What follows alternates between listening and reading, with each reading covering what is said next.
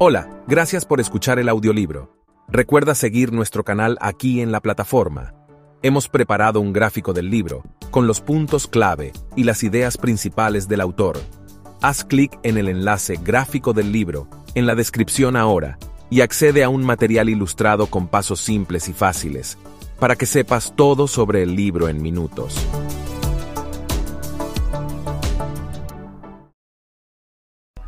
Al comienzo de mis seminarios, la gente se queda impactada cuando una de las primeras cosas que les digo es, no crean una palabra de lo que les voy a decir. ¿Por qué sugeriría tal cosa? Pues porque yo solo puedo hablar desde mi propia experiencia. Ninguno de los conceptos y percepciones internas que comparto son inherentemente ciertos o falsos, correctos o incorrectos.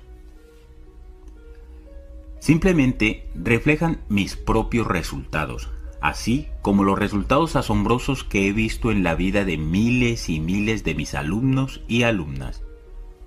Dicho eso, sin embargo, tengo la creencia de que si usas los principios expuestos en este audiolibro, transformarás totalmente tu vida. Y no te limites a escucharlo, estúdialo como si tu vida dependiese de él. Después, Prueba sus principios tú mismo. Si algo te funciona, sigue haciéndolo.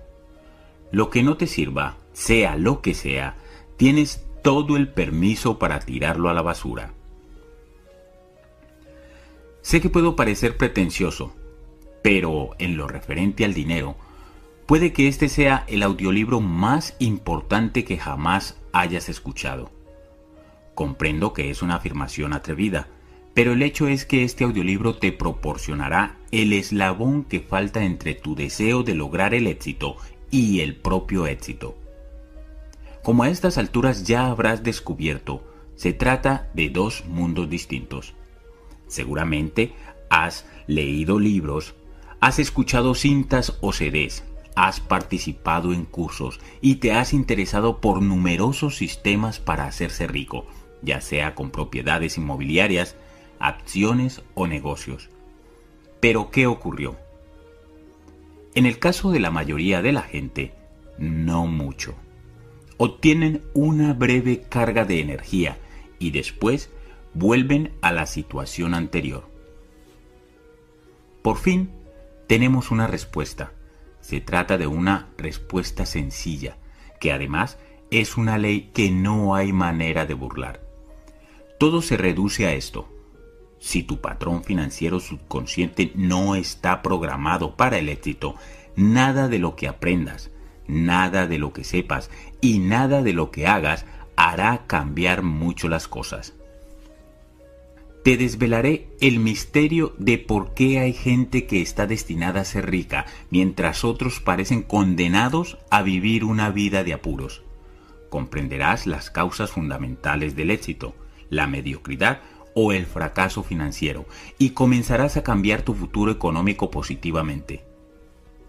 Entenderás cómo las influencias de la infancia moldean nuestro patrón financiero y cómo dichas influencias pueden conducir a pensamientos y hábitos contraproducentes. Experimentarás con poderosas declaraciones que te ayudarán a sustituir tus modos de pensar improductivos por archivos de riqueza mentales para que pienses y triunfes exactamente como lo hacen los ricos. Aprenderás también, paso a paso, estrategias prácticas para incrementar tus ingresos y construir riqueza. En la primera parte de este audiolibro explicaré cómo cada uno de nosotros se haya condicionado para pensar y actuar en lo referente al dinero y esbozaré cuatro estrategias clave para corregir nuestro patrón mental del dinero. En la segunda parte, examino las diferencias entre cómo piensa la gente rica, la de clase media y la pobre, y te proporciono 17 actitudes y acciones que has de adoptar y que te conducirán a crear cambios permanentes en tu vida económica. A lo largo de todo el audiolibro compartiré también contigo unos pocos ejemplos de los miles de cartas y correos electrónicos recibidos de alumnos y alumnas que han asistido al seminario intensivo de mente millonaria y que han logrado extraordinarios resultados en su vida. Te preguntarás, ¿Cuál es tu experiencia? ¿De dónde procedes? ¿Siempre te fueron bien las cosas? Ojalá. Al igual que muchos de vosotros, yo tenía supuestamente un gran potencial, pero la verdad es que me reportaba muy poco. Me leía todos los libros, escuchaba todas las cintas e iba a todos los seminarios. Quería de verdad, de verdad, de verdad ser próspero. No sé si era por el dinero, por la libertad, por la sensación de logro o simplemente para demostrar a mis padres mi valía. Estaba casi obsesionado por convertirme en un hombre de éxito. De los 20 a los 30 años inicié varios negocios distintos, cada uno de ellos con el sueño de hacer fortuna, pero mis resultados iban de mal en peor. Trabajé sin descanso, pero seguía corto de dinero. Tenía la enfermedad del monstruo del lago Ness. Había oído hablar de algo llamado beneficios, pero nunca veía ninguno. No dejaba de pensar, en cuanto empiece el negocio adecuado, en cuanto me suba al caballo adecuado, obtendré beneficios. Pero estaba equivocado. Nada estaba funcionando, al menos para mí. Y fue la última parte de esa frase lo que finalmente me hizo caer en la cuenta. ¿Cómo es que otros triunfan exactamente en el mismo negocio en el que me encontraba y sin embargo yo seguía arruinado? ¿Qué le estaba pasando al señor gran potencial? Así que comencé seriamente a hacer algo de introspección. Examiné mis auténticas creencias y vi que, aun cuando dijese que de verdad quería ser rico, tenía al respecto algunas preocupaciones profundamente arraigadas. Más que nada, sentía miedo. Miedo al fracaso. O lo que es aún peor, miedo a triunfar y después, de algún modo, perderlo todo. Entonces sí sería un perfecto imbécil que se había cargado lo único que tenía a su favor, el gran potencial. Y si descubría que no tenía lo que realmente había que tener y que mi destino era vivir una vida de apuros? Quiso entonces la suerte que recibiese unos consejos de un amigo de mi padre que era extremadamente rico. Había ido a la casa de mi familia a jugar a las cartas con mi padre y sus amigos, y al pasar yo advirtió mi presencia. Era ya la tercera vez que me había mudado a casa de mis padres y estaba viviendo en la suite inferior, también conocida como sótano.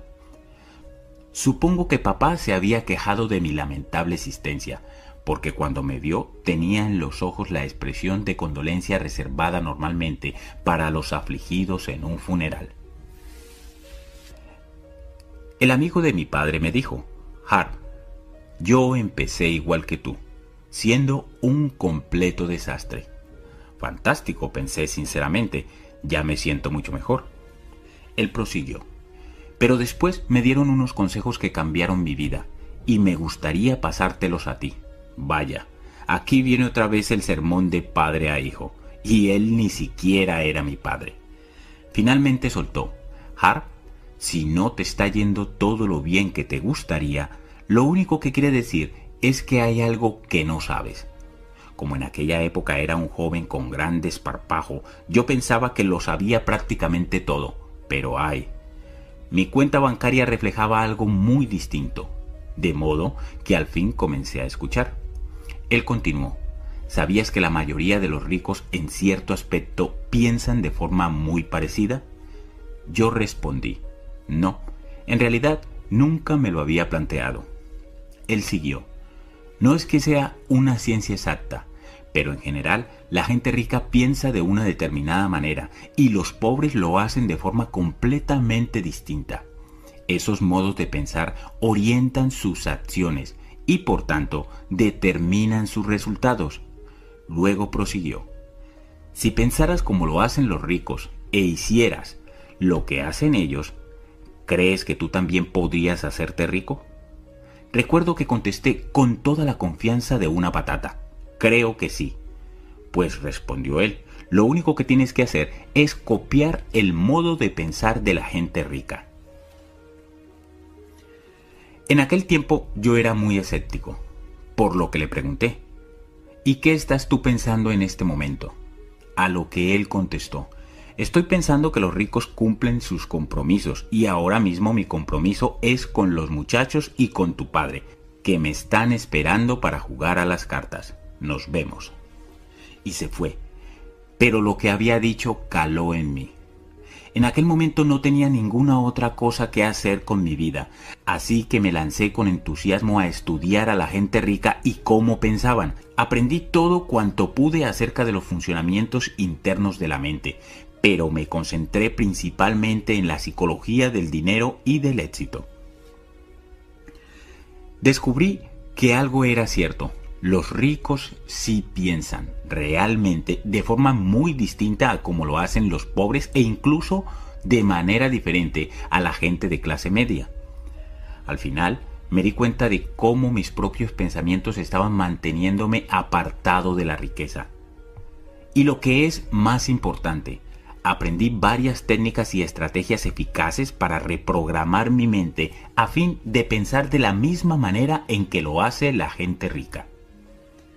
Finalmente dije, ya está bien de teorías, pasemos a la práctica. Y de este modo decidí intentar un negocio más.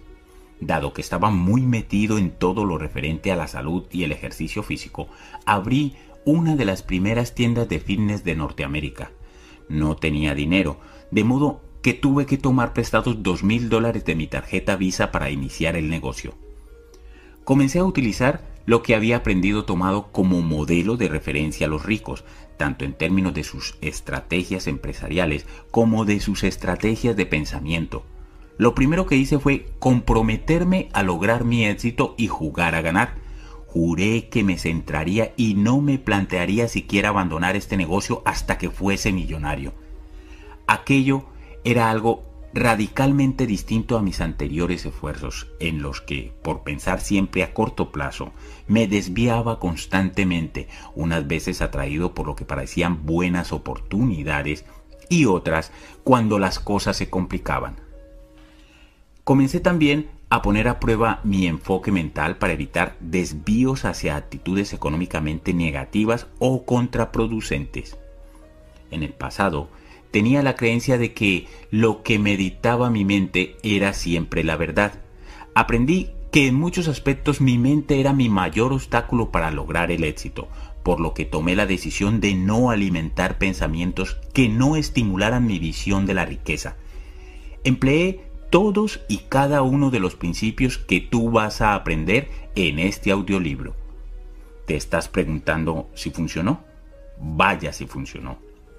El negocio fue tan bien que abrí 10 tiendas en tan solo dos años y medio. Entonces vendí la mitad de las acciones de la empresa a una gran compañía por 1.600.000 dólares. Después de eso, me mudé a la soleada ciudad de San Diego.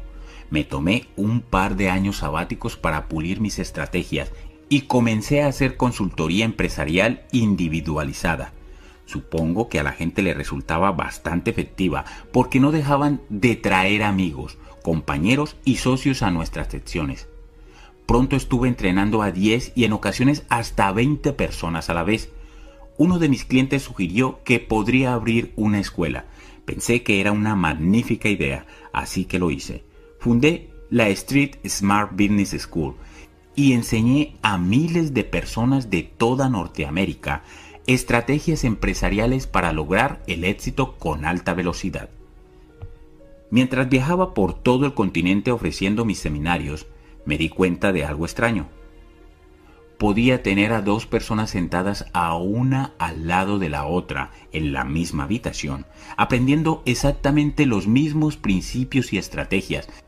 Una de ellas tomaba estas herramientas y salía catapultada hacia el éxito. Sin embargo, ¿Sabes lo que podría ocurrirle a la persona sentada justo a su lado? La respuesta es no mucho.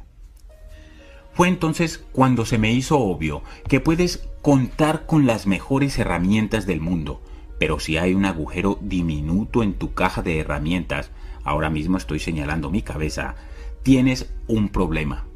De modo que diseñé un programa titulado Mente Millonaria Intensiva, basándome en el juego interior del dinero y el éxito.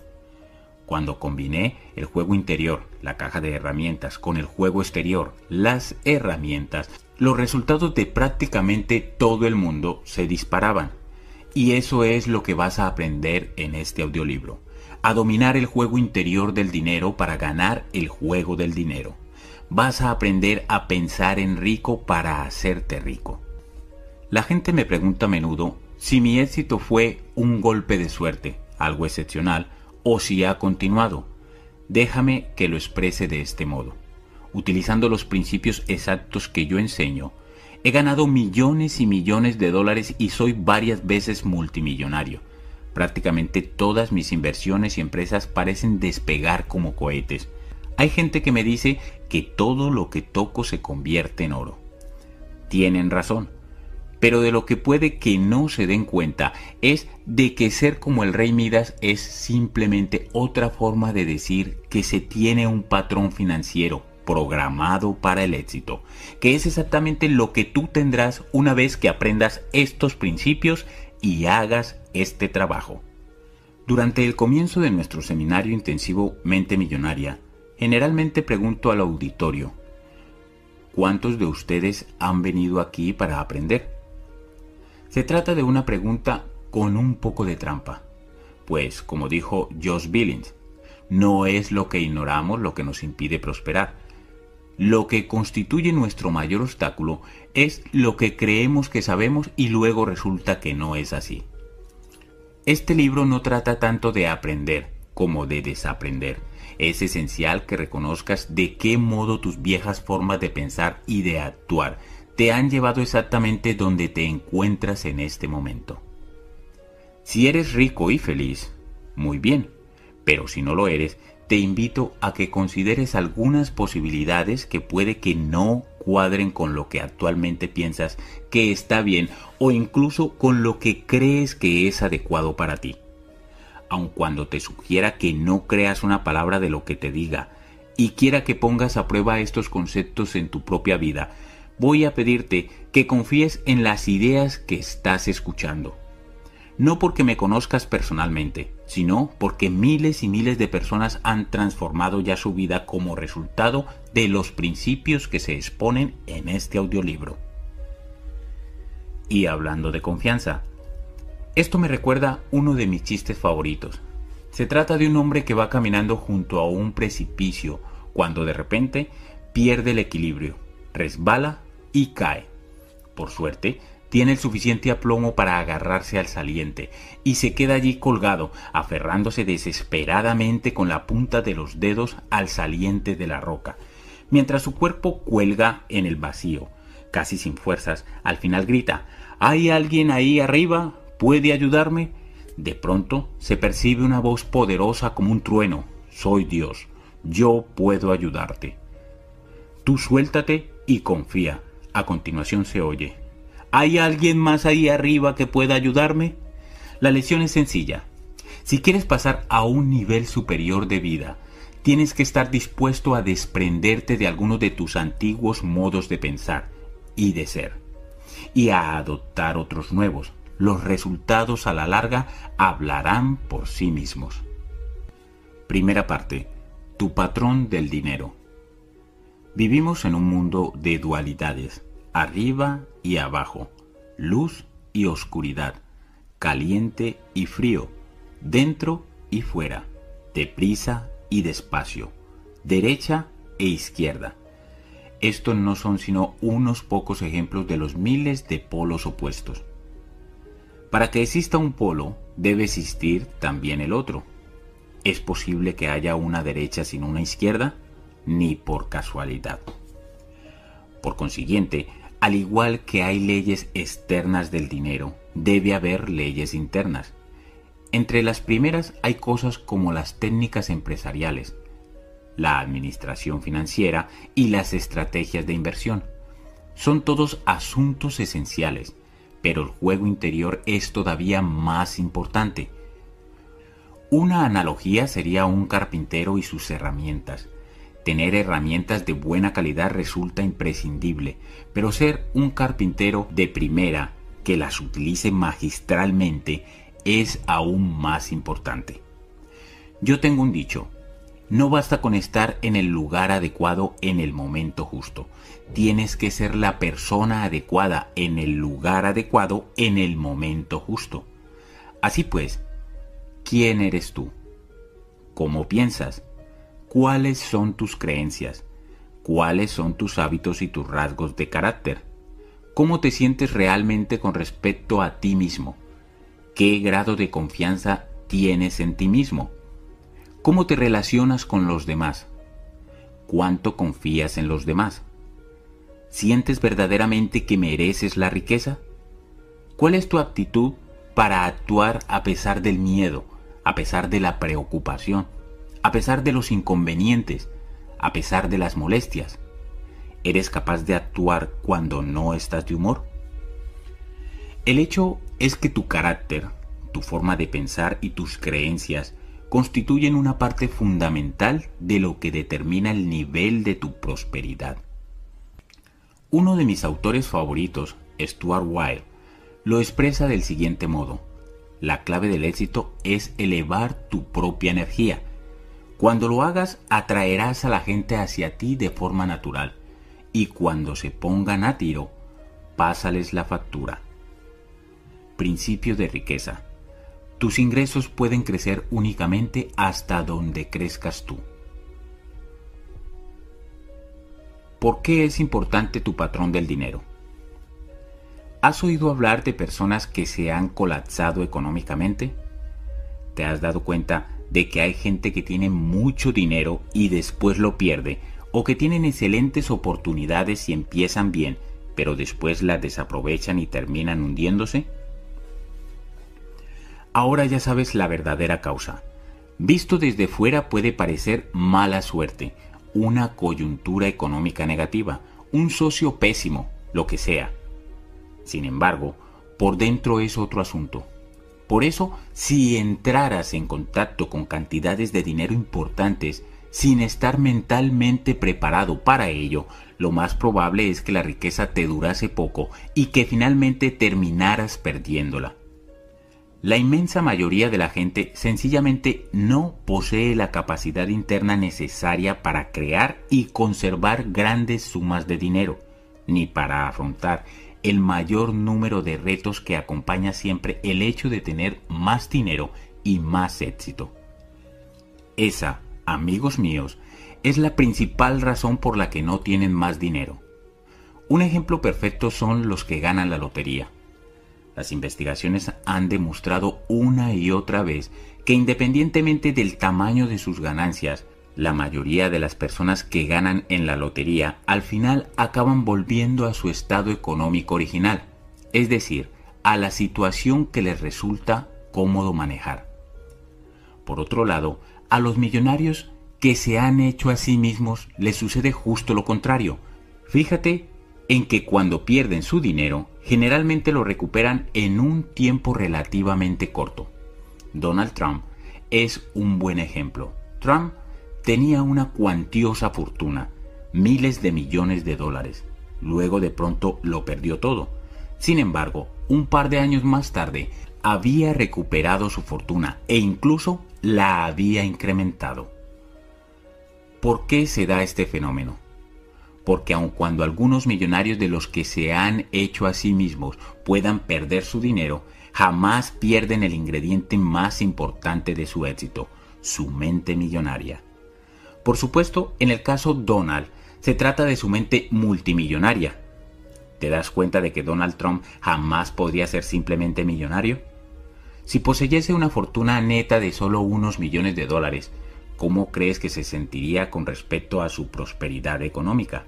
La mayoría de vosotros coincidiría en que probablemente se sentiría arruinado, se sentiría como un fracaso total. Eso es porque el termostato financiero de Donald Trump está puesto en la posición de los miles de millones, no en la de los millones. Los termostatos financieros de la mayoría de las personas están puestos para generar miles, no millones de dólares, los de algunas personas lo están para generar cientos, ni siquiera miles. Y los de otras, en la posición de bajo cero. se encuentran completamente congelados y no tienen la más mínima idea de por qué. La realidad es que la mayor parte de la gente no alcanza su pleno potencial. La mayoría de las personas no son prósperas. Las investigaciones demuestran que el 80% de los individuos jamás disfrutan de la libertad económica que les gustaría poseer y también que el 80% ni siquiera pretenderán ser verdaderamente felices. La razón es sencilla. La mayoría de la gente es inconsciente. Van un poco como dormidos al volante. Trabajan y piensan a un nivel superficial de la vida basándose tan solo en lo que ven.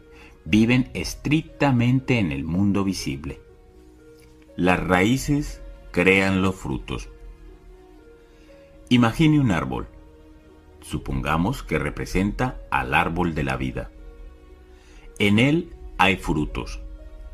En la vida a nuestros frutos se los denomina nuestros resultados. Pero miramos los frutos, nuestros resultados, y no nos gustan no hay suficientes, son demasiado pequeños o no saben bien. Entonces, ¿qué tenemos tendencia a hacer? La mayoría de nosotros pone aún más atención y concentración en los frutos, en los resultados. Pero ¿qué es lo que en realidad crea esos frutos concretos? Lo que crea esos frutos son las semillas y las raíces. Es lo que hay bajo el suelo, lo que crea aquello que está por encima de él. Lo que no se ve es lo que crea lo que se ve. ¿Y eso qué significa? Significa que si quieres cambiar los frutos tendrás que modificar primero las raíces. Si quieres cambiar lo visible, antes deberás transformar lo invisible. Principio de riqueza. Si quieres cambiar los frutos, tendrás que modificar primero las raíces. Si quieres cambiar lo visible, antes deberás transformar lo invisible. Muchos dicen que solo viendo creen. La pregunta que yo tengo para esa gente es, ¿por qué te molestas en pagar la cuenta de la luz?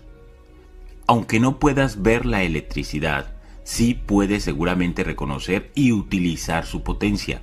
Si tienes cualquier duda de su existencia, mete el dedo en un enchufe y te garantizo que tus dudas se desvanecerán rápidamente.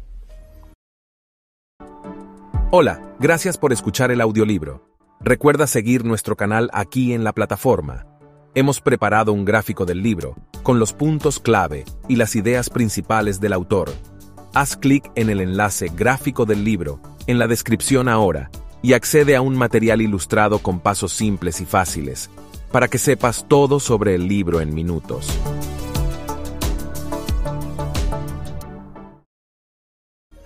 Según mi experiencia, lo que no puedes ver de este mundo no es muchísimo más poderoso de cualquier cosa que puedas ver.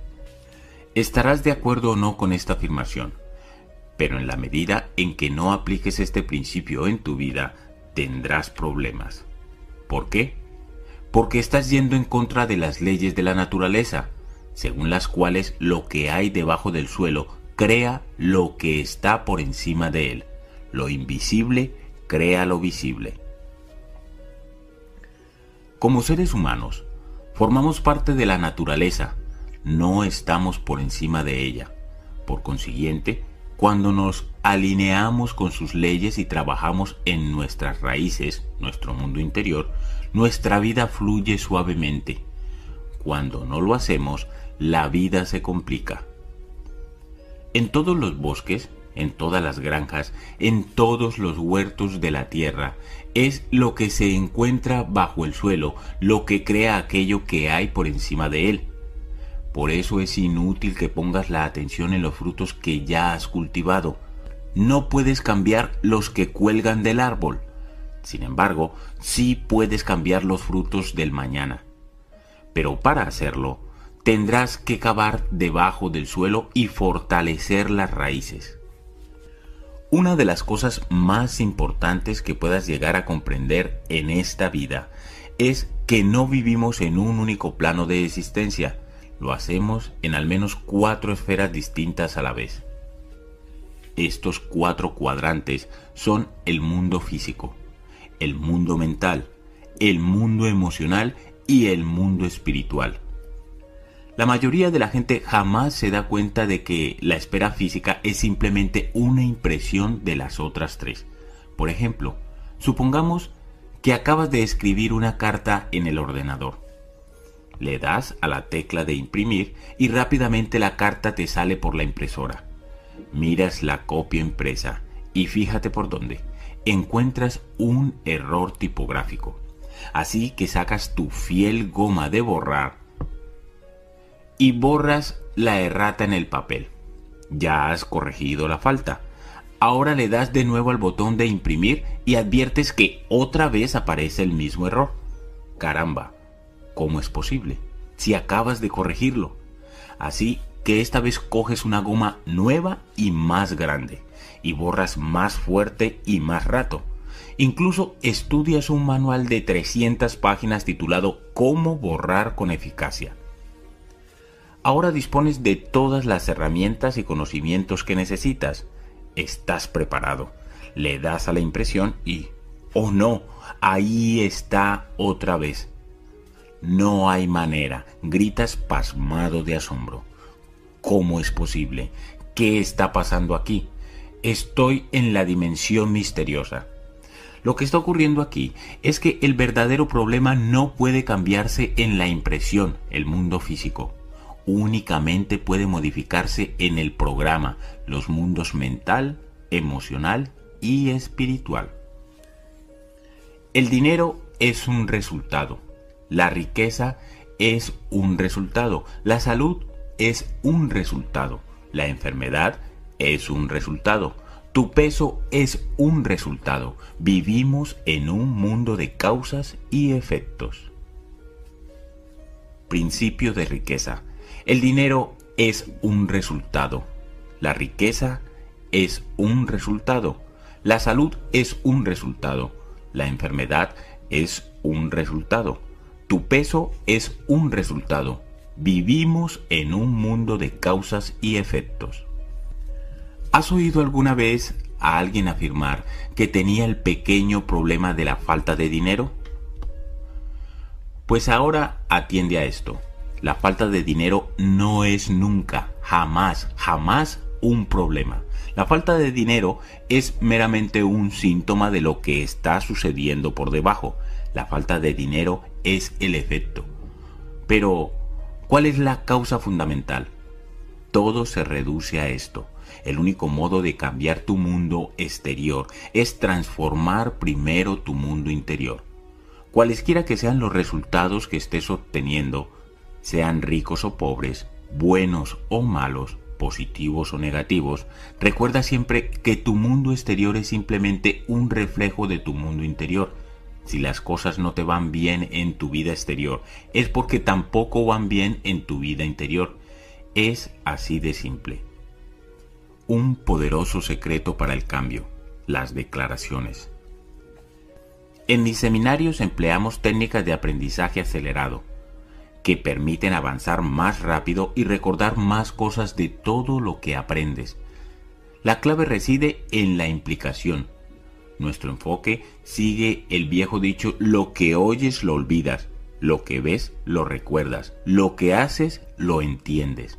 Así pues, voy a pedirte que cada vez que llegues al final de un principio fundamental de este audiolibro, te pongas primero la mano en el corazón, después hagas una declaración verbal y a continuación te toques la cabeza con el dedo índice y hagas otra declaración verbal.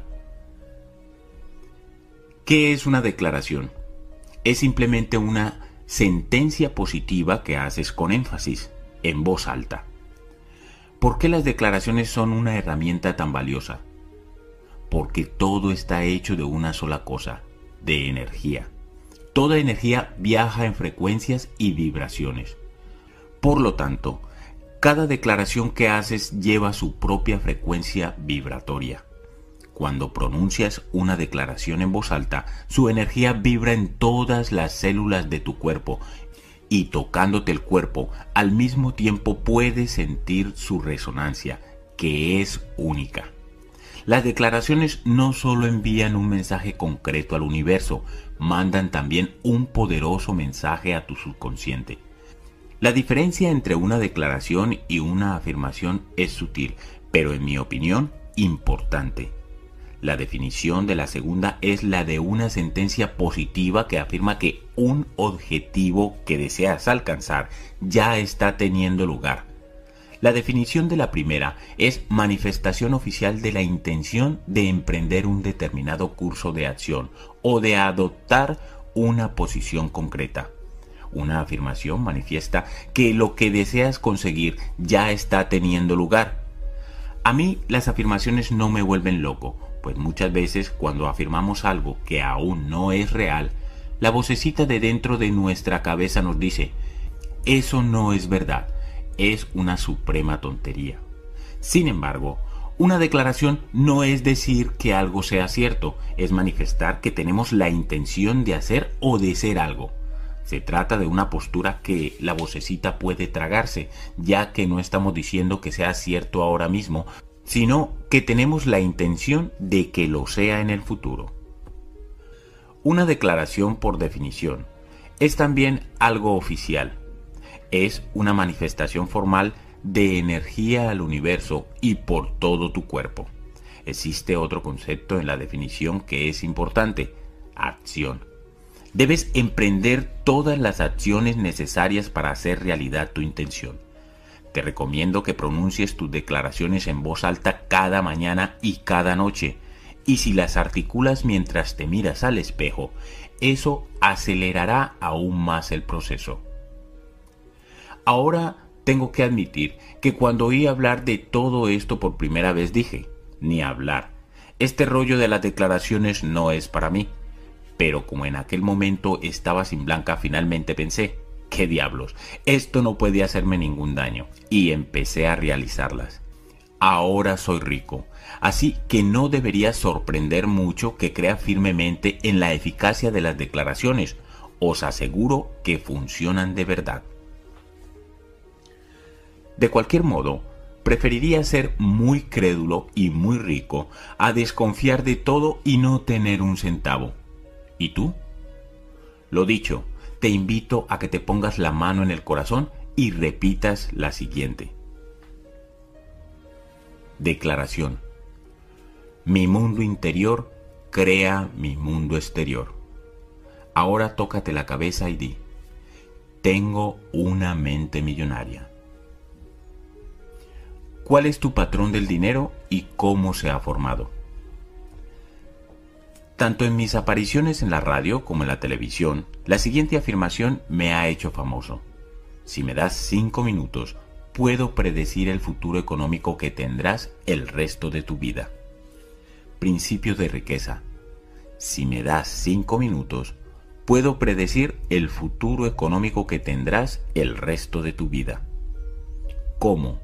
En una breve conversación, puedo identificar lo que se denomina tu patrón del dinero y del éxito. Cada uno de nosotros disponemos de un patrón personal ya grabado en nuestro subconsciente. Y este patrón, más que cualquier cosa y más que la combinación de todas las demás cosas, es lo que determina tu destino económico. ¿Y qué es el patrón del dinero? Como analogía, consideremos el patrón de una casa, que es un plano o un diseño de esa casa en concreto. De igual manera, tu patrón del dinero es simplemente tu programa o modo de ser en relación con el dinero. Quiero presentarte una fórmula extremadamente importante, ya que es la que determina cómo creas tu realidad y tu riqueza. Muchos de los maestros más respetados en el campo del potencial humano han empleado esta fórmula como base para sus enseñanzas, se trata de la fórmula del proceso de manifestación y se puede expresar del modo siguiente. Principio de riqueza. Los pensamientos llevan a sentimientos. Los sentimientos llevan a acciones. Las acciones llevan a resultados. Tu patrón financiero está compuesto por una combinación de tus pensamientos, tus sentimientos y tus acciones en relación con el dinero. ¿Y cómo se formó tu patrón del dinero? Muy sencillo. Tu patrón financiero consta principalmente de la información o programación que recibiste en el pasado y especialmente de niño, cuando eras todavía muy pequeño. ¿Quiénes fueron las principales fuentes de esa programación o de ese condicionamiento? Para la mayoría de la gente, en la lista se encuentran los padres, los hermanos o hermanas, los amigos, las figuras de autoridad, los profesores, los líderes religiosos, los medios de comunicación y la cultura en la que vives, por nombrar solo unas cuantas. Tomemos la cultura. ¿Acaso no es verdad que determinadas culturas tienen un cierto modo de pensar y tratar con el dinero mientras que otras presentan un enfoque distinto? ¿Piensas que un niño o una niña sale del vientre materno ya con sus actitudes hacia el dinero o crees que se le enseña a tratar con él? Eso es, a cada niño y niña se le enseña cómo pensar acerca del dinero y cómo actuar en relación con él. Y lo mismo te pasó a ti, a mí y a todo el mundo. Te enseñaron a pensar y a actuar en lo referente al dinero. Esas enseñanzas se convirtieron en condicionamiento que a su vez se transformó en reacciones automáticas, reacciones que te dirigen luego durante el resto de tu vida. A no ser, por supuesto, que intercedas y revises tus archivos mentales referentes al dinero. Y eso es exactamente lo que voy a hacer en este audiolibro y lo que hacemos para miles de personas cada año a un nivel más profundo y permanente en el seminario intensivo Mente Millonaria. Dije antes que los pensamientos llevan a sentimientos, estos a acciones y las acciones a resultados. Aquí surge una interesante pregunta. ¿De dónde vienen tus pensamientos? ¿Por qué piensas de forma distinta a la persona que tienes al lado? Tus pensamientos proceden de los archivos de información que tienes en los armarios de tu mente. ¿Y de dónde procede esa información? Lo hace de tu programación pasada. Así es, tu condicionamiento determina cada pensamiento que brota de tu mente. Por eso a menudo se la denomina mente condicionada. Para reflejar esto, podemos corregir la fórmula del proceso de manifestación dejándola de la siguiente forma. Tu programación lleva a tus pensamientos, estos a tus sentimientos, tus sentimientos a tus acciones y tus acciones a tus resultados. Por lo tanto, al igual que se hace con un ordenador personal, cambiando tu programación das el primer paso esencial para el cambio de tus resultados. ¿Y cómo estamos condicionados? Lo estamos de tres formas principales en todos los ámbitos de la vida, incluido el del dinero. Programación verbal. ¿Qué oías cuando eras pequeño? Modelos de referencia. ¿Qué veías cuando eras pequeño? Incidentes concretos. ¿Qué experimentaste cuando eras pequeño? Es importante comprender estos tres aspectos del condicionamiento, por lo que vamos a examinar cada uno de ellos. En la segunda parte de este audiolibro aprenderás a reorientar tu mente para la riqueza y el éxito. Primera influencia, la programación verbal. Comencemos por la programación verbal. ¿Qué oías en tu infancia sobre el dinero, la riqueza y la gente rica? ¿Oíste alguna vez expresiones como el dinero es el origen de todos los males? ¿Los ricos son avariciosos y mezquinos? ¿Los ricos son malvados? ¿Está podrido de dinero? Para juntar algún dinero tienes que matarte a trabajar. El dinero no crece en los árboles. No puede ser rico y espiritual. La felicidad no puede comprarse. Poderoso caballero es don dinero. Los ricos son cada vez más ricos y los pobres cada vez más pobres. No todo el mundo puede ser rico. Nunca se puede llegar a todo. Y la infame, eso no es para nosotros. En mi casa cada vez que pedía dinero a mi padre, le oía despotricar. ¿De qué estoy hecho yo? ¿De dinero? Yo respondí en broma. Ojalá me llevaría un brazo, una mano o hasta un dedo. Jamás se rió ni una sola vez. Aquí reside el problema. Todas las afirmaciones que oíste sobre el dinero cuando eras niño permanecen en tu subconsciente como parte del patrón que está rigiendo tu vida económica. El condicionamiento verbal es extremadamente poderoso. Por ejemplo, cuando mi hijo Jesse tenía tres años, un día vino corriendo hacia mí y me dijo nervioso, Papi, vamos a ver la película de las tortugas ninja. La ponen muy cerca de casa. Por nada del mundo podía imaginar cómo aquel niño era capaz de conocer la ubicación de los cines. Un par de horas después, la respuesta me vino en forma de anuncio de televisión de la película, al final de la cual se decía el habitual eslogan, ya puedes verla en el cine muy cerca de tu casa. Otro ejemplo del poder del condicionamiento verbal llegó a expensas de uno de los participantes en nuestro seminario intensivo Mente Millonaria. Stephen no tenía problemas para ganar dinero, su reto era conservarlo. En el momento en que Stephen vino al curso estaba ganando más de 800 mil dólares al año y llevaba nueve años así. Pese a ello, se las apañaba con dificultad. De algún modo lograba gastarse el dinero, prestarlo o perderlo todo tomando malas decisiones a la hora de invertir. Sea cual fuere la razón, su fortuna neta era exactamente cero. Stephen nos confió que siendo niño, su madre solía decir, los ricos son avariciosos y mezquinos, su dinero sale del sudor de los pobres. Se debería tener solo lo suficiente para ir tirando. Si tienes más, eres un cerdo. No hay que ser científico de la NASA para deducir lo que estaba ocurriendo dentro del subconsciente de Stephen. No es de extrañar que estuviese arruinado. Se hallaba verbalmente condicionado por su madre para creer que los ricos son avariciosos y mezquinos.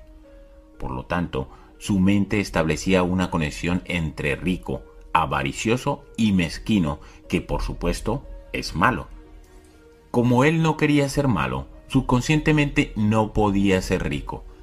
Stephen amaba a su madre y no quería que tuviese un mal concepto de él. Obviamente, según las creencias de ella, si se hiciese rico no lo aprobaría. Por lo tanto, no tenía otra opción que deshacerse de cualquier dinero de más que traspasara los límites del solo para ir tirando. De lo contrario, sería un cerdo. Bueno, tú pensarías que en caso de tener que elegir entre ser rico o contar con la aprobación de mamá, o de cualquiera en realidad, la mayoría preferiría ser rico. Todo lo contrario, la mente simplemente no funciona así. Parece que la riqueza debería ser la elección lógica, pero cuando el subconsciente debe elegir entre emociones profundamente arraigadas y la lógica, casi siempre ganan las primeras. Principio de riqueza. Cuando el subconsciente debe elegir entre emociones profundamente arraigadas y la lógica, casi siempre ganan las primeras. Volvamos a nuestra historia. En el curso, en menos de 10 minutos empleamos unas cuantas técnicas extremadamente eficaces. El patrón del dinero de Stephen cambió de forma espectacular. En solo dos años pasó de estar casi arruinado a convertirse en millonario. En el seminario, Stephen comenzó a comprender que sus creencias no productivas eran de su madre y que estaban basadas en la programación mental de ella y no en la de él. Así que fuimos un paso más allá y le ayudamos a crear una estrategia por medio de la cual no perdería la aprobación de su madre si se hacía rico. Fue sencillo. A su madre le encantaba Hawái. Por tanto, Stephen invirtió en un apartamento frente a la playa en Maui, al que ahora manda a su madre todo el invierno. Ella está en la gloria y él también. En primer lugar, Ahora a ella le encanta que su hijo sea rico y cuenta a todo el mundo lo generoso que es. En segundo lugar, él no tiene que aguantar a su madre durante seis meses al año. Magnífico. En mi propia vida, tras un comienzo lento, empezó a irme bien en los negocios, pero nunca ganaba dinero con mis acciones. Al adquirir conciencia de mi patrón del dinero, recordé que cuando yo era joven cada día después de trabajar, mi padre se sentaba a la mesa con el periódico, comprobaba las páginas bursátiles, daba un puñetazo en la mesa y gritaba, malditas acciones. Después se pasaba la media hora siguiente despotricando de lo estúpido que es todo el sistema y afirmando que uno tiene más oportunidades de ganar dinero jugando a las máquinas tragaperras en Las Vegas. Ahora que ya comprendes el poder del condicionamiento verbal, ¿ves cómo no es nada extraño que no pudiese ganar en el mercado de valores?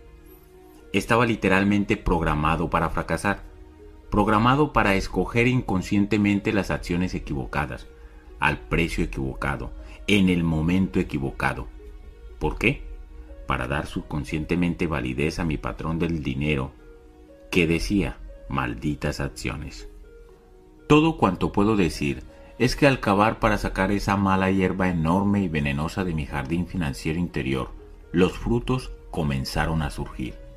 Prácticamente el día después de reprogramarme mentalmente, las acciones que elegí comenzaron a despegar y desde entonces he continuado teniendo un éxito asombroso en el mercado de valores. Parece increíblemente extraño, pero cuando comprendes de verdad cómo funciona el patrón del dinero, todo tiene sentido.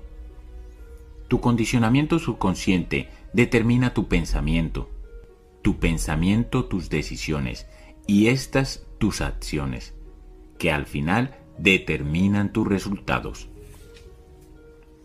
Existen cuatro elementos clave para el cambio, cada uno de ellos esencial en la reprogramación de tu patrón financiero. Son sencillos, pero profundamente poderosos.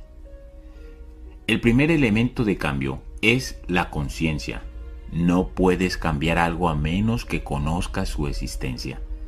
El segundo es la comprensión. Entendiendo cuál es el origen de tu forma de pensar, puedes reconocer que ésta procede de fuera de ti. El tercero es la disociación. Una vez que te das cuenta de que esta forma de pensar no eres tú, puedes separarte de ella y decidir en el presente si conservarla o desprenderte de ella, basándote en quién eres hoy y en dónde quieres estar mañana.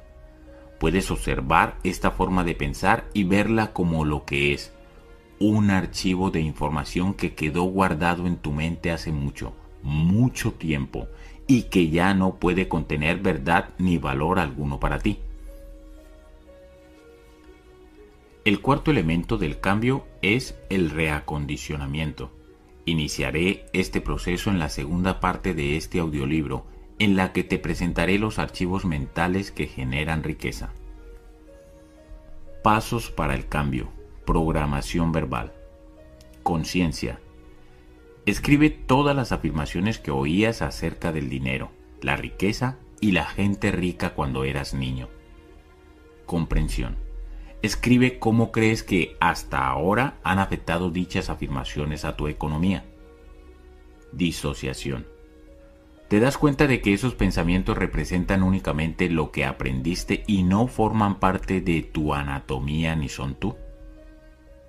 Te das cuenta de que en el momento presente tienes la opción de ser distinto. Declaración. Pon la mano sobre el corazón y di, lo que oí acerca del dinero no es necesariamente cierto. Decido adoptar nuevas formas de pensar que contribuyan a mi felicidad y a mi prosperidad. Tócate la cabeza y di, tengo una mente millonaria. Segunda influencia, los modelos de referencia. El segundo tipo de condicionamiento al que estamos sometidos se denomina nuestros modelos durante tu infancia, cómo eran tus padres o tus tutores con respecto al dinero. Uno de ellos o ambos administraban bien su dinero o lo hacían mal. Gastaban mucho o eran ahorradores. Eran hábiles inversores o no invertían. Asumían riesgos o eran conservadores. Había constantemente dinero o era este más bien escaso. El dinero ¿Llegaba con facilidad a tu familia o era siempre una lucha conseguirlo? ¿Era una fuente de alegría en casa o causa de amargas discusiones? ¿Por qué resulta importante esta información? Probablemente hayas oído la expresión mono de repetición. Así somos los humanos. De pequeños aprendemos todo de los modelos que tenemos alrededor. Aunque la mayoría de nosotros odiaríamos admitirlo, hay bastante verdad en el viejo dicho de tal palo, tal astilla. Esto me recuerda el chiste de una mujer que prepara las rebanadas de jamón cocido para cenar cortándoles los dos extremos su marido, que ya había observado dicha práctica, le pregunta un día por qué corta los extremos del jamón. Ella le contesta, así lo hacía mi madre. Resulta que la madre de ella venía esa noche a cenar, así que le pregunta por qué cortaba los extremos del jamón. A lo que ella responde, mi madre lo hacía siempre así. De modo que deciden llamar a la abuela por teléfono para hacerle la misma pregunta. ¿Cuál creéis que fue su respuesta? Porque mi sartén era demasiado pequeña. La cuestión es que, en general, en el ámbito del dinero tendemos a ser idénticos a uno de nuestros progenitores o bien adoptamos una actitud que es combinación de las que cada uno de ellos tenía. Por ejemplo, mi padre era empresario de la construcción construía entre una docena y cien casas por proyecto. Cada proyecto requería la inversión de una enorme suma de capital. Mi padre debía aportar todo lo que teníamos y pedir grandes préstamos al banco hasta que se vendían las casas y llegaba el dinero en efectivo. Por consiguiente, al comienzo de cada proyecto no teníamos dinero y estábamos endeudados hasta las cejas. Como puedes imaginar, durante ese periodo papá no tenía el mejor de los humores y la generosidad tampoco era su fuerte. Si le pedía cualquier cosa que costara aunque fuese un centavo, su respuesta estándar después del habitual yo de que estoy hecho de dinero era ¿estás loco? Por supuesto, yo no tenía ni un centavo, pero lo que sí lograba era esa mirada de ni se te ocurra volver a preguntar estoy seguro de que la conoces. Este panorama duraba aproximadamente un año o dos, hasta que las casas al final se vendían. Entonces estábamos forrados de pasta. De repente, papá era una persona distinta. Se sentía contento, era amable y extremadamente generoso. Venía y me preguntaba si necesitaba unos cuantos dólares. A mí me apetecía devolverle su mirada, pero no era tan estúpido. Así que me limitaba a decir, claro papá, gracias, y ponía los ojos en blanco. Así la vida estaba bien, hasta el temido día en que llegaba a casa y anunciaba, he encontrado un buen terreno, vamos a construir otra vez. Recuerdo perfectamente que le decía, fantástico papá, buena suerte, mientras se me hundía el corazón sabiendo los apuros que estábamos a punto de pasar otra vez.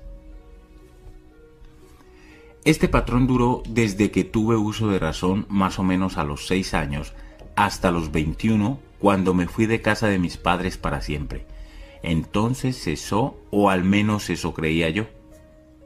A la edad de 21 años terminé de estudiar y me convertí, ¿lo adivinaste?, en constructor. Luego pasé a otros tipos de negocios basados en proyectos. Por alguna extraña razón, hacía una pequeña fortuna, pero no mucho tiempo después ya estaba arruinado.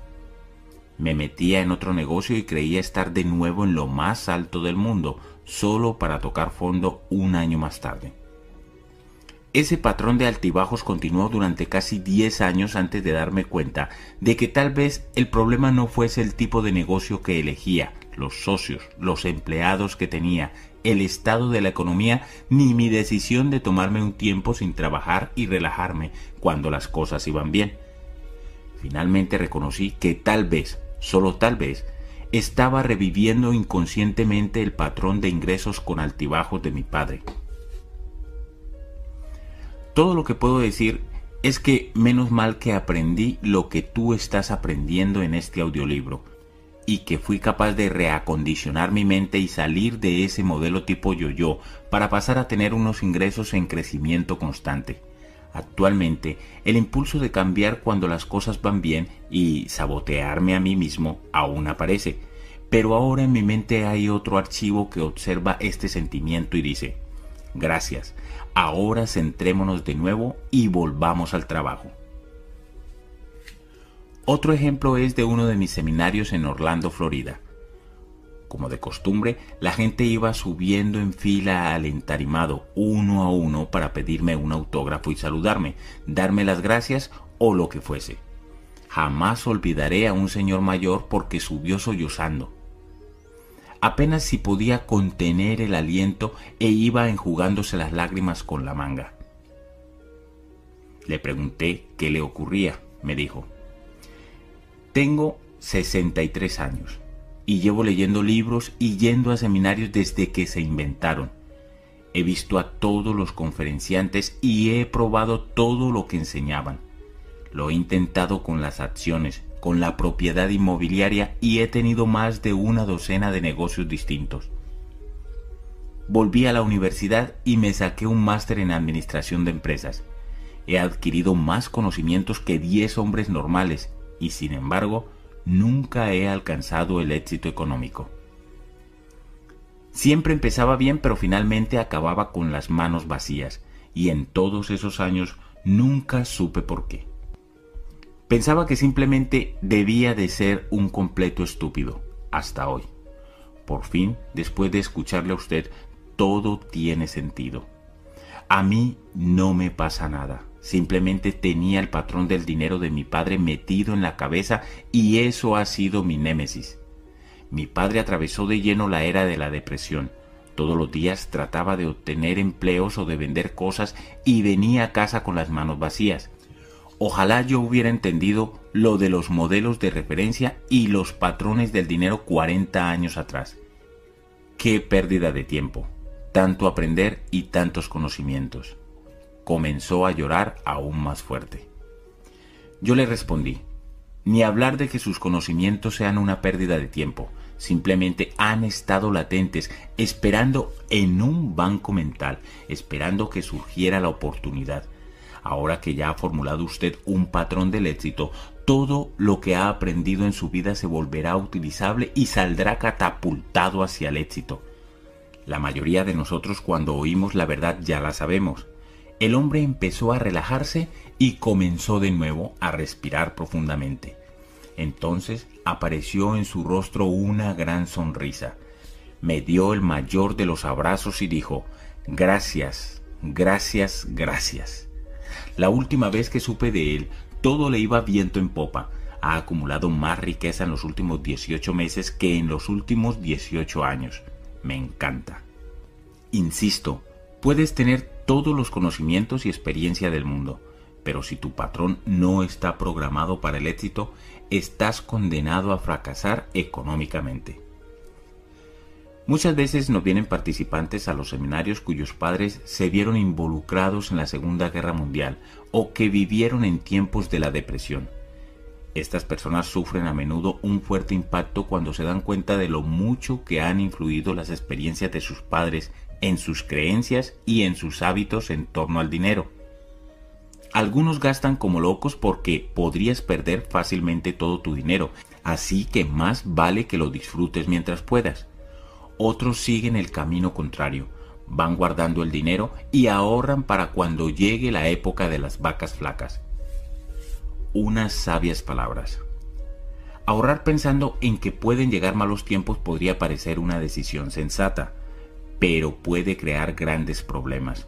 Uno de los principios que enseñamos en otro de nuestros cursos es el poder de la intención. Si estás ahorrando tu dinero para cuando lleguen las vacas flacas, ¿qué es lo que vas a tener? Pues vacas flacas. Deja de hacer eso.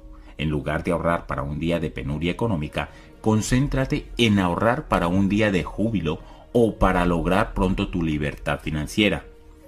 Entonces, en virtud de la ley de la intención, eso es exactamente lo que obtendrás. Antes decía que en lo referente al dinero la mayoría de nosotros tendemos a ser idénticos a uno o ambos de nuestros progenitores, pero también existe la otra cara de la moneda. algunos de nosotros acabamos siendo exactamente lo contrario de lo que fueron uno o ambos de nuestros padres. ¿Por qué tendría que ocurrir eso? ¿Te suenan las palabras ira y rebeldía? Resumiendo, depende simplemente del enfrentamiento que hubieras mantenido con ellos. Por desgracia, cuando éramos niños no podíamos decir a nuestros padres, mamá y papá, sentaos, quiero comentaros algo. No me gusta la forma en que estáis administrando vuestro dinero, ni en realidad vuestra vida, y por lo tanto, cuando sea adulto haré las cosas de forma completamente distinta. Espero que lo entendáis, ahora que paséis buena noche y tengáis dulces sueños. No, no, no, no, no. La cosa no es así en absoluto. En lugar de eso, cuando nos aprietan el botón, por lo general se nos va la olla y lo que sale suena más como os odio, nunca seré como vosotros. Cuando crezca voy a ser rico, entonces tendré lo que yo quiera tanto si os gusta como si no. Después nos vamos corriendo a nuestra habitación, damos un portazo y empezamos a porrear la almohada o cualquier objeto que tengamos a mano para descargar nuestra frustración. Mucha gente que procede de familias pobres se llena de rabia y rebeldía por ello. En muchos casos salen de casa y se hacen ricos, o al menos tienen la motivación para hacerlo. Pero hay un pequeño contratiempo que en realidad constituye un gran bache. Tanto si este tipo de personas se hacen ricas como si se rompen la crisma tratando de llegar a ser prósperas, normalmente no son felices. ¿Por qué? porque la raíz de su riqueza o de su motivación por el dinero es la ira y el resentimiento. Por consiguiente, dinero e ira quedan vinculados en su mente y cuando más dinero tienen o luchan por conseguir, este tipo de individuos se vuelven más iracundos. Al final, su yo interior dice, estoy cansado de ser irascible y de ir estresado por la vida, solo quiero estar tranquilo y ser feliz. De modo que preguntan a la misma mente que creó la vinculación qué deben hacer ahora con respecto a esta situación, a lo que su mente responde. Si quieres deshacerte de tu ira, vas a tener que deshacerte de tu dinero. Y eso es lo que hacen. Inconscientemente se deshacen de su dinero. Gastan más de la cuenta. Realizan una mala inversión caen en un divorcio económicamente desastroso o sabotean su prosperidad de alguna otra forma. Pero no importa, porque ahora estos tipos son felices, ¿verdad? Mentira. Las cosas están aún peor porque ahora no solo son iracundos, están arruinados e iracundos. Se equivocaron al elegir aquello de lo que deshacerse. Se deshicieron del dinero en lugar de la ira, del fruto en lugar de la raíz, Mientras tanto, el auténtico problema es y lo fue siempre la ira existente entre ellos y sus padres. Y mientras no resuelvan esa ira, jamás serán verdaderamente felices ni tendrán paz interior, con independencia del dinero que tengan o que no tengan. La razón o motivación que tengas para ganar dinero o lograr éxito es vital. Si tu motivación para adquirirlos procede de una raíz no productiva, como el miedo, la rabia o la necesidad de demostrar lo que vales, el dinero nunca te reportará felicidad. Principio de riqueza. Si tu motivación para adquirir dinero o éxito procede de una raíz no productiva, como el miedo, la rabia o la necesidad de demostrar lo que vales, el dinero nunca te reportará felicidad. ¿Por qué? Porque no puedes solucionar ninguna de estas cuestiones con dinero. Tomemos por ejemplo el miedo. Durante mis seminarios pregunto al auditorio, ¿cuántos de ustedes citarían el miedo como su principal motivación para el éxito? No hay mucha gente que levante la mano. Sin embargo, luego pregunto, ¿cuántos de ustedes citarían la seguridad como uno de sus motivadores principales para el éxito? Casi todos los presentes levantan la mano. Pero fíjate, tanto la seguridad como el miedo están motivados por lo mismo. El hecho de busca de seguridad viene de la inseguridad, que a su vez se basa en el miedo. Así pues, ¿más dinero disipará el miedo? ¿Qué más quisieras? La respuesta es absolutamente no. ¿Por qué?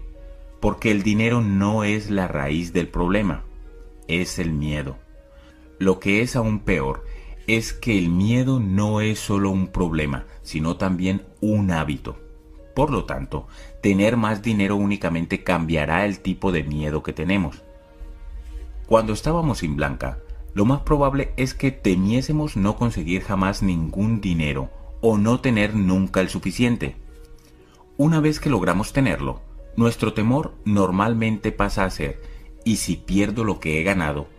O todos van a querer lo que tengo, o los impuestos me van a acribillar. Resumiendo, hasta que lleguemos a la raíz de este problema y disipemos el miedo, no habrá cantidad de dinero alguna que pueda ayudarnos. Por supuesto, si nos dan a elegir, la mayoría de nosotros preferiría preocuparse por tener dinero y perderlo que por no tener en absoluto. Pero ni lo uno ni lo otro son modos de vivir demasiado inteligentes. Al igual que quienes actúan motivados por el miedo, Muchas personas se sienten motivadas a alcanzar el éxito a nivel económico para demostrar su valía. Trataré de este desafío con detalle en la segunda parte de este audiolibro, pero por ahora limítate a darte cuenta de que no hay cantidad de dinero que pueda jamás aumentar tu valía. El dinero no puede convertirte en algo que ya eres. De nuevo, al igual que ocurre con el miedo, la cuestión de tener siempre que demostrar lo que vales se convierte en tu forma habitual de vivir. Ni siquiera reconoces que está dirigiéndote. Te tienes a ti mismo por alguien que desarrolla al máximo su potencial, que siempre obtiene excelentes resultados, que es avesado y resuelto, y todos estos rasgos están bien. La única pregunta es, ¿por qué? ¿Cuál es el motor fundamental que guía todo esto? Para la gente que actúa motivada por la necesidad de demostrar su valía, no hay cantidad de dinero que pueda aliviar el dolor de esa herida interna que hace que todo y todos los que hay en su vida no basten. Ninguna cantidad de dinero, ninguna otra cosa en realidad será jamás suficiente para las personas que sienten que no valen lo suficiente. Como ves, siempre se trata de ti mismo. Recuerda, tu mundo exterior es en todo momento un reflejo de tu mundo interior. Si crees que no eres suficiente, aceptarás esa creencia y harás que en tu vida nunca haya suficiente. Sin embargo, si crees que eres mucho, validarás esa creencia y crearás mucha abundancia. ¿Por qué? Porque el mucho será tu raíz, que después se convertirá en tu modo natural de ser. Desvinculando tu motivación para tener dinero de la ira, el miedo y la necesidad de demostrar lo que vales, podrás instalar nuevos vínculos que te harán ganar dinero a través de la intencionalidad, la contribución y la alegría. De ese modo nunca tendrás que deshacerte de tu dinero para ser feliz. Ser rebelde o la antítesis de tus padres no siempre es un problema. Al contrario, si eras rebelde, como sucede a menudo con los hijos nacidos en segundo lugar, y tus progenitores tenían malos hábitos de dinero, probablemente sea bueno que seas su antítesis. Por otro lado, si prosperaron y tú estás rebelándote contra ellos, podrías sufrir serias dificultades económicas. Sea como fuere, lo importante es reconocer cómo está relacionado tu modo de ser con uno o ambos de tus progenitores en lo referente al dinero. Pasos para el cambio. Modelos de referencia. Conciencia. Considera las formas de ser y los hábitos que tu padre y madre tenían con relación al dinero y la riqueza. Escribe de qué modo puedes ser idéntico u opuesto a cualquiera de ellos comprensión. Escribe el efecto que han tenido esos modelos de referencia en tu vida financiera. Disociación. ¿Ves que este modo de ser es solo algo que aprendiste y que no eres tú? ¿Te das cuenta de que en el momento presente tienes la opción de ser distinto? Declaración. Pon la mano sobre el corazón y di, lo que tomé como modelo en torno al dinero era la forma de actuar de ellos. ahora yo decido la mía. Tócate la cabeza y di, tengo una mente millonaria. La tercera influencia, incidentes concretos. El tercer condicionamiento principal son incidentes concretos. ¿Qué experimentaste cuando eras joven en torno al dinero, la riqueza y los ricos? Estas experiencias son extremadamente importantes, puesto que dan forma a las creencias, o más bien a las ilusiones a las que ahora te atienes en tu vida. Voy a darte un ejemplo. Al seminario intensivo Mente Millonaria asistió una mujer que era enfermera quirúrgica. Yosei tenía unos ingresos excelentes, pero de algún modo siempre se gastaba todo el dinero. Al hurgar un poco más, nos reveló que cuando tenía 11 años se encontraba un día en un restaurante chino con sus padres y su hermana. Mamá y papá estaban discutiendo, otra amarga discusión sobre el dinero. Su padre se puso en pie gritando y dio un puñetazo sobre la mesa. Yosei recuerda que se puso rojo, después azul y finalmente cayó al suelo. Era un infarto. Ella estaba en el equipo de natación de la escuela y le habían enseñado a hacer reanimación cardiopulmonar, por lo que se puso rápidamente a ello, pero fue en vano.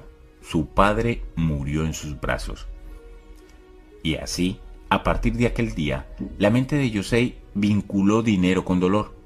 No es de extrañar, pues, que siendo adulta se deshiciese inconscientemente de todo su dinero en un esfuerzo por eliminar su dolor.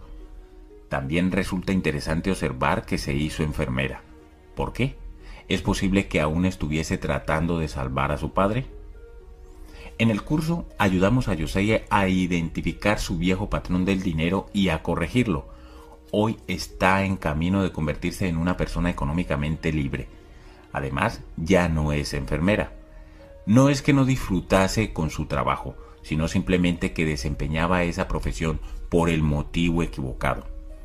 Ahora es planificadora financiera, sigue ayudando a la gente, pero esta vez les hace comprender de qué modo su programación pasada dirige cada aspecto de su vida económica. Déjame ponerte otro ejemplo de un incidente concreto, uno que me resulta más próximo.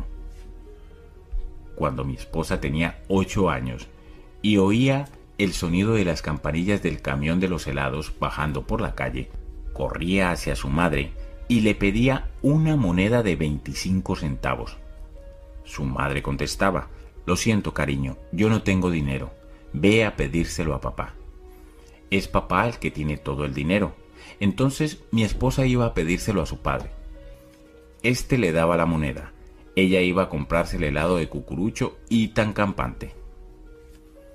Una semana tras otra se repetía el mismo suceso. Así pues, ¿qué aprendió mi esposa sobre el dinero? En primer lugar, que son los hombres los que tienen todo el dinero. De modo que una vez que estuvimos casados, ¿qué crees que esperaba de mí? Exacto, dinero. ¿Y sabes qué? Ya no pedía monedas de 25 centavos. En cierto modo, se había licenciado. En segundo lugar, aprendió que las mujeres no tienen dinero. Si su madre, la deidad, no lo tenía, era obvio que así es como debería ser ella. Y para validar ese modo de ser, se deshacía de forma inconsciente de todo su dinero. Además, lo hacía con absoluta precisión. Si le daba 100 dólares, se gastaba 100 dólares. Si le dabas 200 se gastaba 200. Si le dabas 500 se gastaba 500. Y si le dabas 1000 se gastaba 1000. Luego se apuntó a uno de mis cursos y aprendió todo acerca del arte de apalancamiento financiero. Entonces le di dos mil dólares y se gastó diez mil. Traté de explicarle. No, cariño, apalancamiento significa que somos nosotros los que se supone que debemos obtener los diez mil dólares, no gastarlos indudablemente había algo que no estaba asimilando. Lo único por lo que llegamos a pelearnos fue por el dinero. Casi nos costó nuestro matrimonio. Lo que en aquel momento no sabíamos era que los significados que cada uno de nosotros atribuía al dinero eran radicalmente distintos. Para mi esposa significaba placer inmediato, como cuando disfrutaba de su helado. Yo, por otro lado, crecí con la creencia de que el dinero era para acumularlo como un medio para crear libertad. En lo que a mí se refería, siempre que mi esposa gastaba dinero no estaba gastando dinero sino nuestra futura libertad. Por su parte, ella sentía que cada vez que yo la contenía para que no derrochase estaba quitándole el placer de su vida. Menos mal que aprendimos a corregir cada uno nuestros patrones del dinero y, lo que es más importante, a crear un tercer patrón del dinero pensado específicamente para nuestra relación. ¿Todo esto funciona? Permítame expresarlo de este modo. Yo he presenciado tres milagros en mi vida. Uno, el nacimiento de mi hija. Dos, el nacimiento de mi hijo. Y tres, mi esposa y yo sin discutir ya más por el dinero. Las estadísticas demuestran que la causa número uno de todas las rupturas de relaciones es el dinero. La razón más grande que hay detrás de las peleas que tiene la gente por el dinero no es el dinero en sí, sino la disparidad de sus patrones. No importa el dinero que tengas o dejes de tener, si tu patrón no concuerda con el de la persona con quien estás relacionándote, tendrás un reto mayúsculo. Esto vale tanto para parejas casadas o que están saliendo como para relaciones familiares e incluso socios. La clave es comprender que estás tratando con patrones, no con el dinero. Una vez que reconoces el patrón del dinero de la persona, puedes relacionarte con tu pareja o con tu socio de un modo que funcione para ambos. Puedes comenzar por adquirir conciencia de que los archivos de dinero de tu pareja o de tu socio probablemente no sean los mismos que los tuyos. En lugar de enfadarte, opta por entenderlo. Haz todo lo que puedas para averiguar qué es importante para tu pareja o tu socio en el ámbito monetario e identifica sus motivaciones y sus temores. De este modo, estarás tratando con las raíces en lugar de con los frutos y tendrás muchas más probabilidades de hacer que funcione. Si no, ni de broma. Una de las cosas más importantes que aprenderás en el caso de que decidieses asistir al seminario intensivamente millonaria es reconocer el patrón del dinero de tu pareja o socio, así como a crear uno totalmente nuevo entre ambos que os ayude como pareja o socios a obtener lo que realmente queréis. Es verdaderamente una bendición poder hacer esto, ya que alivia una de las mayores causas de dolor para la mayoría de la gente. Relato recibido de Débora Chamitov. Harp.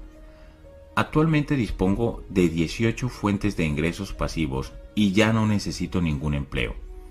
Sí, soy rica, pero lo más importante es que es mi vida la que está enriquecida y llena de alegría y abundancia. Pero no siempre ha sido así. Antes el dinero era una carga para mí. Confié en extraños para que llevasen mis asuntos económicos simplemente para no tener que tratar yo con ellos. Lo perdí casi todo durante el último descalabro bursátil y ni siquiera me di cuenta hasta que fue demasiado tarde. Y lo que es más importante, me perdí el respeto a mí misma. Paralizada por el miedo, la vergüenza y la desesperanza, me aparté de todos y de todo cuanto me rodeaba. No dejé de castigarme continuamente hasta que me llevaron a rastras al mente millonaria. Durante aquel fin de semana transformador, reclamé mi poder y decidí tomar el control de mi propio destino económico. Abracé las declaraciones de riqueza y me perdoné por los errores pasados, creyendo verdaderamente que merecía ser rica y ahora de hecho me lo estoy pasando muy bien administrando mi propio dinero. Soy económicamente libre y sé que siempre lo seré porque tengo una mente millonaria. Gracias, Har. Gracias. Pasos para el cambio. Incidentes concretos. El siguiente es un ejercicio que puedes hacer con tu pareja o socio. Sentaos y hablad del historial que cada uno de vosotros aporta a vuestros pensamientos relativos al dinero. Lo que oíais cuando erais jóvenes, los modelos de referencia que había en vuestra familia y cualquier incidente emocional que hubiese tenido lugar. Asimismo, averiguad qué significa realmente el dinero para vuestra pareja o para vuestro socio. ¿Es placer, libertad, seguridad, posición social? Esto será de ayuda a la hora de identificar mutuamente vuestro patrón actual del dinero y puede contribuir a que descubráis por qué podríais estar discrepando en este terreno. A continuación, hablad de lo que queréis actualmente, no como individuos, sino como pareja o como socios. Decidid y poneos de acuerdo sobre vuestros objetivos y actitudes generales con relación al dinero y al éxito. Después, cread una lista de estas actitudes y acciones, de acuerdo con las cuales coincidís ambos en que hay que vivir y escribirlas. Colgadlas en la pared y si en algún momento surge un problema, contacto, con mucho tacto, recordaos el uno al otro lo que decidisteis juntos cuando ambos erais objetivos, teníais las emociones aparcadas y estabais fuera del dominio de vuestros viejos patrones del dinero. Conciencia. Toma en consideración un incidente emocional concreto que experimentases en torno al dinero cuando eras joven. Comprensión. Escribe cómo puede haber afectado este incidente a tu vida económica actual. Disociación. ¿Ves que este modo de ser es solo algo que aprendiste y que no eres tú? ¿Te das cuenta de que en el momento presente tienes la opción de ser distinto? Declaración. Pon la mano sobre el corazón y di, libero mis experiencias con el dinero no productivas del pasado y creo un futuro nuevo y rico. Tócate la cabeza y di, tengo una mente millonaria. ¿Para qué está programado tu patrón del dinero? Ahora es el momento de responder a la pregunta del millón de dólares. ¿Cuál es tu patrón actual del dinero y el éxito? ¿Y hacia qué resultados está llevándote subconscientemente? ¿Estás programado para el éxito, la mediocridad o el fracaso económico? ¿Estás programado para los apuros o para la holgura en lo que respecta al dinero? ¿Estás preparado para trabajar muy duro por tu dinero o para hacerlo de una forma equilibrada? ¿Estás condicionado para tener ingresos constantes o esporádicos? Ya sabes, primero tienes, después no. Después tienes, después no. Siempre da la sensación de que los motivos de estas drásticas fluctuaciones proceden del mundo exterior. Por ejemplo, yo tenía un empleo muy bien pagado, pero entonces la empresa quebró. Luego inicié mi propio negocio y las cosas iban viento en popa, pero el mercado se agotó. Mi siguiente negocio estaba yendo de maravilla, pero entonces mi socio lo dejó, etc. No te dejes engañar, es tu patrón el que está actuando. ¿Estás programado para tener unos ingresos elevados? moderados o bajos. ¿Sabías que hay cantidades para las que muchos de nosotros estamos programados? ¿Estás programado para ganar entre 20 mil y 30 mil dólares al año? ¿Entre 40 mil y 60 mil? ¿Entre 75 mil y 100 mil? ¿Entre 150 mil y 200 mil?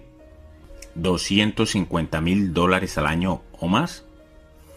Hace unos años, durante uno de mis seminarios vespertinos de dos horas, tuve entre el auditorio a un señor inusualmente bien vestido.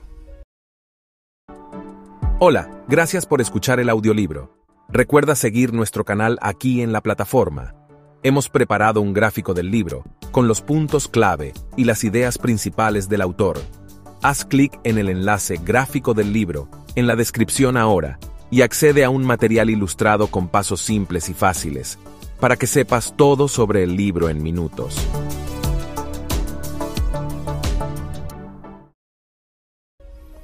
Cuando el seminario hubo terminado, se me acercó y me preguntó si yo pensaba que el curso Mente Millonaria de tres días podría hacer algo por él, teniendo en cuenta que ya estaba ganando 500 mil dólares al año.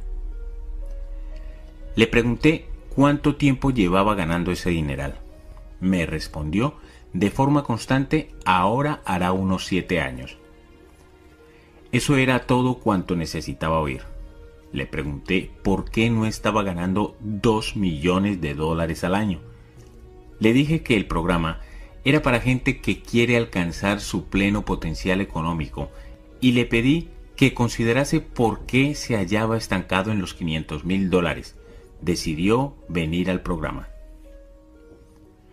Un año después, recibí un correo electrónico de él que decía, el programa fue increíble, pero cometí un error. Solo reprogramé mi patrón del dinero para ganar los 2 millones de dólares al año, tal como hablamos. Ya estoy ahí. Así que voy a asistir de nuevo al curso para reprogramarlo al fin de ganar 10 millones al año. Lo que pretendo hacer ver es que las cantidades no importan. Lo que importa es si estás alcanzando o no tu pleno potencial económico. Sé que muchos de vosotros podríais estar preguntándoos, ¿y por qué demonios necesitaría alguien ese disparate de dinero? En primer lugar, esa pregunta no contribuye demasiado a tu riqueza y es un indicador seguro de que querrás conseguir tu patrón del dinero. En segundo lugar, la principal razón por la que este señor quería ganar inmensas cantidades de dinero era la de sustentar su obra como enorme donante de una sociedad benéfica que ayuda a víctimas del SIDA en África.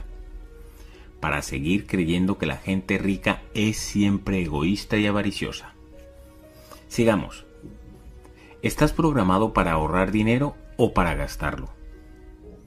¿Estás programado para administrar bien tu dinero o para administrarlo mal? ¿Estás programado para escoger inversiones ganadoras o desastres? Tú podrías preguntarte, ¿cómo es posible que el hecho de que gane o pierda dinero en el mercado bursátil o en la propiedad inmobiliaria forme parte de mi patrón del dinero? Muy sencillo. ¿Quién escoge las acciones o la propiedad? Tú. ¿Quién escoge cuándo comprarlas? Tú. ¿Quién escoge cuándo venderlas? Tú. Imagino que algo tendrás tú que ver con el resultado. Tengo un conocido en San Diego llamado Larry. Larry es un imán para el dinero. Definitivamente posee un patrón de ingresos elevados. Pero en lo relativo a invertirlo, parece que tiene el beso de la muerte. Cualquier cosa que compre cae en picado como una piedra. ¿Os creeríais que su padre tenía exactamente el mismo problema? Mantengo un estrecho contacto con Larry, así que puedo pedirle consejo para invertir. Siempre es perfecto, perfectamente equivocado. Sea lo que sea lo que me sugiera, yo tomo el camino contrario. Me encanta Larry. Por otro lado, fíjate en que hay otras personas que parecen ser, como comenté antes, como el rey Midas.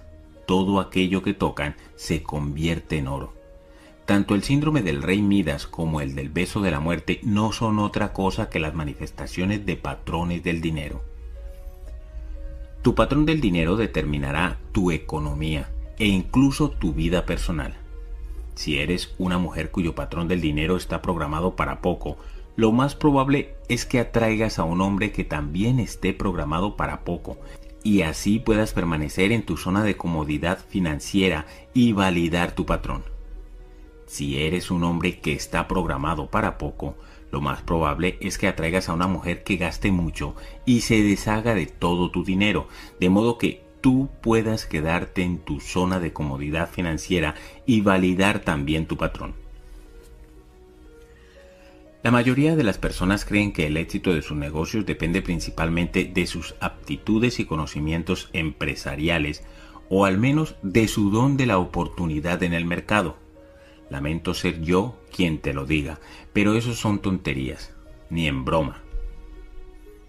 Lo bien o mal que te vayan los negocios es una consecuencia de tu patrón del dinero.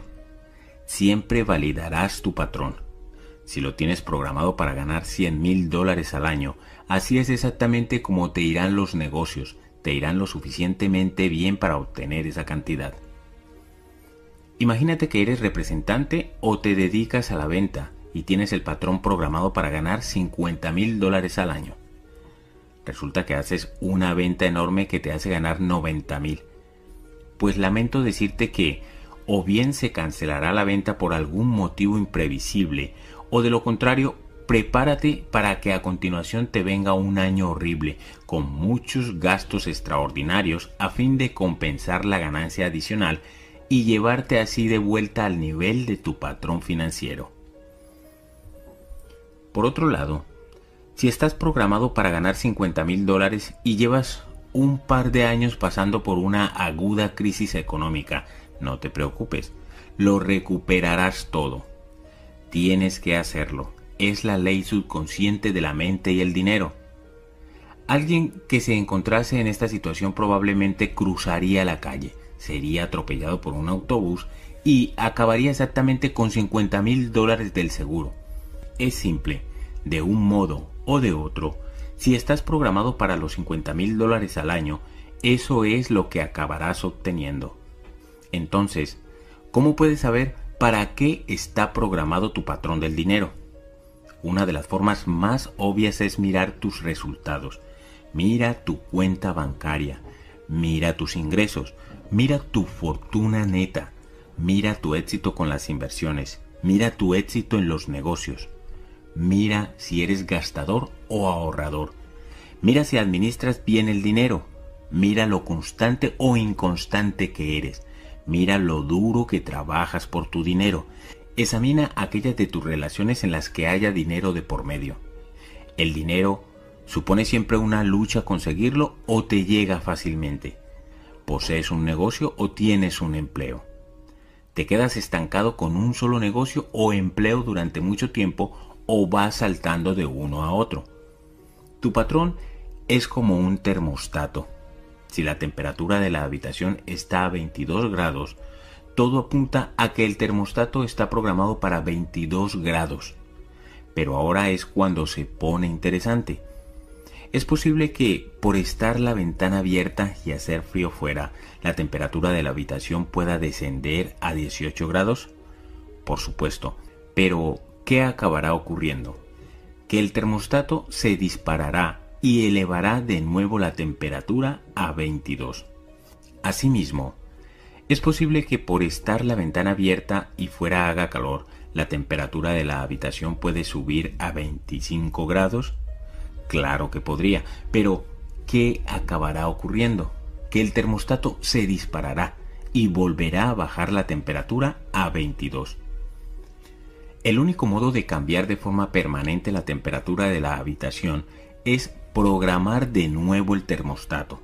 De la misma manera, el único modo de cambiar tu nivel de prosperidad económica de forma permanente es reprogramar de nuevo tu termostato económico, también conocido como tu patrón del dinero.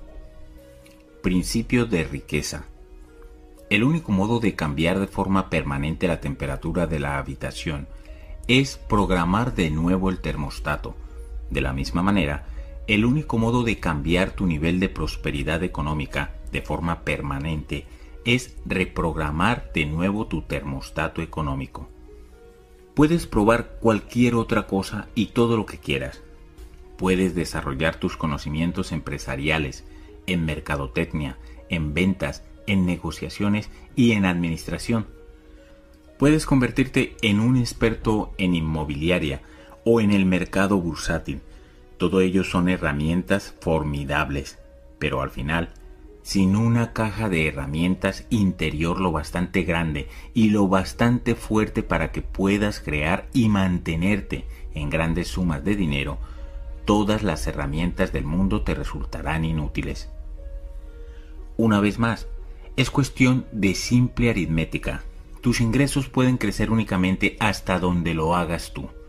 Por suerte o por desgracia, tu patrón personal del dinero y del éxito tenderá a permanecer contigo el resto de tu vida, a menos que lo identifiques y lo cambies. Y eso es exactamente lo que continuaré haciendo en la segunda parte de este audiolibro. Recuerda que el primer elemento de todo cambio es la conciencia. Obsérvate a ti mismo. Sé consciente. Observa tus pensamientos, tus miedos, tus creencias, tus hábitos, tus acciones e incluso tus inacciones. Ponte bajo un microscopio, estúdiate. La mayoría de nosotros creemos que vivimos nuestra vida sobre la base de lo que vamos eligiendo. Generalmente no es así. Aun cuando estemos muy iluminados durante un día normal, haremos solo unas pocas elecciones que sean un reflejo de la conciencia que tenemos de nosotros mismos en el momento actual. En general, somos como robots. Vamos con el automático puesto y estamos regidos por nuestro condicionamiento pasado y nuestros viejos hábitos. Ahí es donde entra la conciencia. Ser consciente es observar tus pensamientos y tus acciones, de modo que en el momento actual puedas vivir eligiendo verdaderamente en lugar de que te dirijan programaciones del pasado. Principio de riqueza. Ser consciente es observar tus pensamientos y tus acciones, de modo que en el momento actual puedas vivir eligiendo verdaderamente, en lugar de ser dirigido por programaciones del pasado. Siendo conscientes podemos vivir basándonos en quienes somos hoy, en lugar de hacerlo según quienes éramos ayer. De este modo, seremos capaces de responder de forma adecuada a las situaciones, aprovechando todo el abanico y todo el potencial de nuestras aptitudes y talentos, en lugar de reaccionar de forma inadecuada a los acontecimientos arrastrados por los miedos y las inseguridades del pasado. Una vez que eres consciente, puedes ver tu programación como lo que es, simplemente una grabación de información que recibiste y creíste en el pasado, en un momento en que eras demasiado joven para poder discernir. Te das cuenta de que ese condicionamiento no es quien eres tú, sino quien aprendiste a ser. Ves que tú no eres la grabación, sino la grabadora. No eres el contenido del vaso, sino el vaso mismo. No eres el software, sino el hardware. Ciertamente, la genética puede desempeñar un papel y también los aspectos espirituales pueden entrar en juego, pero gran parte de lo que da forma a quien tú eres procede de creencias e información de otras personas. Tal como sugería antes, las creencias no son necesariamente verdaderas o falsas, ni correctas o incorrectas, sino que, con independencia de su validez, son opiniones que han sido transmitidas una y otra vez, de generación en generación, hasta llegar a ti. Sabiendo esto, puedes optar conscientemente por liberarte de cualquier creencia o forma de ser que no contribuya a tu riqueza y sustituirla por una que sí lo haga. En nuestros cursos enseñamos que no hay ningún pensamiento que viva en tu cabeza sin pagar alquiler. Cada pensamiento que tengas será o bien una inversión o un coste, o bien te llevará hacia la felicidad y la prosperidad, o te alejará de ellas. O bien te infundirá poder o te lo quitará. Por eso es imprescindible que elijas sabiamente tus pensamientos y tus creencias. Ten presente que tus pensamientos y tus creencias no son quien tú eres y que no se hallan necesariamente adscritos a ti. Por muy valiosos que creas que son, no tienen mayor importancia y mayor significado que los que tú les das. Nada tiene significado excepto el que se le da. ¿Recuerdas que al principio de este audiolibro te sugería que no creyeses ni una palabra de lo que te dijera? Bien, si de veras quieres despegar en tu vida, no creas una palabra de lo que tú digas. Y si quieres iluminación instantánea, no te creas ni un pensamiento de los que tengas. Mientras tanto, si eres como la mayoría de la gente y vas a creerte algo, más vale que adoptes creencias que te ayuden, creencias ricas. Recuerda, los pensamientos llevan a sentimientos estos llevan a acciones y éstas a resultados. Puedes optar por pensar y actuar como lo hace la gente rica y por lo tanto crear los resultados que crean los ricos. La pregunta es, ¿cómo piensa y actúa la gente rica? Eso es exactamente lo que descubrirás en la segunda parte de este audiolibro. Si quieres cambiar tu vida económica para siempre, sigue escuchando. Declaración. Pon la mano sobre el corazón y di, observo mis pensamientos y tomo únicamente en consideración aquellos que me infundan poder. Tócate la cabeza y di, tengo una mente millonaria. Relato recibido de Ronda y Bob Baines. Fuimos al mente millonaria intensivo sin saber realmente lo que podíamos esperar. Quedamos muy impresionados con los resultados. Antes de asistir al seminario, estábamos teniendo muchos problemas de dinero. Parecía que nunca progresábamos. Continuamente estábamos en deudas y no sabíamos por qué. Liquidábamos los gastos de nuestras tarjetas de crédito por lo general con el dinero de una bonificación grande obtenida en el trabajo, solo para volver a endeudarnos al cabo de seis meses. No importaba cuánto dinero ganásemos, estábamos muy frustrados y discutíamos mucho. Entonces asistimos al mente millonaria. Mientras te escuchábamos, mi marido y yo no dejábamos de apretarnos mutuamente la pierna y de sonreír y mirarnos oímos una gran cantidad de información que nos hacía decir, no me extraña. Ah, es por eso. Ahora todo tiene sentido. Estábamos muy emocionados. Aprendimos lo distinto que pensamos él y yo en lo referente al dinero. Él gastaba y yo ahorraba. Qué horrible combinación. Después de oír la información, dejamos de culparnos uno al otro. Empezamos a comprendernos mutuamente y a la larga comenzamos a apreciarnos y a amarnos más.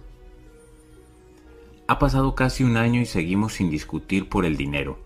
Solo hablamos de lo que aprendimos. Ya no estamos endeudados. De hecho, tenemos dinero ahorrado por primera vez en 16 años. Sí, ahora no solo tenemos dinero para nuestro futuro, sino que también tenemos el suficiente para nuestros gastos normales de cada día para juegos, educación, ahorros a largo plazo para una casa e incluso para compartir y dar. Es una sensación maravillosa saber que podemos emplear dinero en esas áreas y no sentirnos culpables por haberlo destinado y dedicado a esos fines. Nos sentimos libres. Muchas gracias, Har. Segunda parte. Los archivos de riqueza.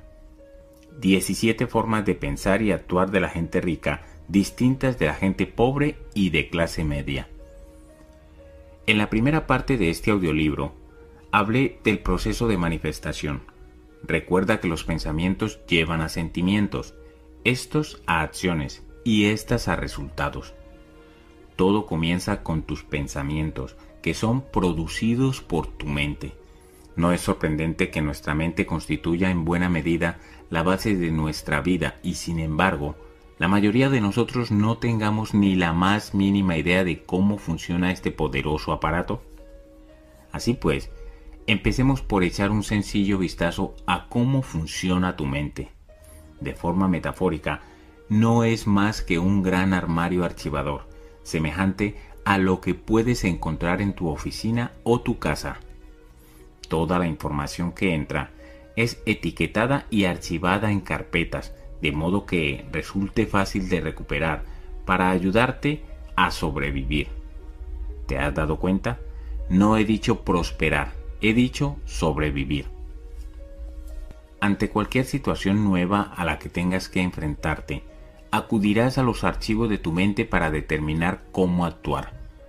Pongamos, por ejemplo, que estás considerando una oportunidad económica automáticamente vas a tu archivo etiquetado como dinero y desde allí decides qué hacer.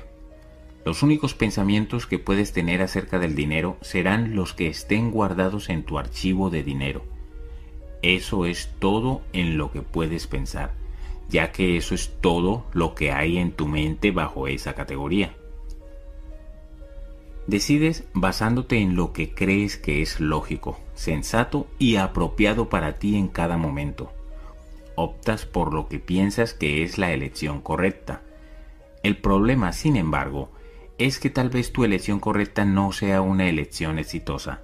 De hecho, lo que para ti resulta perfectamente lógico puede producir resultados perfectamente nefastos. Por ejemplo, supongamos que mi esposa está en un centro comercial. Es algo que no me resulta demasiado difícil de imaginar. Y resulta que ve un bolso verde. Está rebajado con un 25% de descuento. Inmediatamente se dirige a sus archivos mentales con la pregunta, ¿debería comprarme este bolso? En una fracción de segundo, los archivos de su mente vuelven con la respuesta. Has estado buscando un bolso verde que te vaya con aquellos zapatos verdes que te compraste la semana pasada. Además, es exactamente el tamaño adecuado. Cómpratelo. Mientras se dirige a la caja para pagar, su mente no solo está feliz por haber adquirido ese bonito bolso, sino también henchida de orgullo por haber ahorrado un 25%. Para tu mente, esta compra tiene perfecto sentido. Lo quiere, cree que lo necesita y es toda una ganga. Sin embargo, en ningún momento acudió a su mente el pensamiento, cierto, es un bolso bien bonito y es toda una ganga, pero ahora mismo tengo una deuda de tres mil dólares, así que será mejor que me abstenga. No se le ocurrió esa información porque no hay ningún archivo en su cabeza que la contenga. El archivo de cuando estés endeudada no compres más nunca fue instalado en su cerebro y no existe, lo cual significa que no podrá elegir esa opción. ¿Captas lo que quiero decir? Si en tu armario tienes solo archivos que no contribuyen al éxito económico, esas serán las únicas elecciones que podrás realizar. Para ti serán naturales, automáticas y tendrán perfecto sentido, pero al final seguirán produciendo fracaso o en el mejor de los casos mediocridad financiera. A la inversa, si tienes archivos mentales que contribuyan a la prosperidad económica, tomarás de manera natural y automática decisiones que produzcan prosperidad. No tendrás que pensarlo.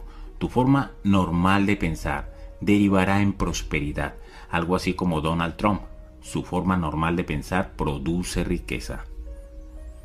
En lo referente al dinero, ¿no sería increíble que pudieras pensar intrínsecamente del mismo modo que lo hacen los ricos?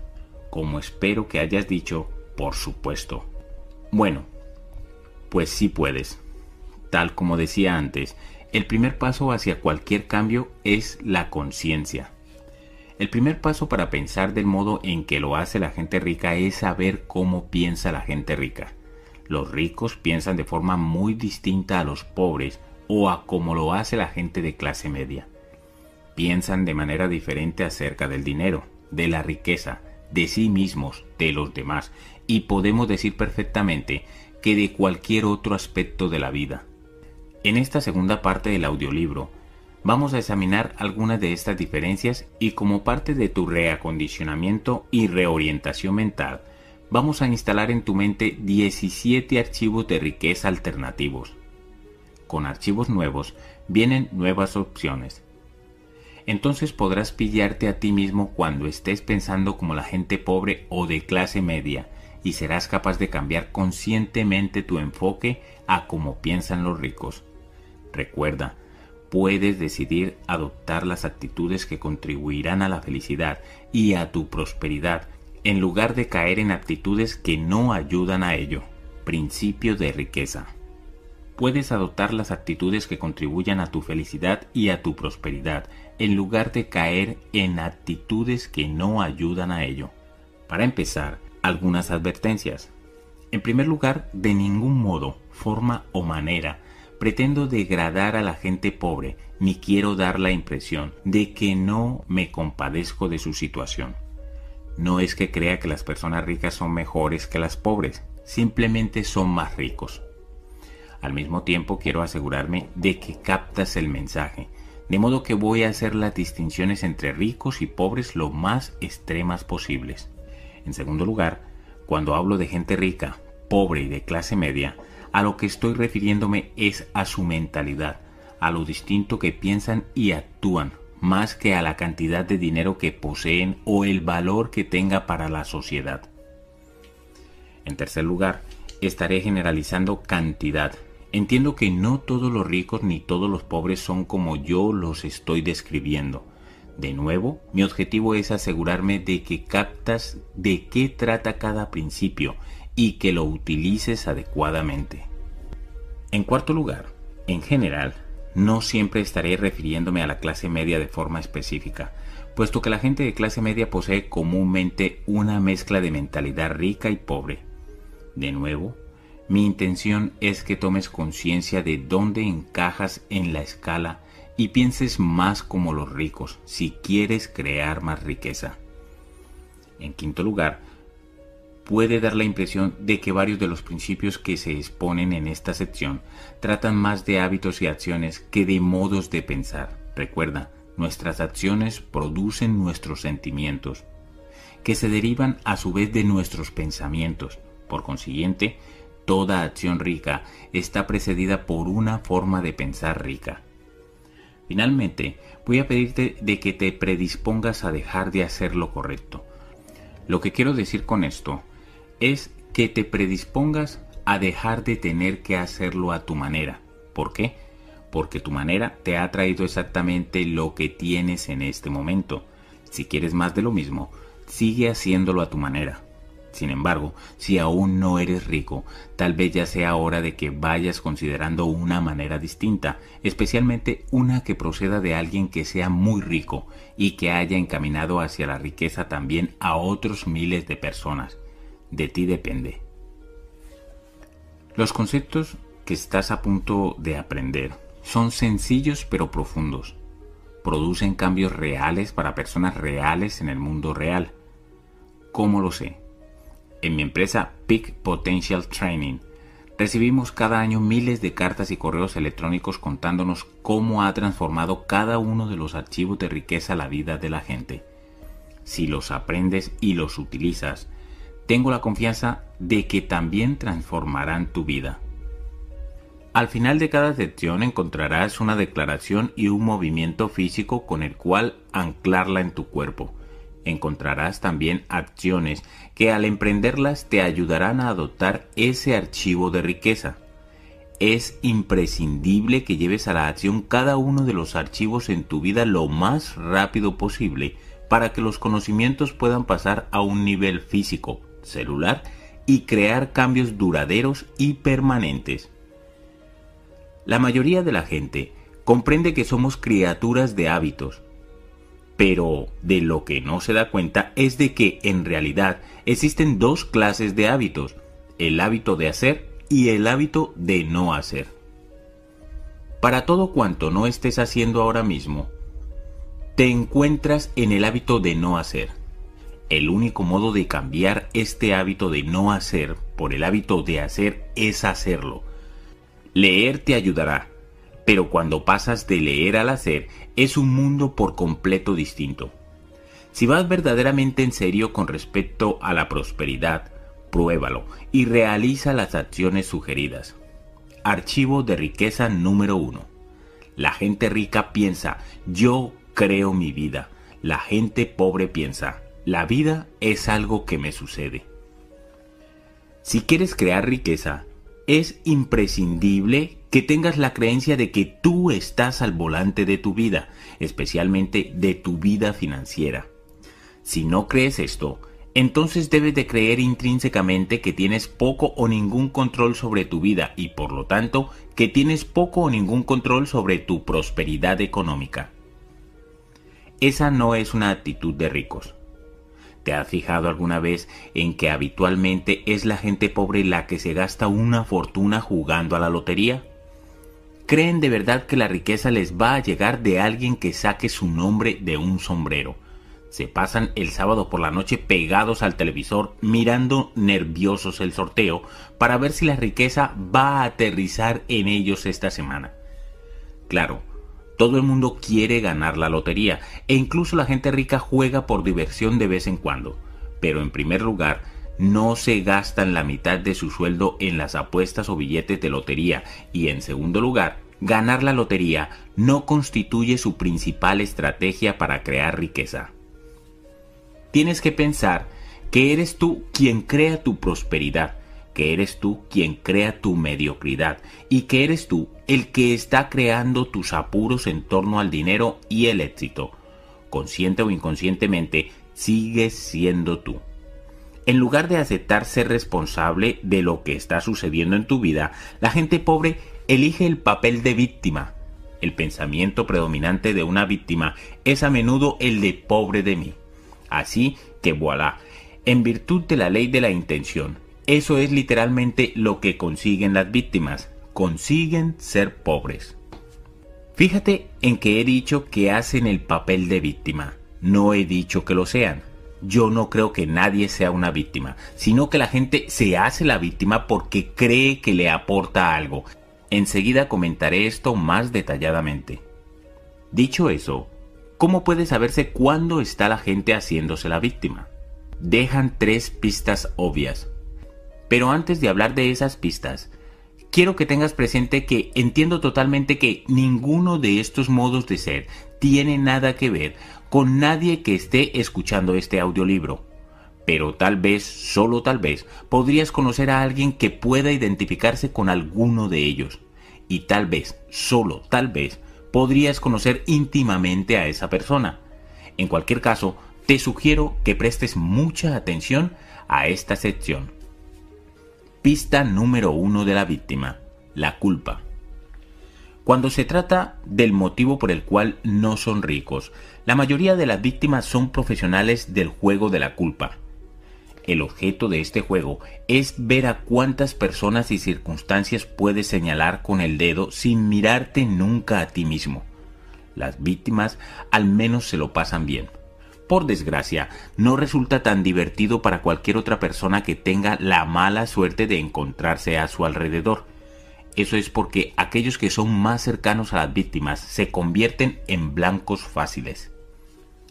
Las víctimas culpan a la economía, culpan al gobierno, culpan al mercado bursátil, culpan a su agente, culpan a su tipo de negocio, culpan a su empleador, culpan a sus empleados, culpan a su jefe, culpan a la oficina central, culpan a la persona que tienen inmediatamente por encima o por debajo de ellos, culpan a los de atención al cliente, culpan al departamento de transporte, culpan a su socio, culpan a su cónyuge, culpan a Dios y por supuesto siempre culpan a sus padres.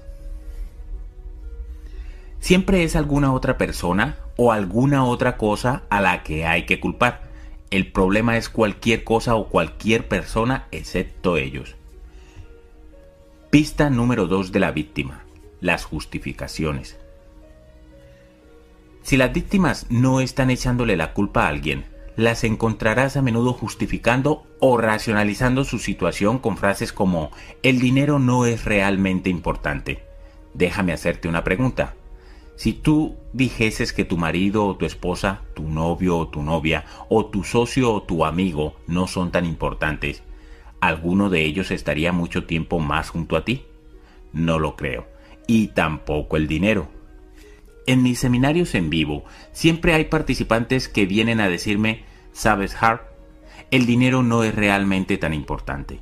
Yo los miro directamente a los ojos y les digo, estás en la ruina. ¿Me equivoco?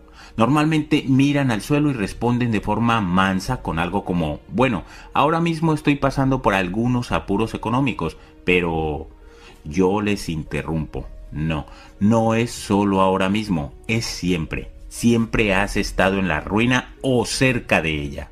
Sí o sí. Llegados a este punto, por lo general, asienten con la cabeza y regresan a su asiento desconsolados, listos para escuchar y aprender, puesto que finalmente se dan cuenta del desastroso efecto que esta sola creencia ha causado en su vida. Por supuesto que están en la ruina. ¿Tendrías una moto si no fuese importante para ti? Claro que no. ¿Tendrías un loro como mascota si no fuese importante para ti? Es obvio que no. Del mismo modo, si no piensas que el dinero es importante, sencillamente no tendrás dinero. puedes deslumbrar de verdad a tus amigos con la siguiente perspicacia. Imagina que en una conversación con un amigo, este te dice, el dinero no es importante. Ponte la mano en la frente y levanta la vista como si estuviese recibiendo un mensaje de los cielos y luego exclama, estás sin blanca, a lo que tu escandalizado amigo sin duda responderá. ¿Cómo lo has sabido? Entonces extiende la palma de la mano y contéstale. ¿Qué más quieres saber? Serán 50 dólares por favor. Déjame expresarlo sin rodeos. Cualquiera que diga que el dinero no es importante, no tiene un céntimo. La gente rica comprende la importancia del dinero y el lugar que éste ocupa en nuestra sociedad. Por otra parte, la gente pobre trata de validar su ineptitud financiera empleando comparaciones irrelevantes. Argumentarán, pero el dinero no es tan importante como el amor. Bueno, ¿esa comparación no te parece bastante tonta? ¿Qué es más importante? ¿El brazo o la pierna? Tal vez los dos lo sean. Escuchadme amigos. El dinero es extremadamente importante en las áreas en las que funciona y extremadamente poco importante en las que no. Y aunque el amor pueda hacer girar el mundo, está claro que no vale para pagar el edificio de un hospital, una iglesia o una casa. Tampoco proporciona alimento a nadie. Principio de riqueza. El dinero es extremadamente importante en las áreas en las que funciona y extremadamente poco importante en las que no. ¿No os he convencido? Probad a pagar las cuentas pendientes con amor. ¿Seguís sin estar seguros? Entonces, id al banco y probad a dejar algo de amor en depósito a ver qué ocurre. Os ahorraré la molestia. El cajero o la cajera os mirará como si acabaseis de ausentaros del manicomio sin permiso y gritará solo una palabra, seguridad. No hay ninguna persona rica que crea que el dinero no es importante. Y si no he logrado persuadiros y seguís creyendo de algún modo que el dinero no es importante, entonces solo tengo tres palabras para vosotros. Estáis sin blanca. Y siempre lo estaréis hasta que erradiquéis ese archivo que no contribuye a mejorar vuestro patrón financiero. Pista número 3 de la víctima. Las quejas. Quejarse es absolutamente lo peor que podrías hacer por tu salud o tu riqueza. Lo peor. ¿Por qué? Yo soy un gran creyente en la ley universal que reza, aquello en lo que te centras se expande. Cuando te estás quejando, en qué estás centrándote, en lo que va bien en tu vida o en lo que va mal. Obviamente te estás centrando en lo que va mal. Y dado que aquello en lo que te centras se expande, seguirás obteniendo más de lo que va mal. Muchos profesionales del desarrollo personal hablan de la ley de atracción. Esta afirma que lo semejante atrae a lo semejante en el sentido de que cuando estás quejándote, lo que en realidad atraes a tu vida es desgracia. Principio de riqueza. Cuando te estás quejando te conviertes en un imán viviente para la desgracia. ¿Te has fijado alguna vez en que los que se quejan tienen generalmente una vida dura? Parece que todo lo que podría irles mal, efectivamente, les va mal. Dicen, por supuesto que me quejo, mira qué porquería de vida tengo. Y ahora que ya lo sabes mejor, puedes explicarles, no, precisamente es debido a tus quejas por lo que tu vida es una porquería. Cállate y no te me acerques. Y esto nos lleva a otro punto. Debes asegurarte y reasegurarte de no ponerte en las proximidades de los que se quejan. Si te resulta absolutamente inevitable estar cerca, asegúrate de que traes un paraguas de acero, o la desgracia y la porquería dirigida a ellos te alcanzará a ti también. Yo permanezco lo más lejos posible de los que se quejan, porque la energía negativa es infecciosa. Hay muchísima gente, sin embargo, a la que le encanta andar con personas quejicas y escucharlas. ¿Por qué? Muy sencillo. Están esperando su turno ¿Y tú dices que eso es malo? Espera a escuchar lo que me pasó a mí. Aquí tienes unos deberes para casa que te prometo cambiarán tu vida. En los próximos siete días te desafío a no quejarte en absoluto, no solo en voz alta, sino tampoco mentalmente. pero tienes que hacerlo los siete días completos. ¿Por qué? Porque durante los primeros días puede que sigan llegándote restos de porquería procedentes de antes. Por desgracia, la porquería no viaja a la velocidad de la luz, ¿sabes? Sino a la velocidad de la porquería.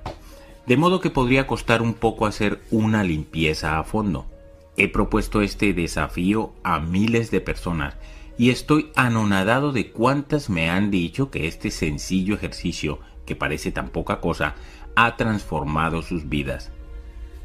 Te garantizo que quedarás pasmado de lo increíble que será tu vida cuando dejes de centrarte en la porquería y por ello dejes de atraerla hacia ti.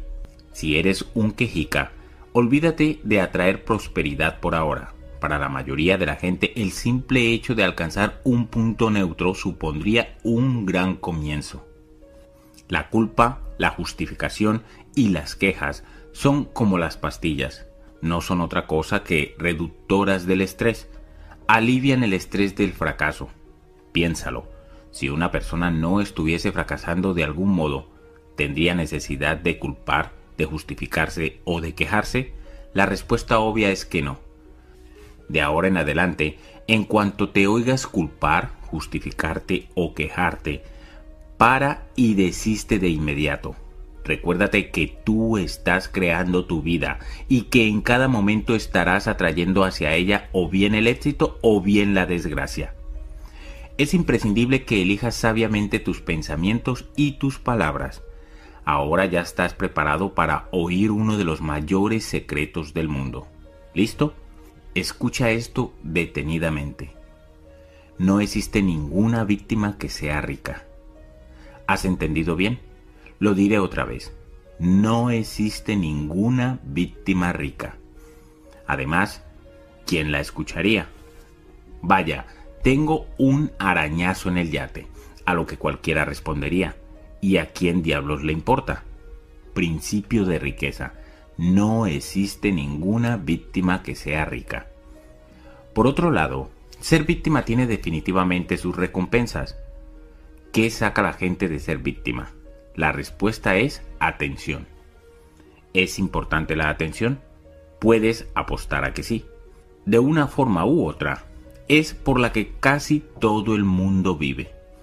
Y el motivo de que la gente viva por la atención es que han cometido un error fundamental se trata del mismo error que prácticamente todos hemos cometido. Hemos confundido la atención con el amor. Creedme, es casi imposible ser verdaderamente feliz y próspero cuando tienes unas constantes ansias de atención. ¿Por qué? Si es atención lo que quieres, te hallas a merced de los demás. Por lo general, acabas como un complacedor de la gente, mendigando su aprobación.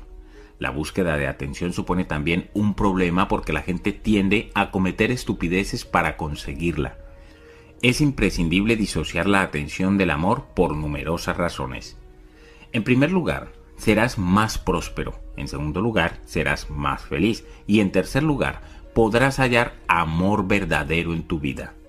En general, cuando la gente confunde amor con atención, no se aman unos a otros en el auténtico sentido espiritual del término, se aman unos a otros en buena parte desde el lugar de su propio ego, como en me encanta lo que haces por mí.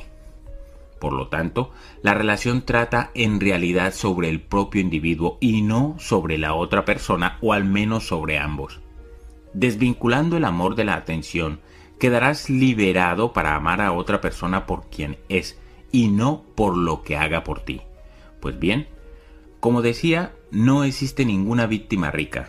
Así, para seguir siendo víctimas, los buscadores de atención se aseguran y reaseguran de no hacerse nunca ricos. Es el momento de decidir. Puede ser una víctima o puede ser rico, pero no ambas cosas. Escúchame.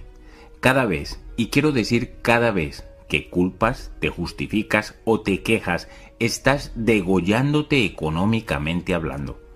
Claro, estaría bien emplear una metáfora más simpática y agradable, pero olvídalo. Ahora mismo no me interesa ser simpático o agradable. Me interesa ayudarte a que veas exactamente qué estás haciéndote a ti mismo. Más adelante, una vez que te hagas rico, podemos ser más simpáticos y agradables. ¿Qué te parece? Es hora de que tomes las riendas y reconozcas que tú creas todo lo que hay en tu vida y todo lo que no hay en ella. Ten presente que tú creas tu riqueza, tu no riqueza y todos los niveles intermedios. Declaración. Pon la mano sobre el corazón y di, yo creo el nivel exacto de mi prosperidad económica. Tócate la cabeza y di, tengo una mente millonaria. Acciones de la mente millonaria. Primero, cada vez que te sorprendas culpando, justificando o quejándote, deslízate el dedo índice de un lado a otro del cuello, como gesto desencadenante del recuerdo de que estás degollándote financieramente hablando. Una vez más, aun cuando este gesto pueda parecer un poco grosero para hacértelo a ti mismo, no lo es más que lo que te estás haciendo al culpar, justificarte o quejarte, y al final funcionará para paliar estos destructivos hábitos. Segundo, haz un informe. Al final de cada día, anota una cosa que haya ido bien y una que haya ido mal. Después escribe la respuesta a la siguiente pregunta. ¿Cómo he creado cada una de estas situaciones? Si había otras personas implicadas, pregúntate, ¿cuál ha sido mi parte de responsabilidad al crear una de estas situaciones? Este ejercicio te mantendrá como responsable de tu vida y te hará consciente de las estrategias que te están funcionando y de las que no. Archivo de riqueza número 2. La gente rica juega al juego del dinero para ganar. La gente pobre juega al juego del dinero para no perder. Los pobres juegan al juego del dinero a la defensiva en lugar de a la ofensiva. Dejadme preguntarte, si tuvieses que jugar a cualquier deporte o a cualquier juego estrictamente a la defensiva, ¿cuáles son las probabilidades de que ganaras ese juego? La mayoría de la gente estaría de acuerdo, escasas o nulas. Sin embargo, así es exactamente como juegan la mayoría de las personas al juego del dinero. Su principal preocupación es la supervivencia y la seguridad, en lugar de crear riqueza y abundancia. Así pues, ¿cuál es tu meta? ¿Cuál es tu objetivo? ¿Cuál es tu verdadera intención? La meta de la gente verdaderamente rica es tener una riqueza y abundancia enormes no solo algo de dinero, sino montones de dinero. ¿Y cuál es la gran meta de la gente pobre? Tener lo suficiente para pagar las cuentas pendientes y hacerlo puntualmente ya sería un milagro. De nuevo, permíteme recordarte el poder de la intención. Cuando tu intención es tener lo suficiente para pagar las cuentas, eso es exactamente lo que obtendrás justo lo suficiente para pagar las cuentas pendientes y ni un céntimo más. La gente de clase media al menos va un paso más allá. Lástima que sea un paso de hormiga. Su gran meta en la vida resulta ser también su palabra favorita. Solo quieren comodidad. Odio tener que darte la noticia, pero hay una enorme diferencia entre estar cómodo y ser rico. Debo admitirlo, no siempre lo supe. Pero una de las razones por las que creo tener el derecho de decir esto es que he tenido la experiencia de hallarme en los tres lados de la proverbial valla. He estado extremadamente pelado, como para tener que pedir prestado un dólar a fin de poner gasolina en el coche. Pero dejadme matizar eso. En primer lugar, el coche no era mío. En segundo lugar, ese dólar me vino en forma de cuatro monedas de 25 centavos ¿Sabe lo embarazoso que resulta para un adulto pagar la gasolina con cuatro monedas? El chaval del surtidor me miró como si fuese alguna especie de atracador de máquinas expendedoras y luego se limitó a sacudir la cabeza y a reírse. Definitivamente fue uno de mis momentos económicos más bajos y por desgracia, solo uno de ellos. Una vez que me organicé pasé al nivel de la comodidad. Sentirse cómodo económicamente está bien. Al menos sales a restaurantes decentes para variar. Pero muchas veces todo lo que podía pedir era pollo. En fin, no hay nada malo en pedir pollo, si eso es lo que realmente quieres. Pero muchas veces no lo es. De hecho, la gente que económicamente solo está cómoda, por lo general en restaurantes decide mirando la parte derecha de la carta, la parte del precio. ¿Qué te gustaría cenar esta noche, cariño? Tomaré este plato de 7,95 dólares. A ver qué es.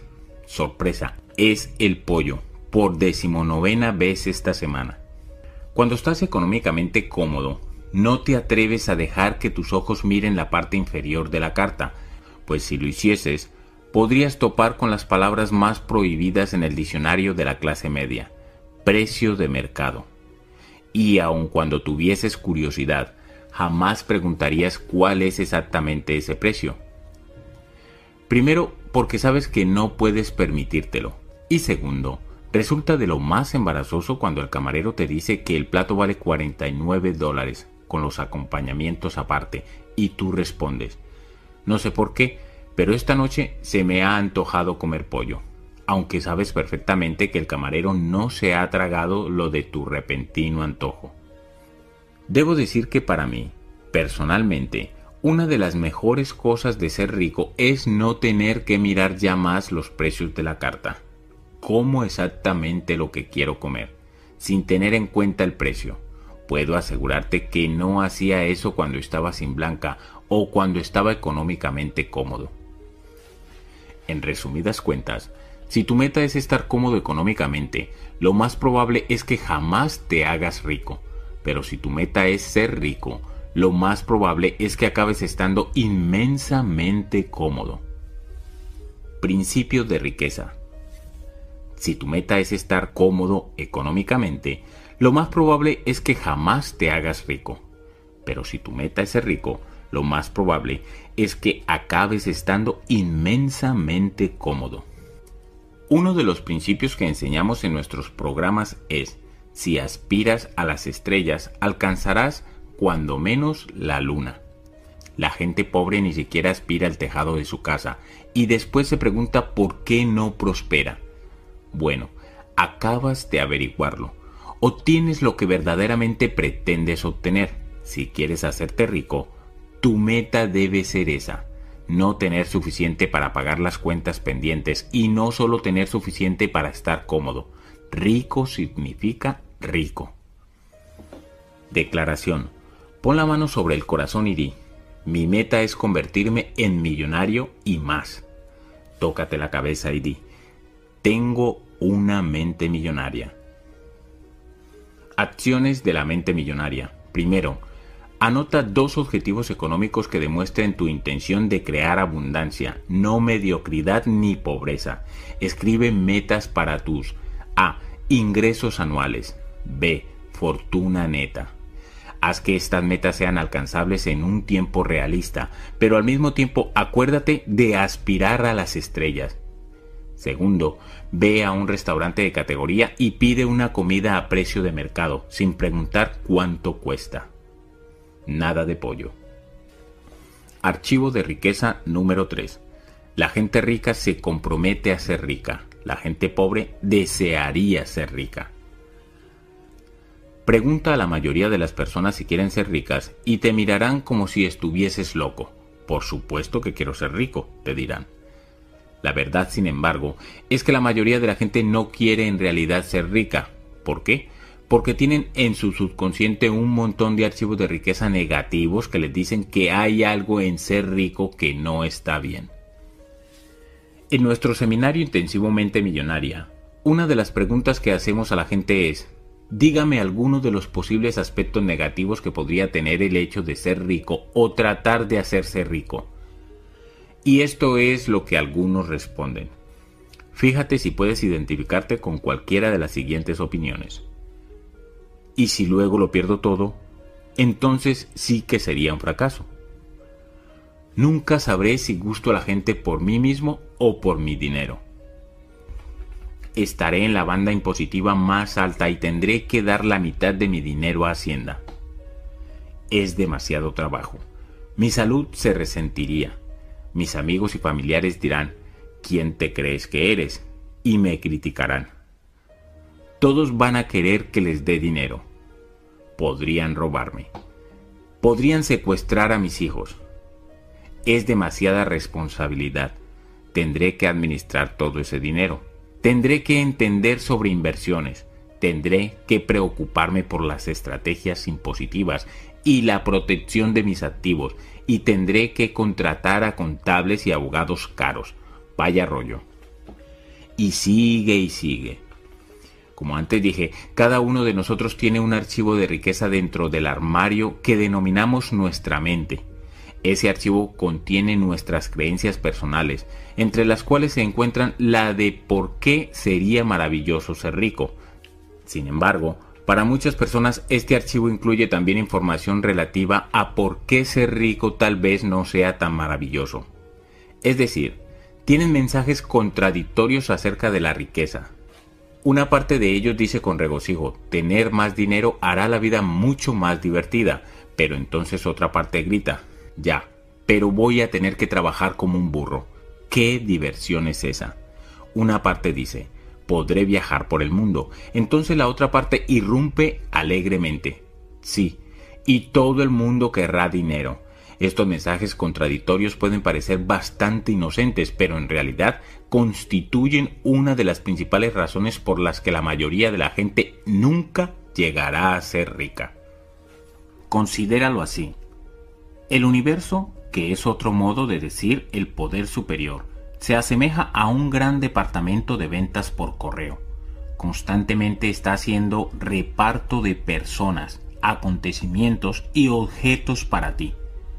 Tú haces el pedido, enviando mensajes energéticos al universo, mensajes basados en tus creencias predominantes. Basándose en la ley de atracción, el universo hará cuanto esté en su mano para decir que sí y darte lo que pides. Pero si en tu archivo hay mensajes contradictorios, el universo no podrá comprender qué es lo que realmente quieres. En un momento el universo oye que quieres ser rico, de modo que comienza a enviarte oportunidades de riqueza. Sin embargo, al siguiente momento te oye decir, los ricos son mezquinos y avariciosos, así que comienza a darte su apoyo para que no tengas mucho dinero. Pero entonces piensas, tener mucho dinero hace que puedas disfrutar mucho más de la vida, de modo que el pobre universo, mareado y confundido, empieza otra vez a mandarte oportunidades de tener más dinero. Al día siguiente no estás de humor inspirado por lo que piensas. El dinero no es tan importante. Al final, el frustrado universo grita, decídete de una puñetera vez. Te traeré lo que quieras, pero dime qué es lo que quieres. La razón número uno por la que la mayoría de la gente no obtiene lo que quiere es que no sabe lo que quiere. La gente rica es totalmente franca en cuanto a decir que quiere riqueza. Ellos son firmes en su deseo. Están completamente comprometidos a crear riqueza. Mientras sea legal, moral y ético, harán lo que haga falta para tener riqueza. Los ricos no envían mensajes contradictorios al universo, la gente pobre sí.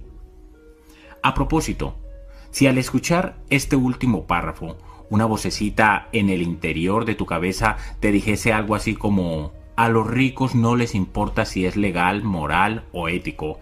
Eso significa que definitivamente estás haciendo lo correcto al escuchar este audiolibro. Pronto descubrirás lo perjudicial que resulta esa forma de pensar. Principio de riqueza. La razón número uno por la que la mayoría de la gente no obtiene lo que quiere es que no sabe lo que quiere. La gente pobre tiene muchas buenas razones en cuanto a por qué podría suponer un problema hacerse y de hecho ser rico. Por consiguiente, no tiene al 100% la certeza de que realmente quiera ser rica. El mensaje que mandan al universo es confuso. Su mensaje a los demás es confuso. ¿Y por qué se produce toda esta confusión? Porque el mensaje que se mandan a sí mismos es confuso. Antes hablé del poder de la intención.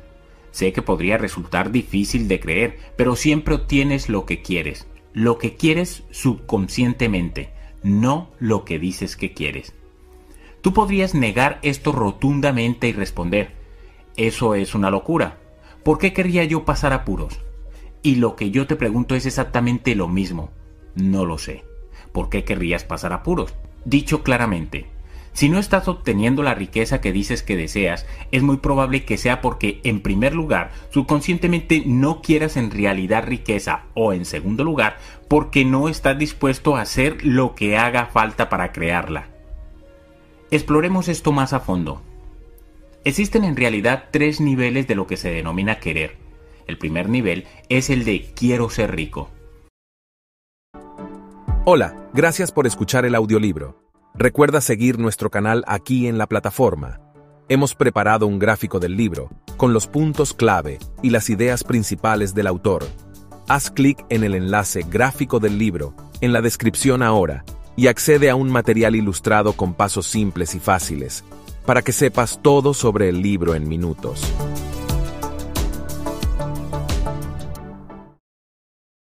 Eso es otra forma de decir, si me cae como llovido del cielo, lo cogeré. El solo hecho de querer no sirve de nada. ¿Te has fijado en que querer no lleva necesariamente a tener? Fíjate también en que lo primero sin lo segundo lleva a más de lo primero. Querer se convierte en algo habitual y conduce únicamente a sí mismo, creando un círculo perfecto que va exactamente a ninguna parte. La riqueza no viene del mero hecho de desearla, ¿Cómo sabes que esto es cierto? Con una simple comprobación de la realidad. Miles de millones de personas quieren ser ricas, pero relativamente pocas lo son. El segundo nivel de querer es el de elijo ser rico. Esto implica decidir convertirse en una persona rica. Elegir constituye una energía mucho más fuerte y va a la par con el ser responsable de crear tu realidad. La palabra decisión procede del término latino decidere, que significa eliminar cualquier otra alternativa. Elegir es mejor, pero no lo mejor. El tercer nivel de querer es el de me comprometo a ser rico. La definición del verbo comprometerse es dedicarse sin reservas. Esto significa no retener absolutamente nada, dar el 100% de todo lo que tienes para obtener riqueza. Significa estar dispuesto a hacer lo que haga falta durante el tiempo que haga falta. Este es el camino del guerrero. No hay excusas, no hay ningún pero que valga, ningún quizás, ningún tal vez. Y el fracaso no es una opción. El camino del guerrero es simple. Seré rico o moriré en el intento. Me comprometo a ser rico. Prueba a decirte eso a ti mismo. ¿Qué sentimiento te produce? A algunos les da una sensación de poder, otros se sienten intimidados. La mayoría de las personas jamás se comprometerían verdaderamente a ser ricas. Si les preguntases, ¿apostarías tu vida a que antes de 10 años serás rico? La mayoría diría, ni hablar. Esa es la diferencia entre los ricos y los pobres. Es precisamente porque la gente no piensa comprometerse de verdad en ser rica por lo que no lo es. Y lo más probable es que no llegue a serlo nunca. Alguien podría decir, Harp, ¿de qué estás hablando? Yo me dejo el alma en ello, lo estoy intentando con todas mis fuerzas. Por supuesto que estoy comprometido en ser rico. Y yo le contestaría, eso de que lo estás intentando significa bien poco. La definición de compromiso es dedicarse sin reservas. Las palabras clave son sin reservas, lo cual significa que estás poniendo en ello todo, y quiero decir todo lo que tienes. La mayoría de la gente que conozco que no es próspera económicamente tiene límites en lo referente a cuánto están dispuestos a hacer, cuánto están dispuestos a arriesgar y cuánto están dispuestos a sacrificar. Aunque piensen que harán lo que haga falta, si profundizo en las preguntas siempre me encuentro con que ponen muchos límites en cuanto a lo que están dispuestos a hacer y no a hacer para triunfar. Lamento tener que ser yo quien te diga esto, pero hacerse rico no es un paseo por el parque. Y cualquiera que te diga que sí, o no tiene ni idea o le falta un poco de integridad. Según mi experiencia, hacerse rico requiere enfoque, valor, conocimientos y pericia. Requiere el 100% de tu esfuerzo, una actitud de no rendirse nunca y por supuesto una disposición mental de rico. También debes creer en lo más profundo de tu corazón, que puedes crear riqueza y que la mereces absolutamente. Todo esto significa que si no estás completa, total y verdaderamente comprometido a crear riqueza, lo más probable es que no lo consigas. Principio de riqueza. Si no estás completa, total y verdaderamente comprometido a crear riqueza, lo más probable es que no lo consigas. ¿Estás dispuesto a trabajar 16 horas al día? La gente rica sí. ¿Estás dispuesto a trabajar los 7 días de la semana y a renunciar a la mayoría de tus fines de semana? La gente rica sí. ¿Estás dispuesto a sacrificar ver a tu familia y a tus amigos y a renunciar a tus actividades recreativas y pasatiempos? La gente rica sí. ¿Estás dispuesto a arriesgar todo tu tiempo, tu energía y tu capital inicial sin ninguna garantía de devolución? La gente rica sí. Durante un tiempo que uno espera que sea corto, pero que a menudo es largo, los ricos están dispuestos a hacer todo lo que he mencionado en el párrafo anterior. ¿Tú lo estás? Tal vez seas afortunado y no tengas que trabajar mucho tiempo ni sacrificar nada. Puedes desear que así sea, pero yo, desde luego, no contaría con ello. La gente rica está lo suficientemente comprometida y decidida a hacer lo que haga falta. Punto. Resulta interesante observar, sin embargo, que una vez que te comprometes, el universo hará lo imposible por apoyarte. Uno de mis pasajes favoritos es el escrito por el explorador W. H. Murray durante una de las primeras expediciones al Himalaya. Mientras no estemos totalmente comprometidos, habrá indecisión. Existirá la posibilidad de echarse atrás y habrá siempre ineficacia. En relación con todos los actos de iniciativa y de creación, hay una sola verdad elemental, cuya ignorancia mata innumerables ideas y planes espléndidos. En el momento en que uno se compromete firmemente, la providencia se pone también en movimiento. De la decisión surge todo un caudal de sucesos que provoca todo tipo de incidentes imprevistos a nuestro favor causa encuentros casuales y trae la ayuda material que nadie habría soñado encontrar. En otras palabras, el universo te prestará su ayuda, te guiará, te apoyará e incluso creará milagros para ti, pero primero debes comprometerte. Declaración. Pon la mano sobre el corazón y di, me comprometo a ser rico. Tócate la cabeza y di, tengo una mente millonaria. Acciones de la mente millonaria. Primero, escribe un párrafo corto explicando por qué exactamente es importante para ti crear riqueza. Sé concreto. Segundo, queda con un amigo o familiar que esté dispuesto a apoyarte. Dile a esa persona que quieres evocar el poder del compromiso con la finalidad de crear un mayor éxito. Ponte la mano en el corazón Mira a esa persona a los ojos y repite la siguiente afirmación. Yo me comprometo a convertirme en millonario antes de... Pídele a tu amigo que afirme. Yo creo en ti. Archivo de riqueza número 4. La gente rica piensa en grande. La gente pobre piensa en pequeño. En cierta ocasión invitamos a impartir uno de nuestros seminarios a una persona que en solo tres años había pasado de tener una fortuna neta de 250 mil dólares a más de 600 millones. Cuando se le preguntó el secreto, dijo, en el momento en que comencé a pensar en grande, todo cambió. La ley de ingresos dice, se te pagará en proporción directa al valor de lo que tú des, según el mercado. Principio de riqueza. La ley de ingresos. Se te pagará en proporción directa al valor de lo que tú das, según el mercado. La palabra clave aquí es valor. Es importante saber que hay cuatro factores que determinan tu valor en el mercado. Oferta, demanda, calidad y cantidad. Según mi experiencia, el factor que presenta el mayor reto para la mayoría de las personas es la cantidad. El factor cantidad significa simplemente cuál es el valor que entregas realmente al mercado. Otra forma de expresar esto es a cuánta gente sirves o a cuánta gente afectas realmente. En mi negocio, por ejemplo, hay formadores que prefieren enseñar a pequeños grupos de 20 personas a la vez. Otros se sienten cómodos con un centenar de participantes en la sala. A otros les gusta tener una audiencia de 500 personas y aún hay otros a los que les encantan las audiencias de entre 1000 y 5000 individuos o más. ¿Crees que existe alguna diferencia entre los ingresos de estos formadores? Sí, señor. Piensa en el negocio de mercadotecnia en cadena. ¿Hay alguna diferencia de ingresos entre alguien que tiene a 10 personas por debajo de él y alguien que tiene a 10.000? Yo diría que sí. Al principio de este audiolibro, he mencionado que poseía una cadena de tiendas de fitness. Desde el momento en que me planteé entrar en ese negocio, mi intención era tener un centenar de tiendas que funcionasen bien y llegar a decenas de miles de personas. Por otra parte, mi competidora, que empezó seis meses después que yo, tenía la intención de poseer una sola tienda que funcionaba bien.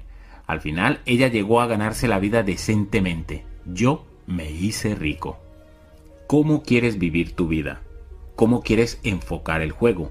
¿Quieres jugar en las grandes ligas o en las pequeñas? ¿Vas a jugar a ser grande o a ser pequeño? Tú eliges. La mayoría de las personas eligen jugar a ser pequeñas. ¿Por qué? En primer lugar, por el miedo. Les asusta terriblemente el fracaso y todavía les da más miedo el éxito. En segundo lugar, la gente juega a ser pequeña porque se siente pequeña, se siente indigna, no se siente lo bastante buena o lo bastante importante para ejercer una auténtica influencia en la vida de otras personas. Pero escucha esto, tu vida no trata solo de ti. Es muy importante la aportación que haces a la vida de los demás. Trata de vivir fiel a tu misión y a tu razón de estar aquí en este planeta en este momento. Intenta añadir tu pieza del rompecabezas al mundo. La mayoría de la gente se halla tan estancada en su ego que para ellos todo gira en torno al yo, yo y más yo. Pero si quieres ser rico en el más auténtico sentido de la palabra, esto no puede ser algo que te incumba únicamente a ti. Hacerte rico debe implicar un valor añadido a la vida de otras personas. Uno de los más grandes inventores y filósofos de nuestro tiempo, Buckminster Fuller, dijo, la finalidad de nuestra vida es añadir valor a la gente de esta generación y de las siguientes. Cada uno de nosotros viene a esta tierra con talentos naturales, con cosas que simplemente hacemos bien por naturaleza. Se trata de dones que fueron dados por una razón, para usarlos y compartirlos con los demás. Las investigaciones demuestran que las personas más felices son las que utilizan sus talentos naturales al máximo. Parte de tu misión en la vida debe ser, pues, compartir tus dones y tu valía con la máxima gente posible. Eso implica estar dispuesto a jugar en grande. ¿Conoces la definición de empresario? la que nosotros usamos en nuestros programas es la de la persona que soluciona problemas a la gente, obteniendo por ello una ganancia. Así es, un empresario no es otra cosa que un solucionador de problemas. Ahora te pregunto, ¿preferirías solucionar problemas a más o menos gente? Si has respondido que a más, eso indica que necesitas empezar a pensar en más grande y decidirte a ayudar a cantidades enormes de personas a miles, incluso a millones.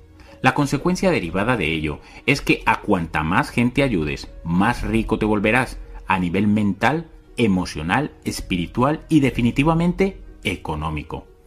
No te equivoques, todas y cada una de las personas de este planeta tienen una misión. Si tú estás viviendo ahora mismo es porque existe una razón para ello. A Richard Bach, en su libro Juan Salvador Gaviota, se le pregunta, ¿Cómo sabré cuándo he completado mi misión? La respuesta, sigues respirando, es que no has terminado.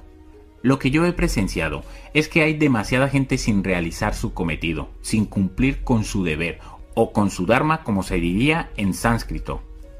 Observo a demasiadas personas que juegan a un nivel infinitamente pequeño y a demasiada gente que permite que sea su yo egocéntrico, basado en el miedo, el que la rija el resultado es que somos demasiados los que no estamos viviendo a nuestro pleno potencial, en términos tanto de nuestra propia vida como de nuestra aportación a los demás. Todo el mundo tiene su finalidad que es única. Tal vez seas inversor inmobiliario y compres propiedades para alquilar y juntar dinero constante y sonante. ¿Cuál es tu misión? ¿Cómo ayudas tú? es muy probable que añadas valor a tu comunidad, ayudando a familias a encontrar una vivienda asequible que tal vez de otro modo no podrían encontrar. Ahora la pregunta es, ¿a cuántas familias y personas puedes ayudar? ¿Estás dispuesto a ayudar a 10 en lugar de una? ¿A 20 en lugar de 10? ¿A 100 en lugar de 20? Esto es a lo que me refiero con lo de jugar en grande. En su maravilloso libro Volver al Amor, la autora Marianne Williamson lo expresa del siguiente modo. Eres hijo de Dios. Que juegues a ser pequeño no sirve al mundo. Nada hay de iluminado en encogerte para que otros no se sientan inseguros en tu presencia. Todos fuimos hechos para brillar, como brillan los niños. Nacimos para manifestar la gloria de Dios que llevamos dentro. Esa gloria no está solo en algunos de nosotros, está en todos. Y al dejar brillar nuestra propia luz, inconscientemente damos permiso a otros para hacerlo también. Al liberarnos de nuestro miedo, nuestra presencia libera automáticamente a otros. El mundo no necesita más personas que jueguen a ser pequeñas. Ya es hora de dejar de esconderse y empezar a apretar el paso. Es hora de dejar de necesitar y empezar a liderar. Es hora de empezar a compartir tus dones en lugar de guardarlos o de fingir que no existen. Es hora de que empieces a jugar al juego de la vida a lo grande. Al final, los pensamientos pequeños y las acciones pequeñas conducen tanto a estar arruinado como insatisfecho. Los pensamientos grandes y las acciones grandes llevan tanto a tener dinero como significado. Tú eliges. Relato recibido de Jean Rosemary. Si alguien me hubiese dicho que yo podría duplicar mis ingresos y simultáneamente disponer del doble de tiempo libre, le habría dicho que eso no podía ser. Pero es exactamente lo que ha sucedido. En un año nuestro negocio creció un 175% y en ese mismo año nos tomamos un total de 7 semanas de vacaciones, buena parte de ellas pasadas en seminarios de Peak Potentials. Esto es increíble teniendo en cuenta que en los 5 años anteriores habíamos experimentado un crecimiento mínimo y habíamos pasado apuros para conseguir siquiera dos semanas de tiempo libre al año. Como consecuencia de conocer a Harv y entrar en contacto con Peak Potentials, tengo una comprensión más profunda de mí mismo y un mayor reconocimiento por la abundancia que hay en mi vida. La relación con mi esposa y mis hijos ha mejorado inconmensurablemente. Ahora veo más oportunidades de las que jamás creí posibles. Siento que verdaderamente estoy en el buen camino en todos los aspectos. Declaración. Pon la mano sobre el corazón y di. Pienso en grande. Elijo ayudar a miles y miles de personas tócate la cabeza y di, tengo una mente millonaria. Acciones de la mente millonaria. Primero, anota los que creas que son tus talentos naturales. Se trata de cosas que siempre se te han dado bien por naturaleza. Escribe también cómo y dónde puedes utilizar mayor cantidad de estos dones en tu vida y especialmente en tu vida laboral. Segundo, anota o devánate los sesos con un grupo de gente, cómo puedes solucionar los problemas a 10 veces más personas de las que ahora abarcas en tu empleo o negocio. Debes dar al menos con tres estrategias distintas. Archivo de riqueza número 5. La gente rica se centra en las oportunidades. La gente pobre se centra en los obstáculos. Los ricos ven oportunidades. Los pobres obstáculos. Los ricos ven crecimiento potencial, los pobres pérdida potencial. Los ricos se centran en las recompensas, los pobres los riesgos. Llegamos a la vieja cuestión del vaso. ¿Está medio vacío o medio lleno? Aquí no estamos hablando de pensamiento positivo, estamos hablando de tu perspectiva habitual sobre el mundo. La gente pobre toma decisiones basándose en el miedo, su mente está constantemente analizando lo que no va bien o lo que podría ir mal de cualquier situación. Su principal disposición mental es, y si no funciona, o con mayor frecuencia, no va a funcionar. La gente de clase media es ligeramente más optimista. Su disposición mental es la de, yo desde luego espero que esto funcione. Los ricos, como he dicho antes, se responsabilizan de los resultados de su vida y actúan según la disposición mental de funcionará porque yo haré que funcione. La gente rica confía en tener éxito, tiene confianza en sus capacidades, tienen confianza en su creatividad y creen que en el caso de que las circunstancias fueran desfavorables, podrán encontrar otro modo de tener éxito. Generalmente, cuanto más grande es la recompensa, mayor es el riesgo. Como constantemente ven oportunidades, los ricos están dispuestos a arriesgar. La gente rica cree que si las cosas no salen del todo bien, siempre podrán recuperar su dinero. Los pobres, sin embargo, esperan el fracaso, carecen de confianza en sí mismos y en sus capacidades. Piensan que si las cosas no saliesen bien sería catastrófico y como constantemente ven obstáculos, por regla general no están dispuestos a arriesgar y si no hay riesgo no hay recompensa. Que conste, estar dispuesto a arriesgar no significa necesariamente que estés dispuesto a perder. La gente rica asume riesgos con base. Esto significa que investigan, averiguan lo que tienen que averiguar y toman decisiones basándose en información y en hechos sólidos. Por otra parte, ¿crees que se toman todo el tiempo del mundo para informarse? No. Hacen lo que pueden en el menor tiempo posible y después deciden meterse en el asunto o no. Los pobres, aunque afirman que están preparándose para cuando llegue la oportunidad, lo que generalmente hacen es andarse con rodeos. Están muertos de miedo, vacilando durante semanas, meses e incluso años enteros. Y para entonces la oportunidad generalmente desaparece. Así racionalizan la situación diciendo, me estaba preparando, Seguro que sí. Pero mientras ellos se estaban preparando, el rico entró, salió y ganó otra fortuna. Sé que lo que estoy a punto de decir puede sonar un poco extraño teniendo en cuenta lo mucho que valoro la autorresponsabilidad.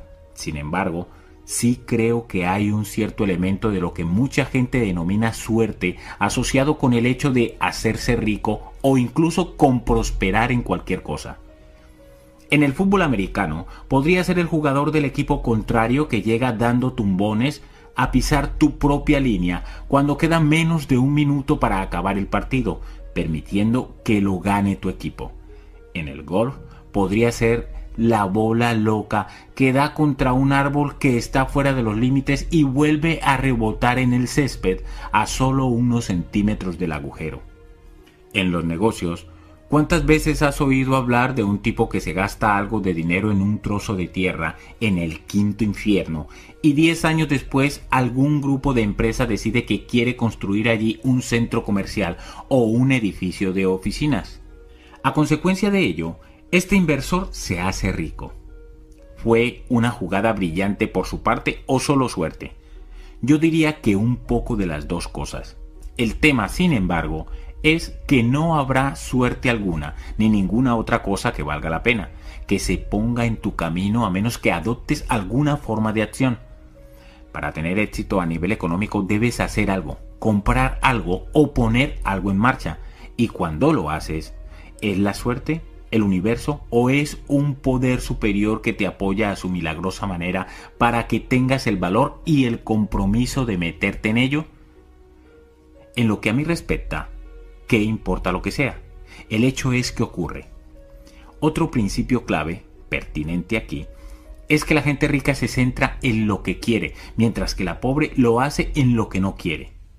De nuevo, la ley universal establece, aquello en lo que te centras se expande. Puesto que los ricos se centran en las oportunidades que hay en todo, estas abundan para ellos, su mayor problema es manejar todas las increíbles posibilidades de ganar dinero que ven. Por otra parte, puesto que los pobres se centran en los obstáculos que hay en todo, estos abundan para ellos y su mayor problema es manejar todos los increíbles obstáculos que ven. Es sencillo. Aquello en lo que te enfocas determina lo que te encuentras en la vida. Céntrate en las oportunidades y eso es lo que encontrarás.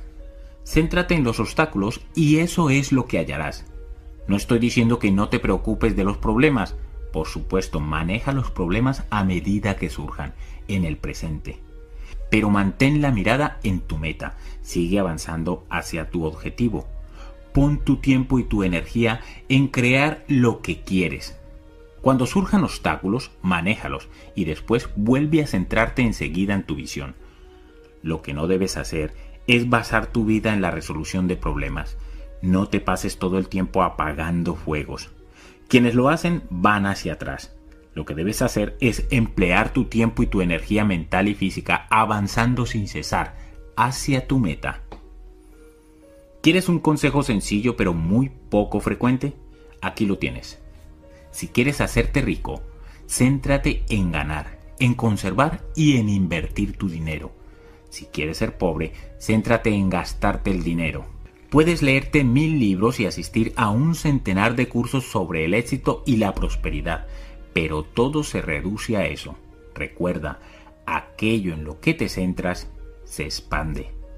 La gente rica comprende también que nunca puede saberse toda la información de antemano. En otro de nuestros programas, la formación del guerrero ilustrado, preparamos a la gente para que acceda a su poder interior y triunfe a pesar de todo. En ese curso enseñamos un principio conocido como preparados, fuego, apunten. ¿Qué es lo que queremos decir? Prepárate lo mejor que puedas en el mejor tiempo posible y pasa a la acción. Después, ve corrigiendo por el camino. Es de locos pensar que puedes saber todo lo que sucederá en el futuro. Es engañoso creer que puedes prepararte para todas y cada una de las circunstancias que algún día podrían producirse y que puedes protegerte de ellas. ¿Sabías que en el universo no hay ninguna línea recta? La vida no se mueve en líneas perfectamente rectas, sino de forma más parecida, como lo hace un río sinuoso. En la mayoría de las ocasiones, únicamente puedes ver hasta la siguiente curva, y solo cuando llegas a esa siguiente curva puedes ver más. El asunto es meterse en el juego con lo que tengas, desde donde te encuentres. Yo llamo a esto entrar en el ruedo. Por ejemplo, hace unos años estaba planeando abrir una cafetería pastelería que funcionase toda la noche en Fort Lauderdale, Florida. Estudié las opciones de ubicación y el mercado y averigüé el equipamiento que necesitaría. Investigué también las clases de pasteles, tartas, helados y cafés disponibles. El primer gran problema es que comencé a engordar mucho. Investigar comiendo no resultó útil, de modo que me pregunté, Har, ¿cuál sería el mejor modo de estudiar este negocio? Entonces, un tipo llamado Harp, que era obviamente mucho más listo que yo, respondió, si de verdad quieres aprender un negocio, métete en él. No tienes por qué ser el propietario desde el primer día. Entra en el ruedo consiguiendo un empleo en ese campo. Aprenderás más barriendo un restaurante y lavando platos que con 10 años de investigación desde fuera. Ya te dije que era mucho más listo que yo. Y eso fue lo que hice conseguí un empleo en la pastelería Mother Butler. Ojalá pudiese decirte que inmediatamente reconocieron mis magníficos talentos y me nombraron adjunto al jefe. Lamentablemente resultó que no vieron ni les importaron mis actitudes de liderazgo y por tanto comencé como ayudante de camarero, barriendo el suelo y limpiando platos.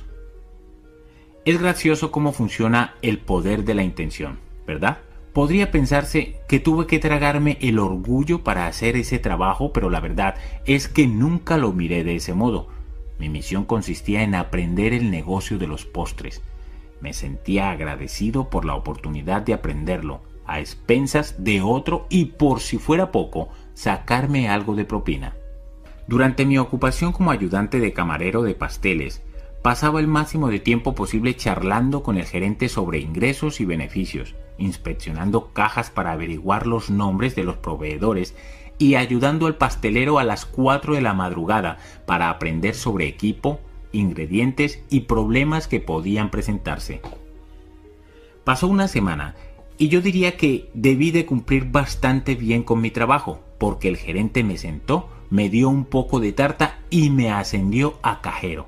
Me lo pensé exactamente durante una fracción de segundo. Finalmente respondí, Gracias, pero no. En primer lugar, no iba a aprender mucho atascado detrás de una caja registradora, y en segundo, ya había aprendido lo que fui a aprender. Misión cumplida. Y a eso es a lo que me refiero con lo de estar en el ruedo. significa introducirse en el campo en el que quieres estar en el futuro en calidad de lo que sea para empezar.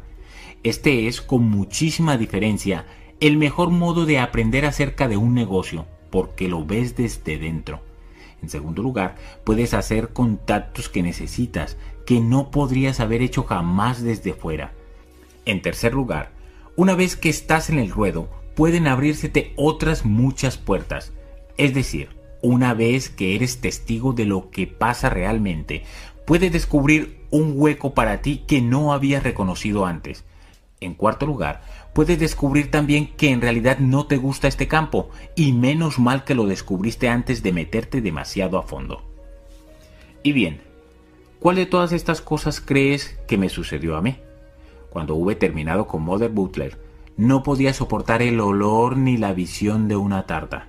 Segundo, el pastelero lo dejó al día siguiente de marcharme yo. Me llamó por teléfono y me explicó que acababa de enterarse de un aparato de preparación física recién salido conocido como botas de inversión. Y quería saber si me interesaría verlas. Examiné cómo estaban las cosas y decidí que las botas eran una bomba, pero él no, de modo que me involucré yo solo. Comencé a vender las botas a tiendas de material deportivo y a grandes almacenes. Me di cuenta de que todos esos puntos de venta al por menor tenían algo en común, un material de preparación física horrible. Las campanas de mi cerebro se volvieron locas. Oportunidad, oportunidad, oportunidad. Es gracioso como suceden las cosas.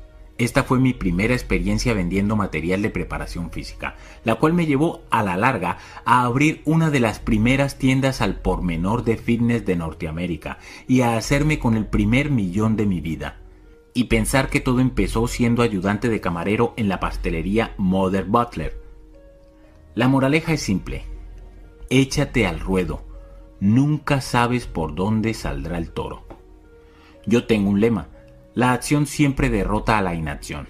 La gente rica se pone en marcha. Confían en que una vez que estén dentro del juego podrán tomar decisiones inteligentes en el momento presente. Podrán hacer correcciones e ir ajustando las velas sobre la marcha. Los pobres no confían en sí mismos ni en sus capacidades, de modo que creen que deben saberlo todo con antelación, lo cual es prácticamente imposible. Mientras tanto, no mueven ni un dedo, al final, con su actitud positiva de preparados fuego apunten, los ricos pasan a la acción y por lo general ganan. Por el contrario, diciéndose a sí mismos yo no hago nada hasta haber identificado cada posible problema y saber exactamente qué hacer al respecto, la gente pobre nunca pasa a la acción y por lo tanto siempre pierde. Los ricos ven una oportunidad, se abalanzan sobre ella y se hacen más ricos aún. Y los pobres, ellos siguen preparándose. Declaraciones. Pon la mano sobre el corazón y di, me centro en las oportunidades por encima de los obstáculos. Me preparo, disparo, apunto. Tócate la cabeza y di, tengo una mente millonaria. Acciones de la mente millonaria. Primero, entra en el juego. Piensa en una situación o proyecto que hayas querido poner en marcha. Olvida cualquier cosa que hayas estado esperando. Comienza ahora desde donde te encuentres y con lo que tengas. A ser posible, hazlo mientras trabajes para otra persona o con otra persona para aprender cómo funciona todo. Si ya estás enterado, basta de excusas y a por ello. Segundo, practica el optimismo. Hoy reformula como una oportunidad cualquier cosa que alguien diga que es un problema o un obstáculo. Volverás loca a la gente negativa, pero oye, ¿y qué? De todos modos es lo que están haciéndose constantemente a sí mismos. Tercero, céntrate en lo que tienes, no en lo que no tienes. Haz una lista de 10 cosas que hay en tu vida por las que puedas estar agradecido y léela en voz alta. Después, léela cada mañana durante los próximos 30 días. Si no aprecias lo que tienes, no tendrás nada más y no necesitas más. Archivo de riqueza número 6. La gente rica admira a otra gente rica y próspera. La gente pobre le molesta a la gente rica y próspera. Los pobres miran a menudo el éxito de otros con resentimiento, con celos y con envidia. Los critican. ¿Tienen tanta suerte? O murmuran entre dientes, esos ricos estúpidos. Debes tener presente que si tu visión de la gente rica es mala de cualquier modo, forma o manera, y quieres ser una buena persona, jamás podrás ser rico. Es imposible. ¿Cómo puede ser algo que desprecias profundamente? Es increíble comprobar el resentimiento e incluso la absoluta rabia que mucha gente pobre alberga hacia los ricos, como si creyesen que estos los hacen pobres. Anda, es que es así. Los ricos se han llevado todo el dinero de forma que no queda nada para mí. Por supuesto, este es el perfecto discurso de la víctima. Quiero contarte una anécdota, no para quejarme, sino simplemente para relatar una experiencia del mundo real que tuve con este principio. En los viejos tiempos, cuando estaba, digámoslo así, económicamente bloqueado, conducía un verdadero cacharro Nunca tenía problemas en el tráfico para cambiar de carril. Casi todo el mundo me cedía el paso. Pero cuando me hice rico y me compré un magnífico y flamante Jaguar negro, no pude sino advertir cómo cambiaban las cosas. De pronto empezaron a cortarme el paso y a veces, para colmo, me levantaban el dedo. Incluso llegaron a arrojarme cosas. Todo por una sola razón, que conducía un Jaguar un día por Navidad, iba conduciendo por un barrio de la parte baja de San Diego, entregando pavos para una sociedad benéfica. Llevaba el techo corredizo abierto y advertí detrás de mí a cuatro individuos mugrientos encaramados en la parte detrás de una furgoneta. De pronto empezaron a jugar al baloncesto con mi coche, intentando meter latas de cerveza por mi techo corredizo. Cinco abolladuras y varios arañazos profundos más tarde, me adelantaron gritando, rico cabrón. Por supuesto, me figuré que se trataba de un incidente aislado, hasta que solo dos semanas después, en un barrio distinto de la parte baja, aparqué el coche en la calle y regresé a él antes de que hubiesen pasado diez minutos, para descubrir que me habían rayado todo un costado. La vez siguiente que fui a esa zona de la ciudad, alquilé un Ford y milagrosamente no tuve ni un solo problema. No estoy insinuando que en los barrios más pobres haya malas personas, pero por mi experiencia sí parecen estar desde luego repletos de gente a quien le molestan los ricos. ¿Quién sabe? Tal vez sea algo parecido a lo del huevo y la gallina. ¿Es porque están en la ruina por lo que les molestan los ricos o es porque les molesta la gente rica por lo que están en la ruina? En lo que a mí me respecta, ¿qué importa? Da lo mismo siguen siendo pobres. Es fácil hablar de que no te molesten los ricos, pero dependiendo del humor en que te encuentres, caer en la trampa puede sucederle a cualquiera, incluso a mí. Hace poco estaba cenando en mi habitación del hotel, aproximadamente una hora antes de salir a escena para impartir una sección vespertina del seminario Mente Millonaria. Puse la tele para ver cómo iban los marcadores deportivos y me encontré con que estaban echando Oprah. Aunque no soy un gran fan de la televisión, me encanta Oprah. Esa mujer ha influido de forma positiva sobre más personas que casi nadie en el planeta y por consiguiente se merece cada centavo que tiene y más. Estaba entrevistando a la actriz Hal Berry. Hablaban de que Hal acababa de recibir uno de los mayores contratos cinematográficos de la historia, 20 millones de dólares. Hal dijo que no le importa el dinero y que luchó por este contrato descomunal con el fin de abrir brecha para que siguieran otras mujeres. Me oí a mí mismo decir con escepticismo, sí, claro, ¿te crees que yo y todas las demás personas que están viendo este programa somos idiotas? más valdría que cogieses un poco de ese dinero y le dieses un aumento de sueldo a tu agente de relaciones públicas. Es la mejor frase de las que suenan bien en los titulares que jamás he oído. Sentí brotar en mi interior la negatividad y justo a tiempo me pillé a mí mismo antes de que la energía negativa se apoderase de mí.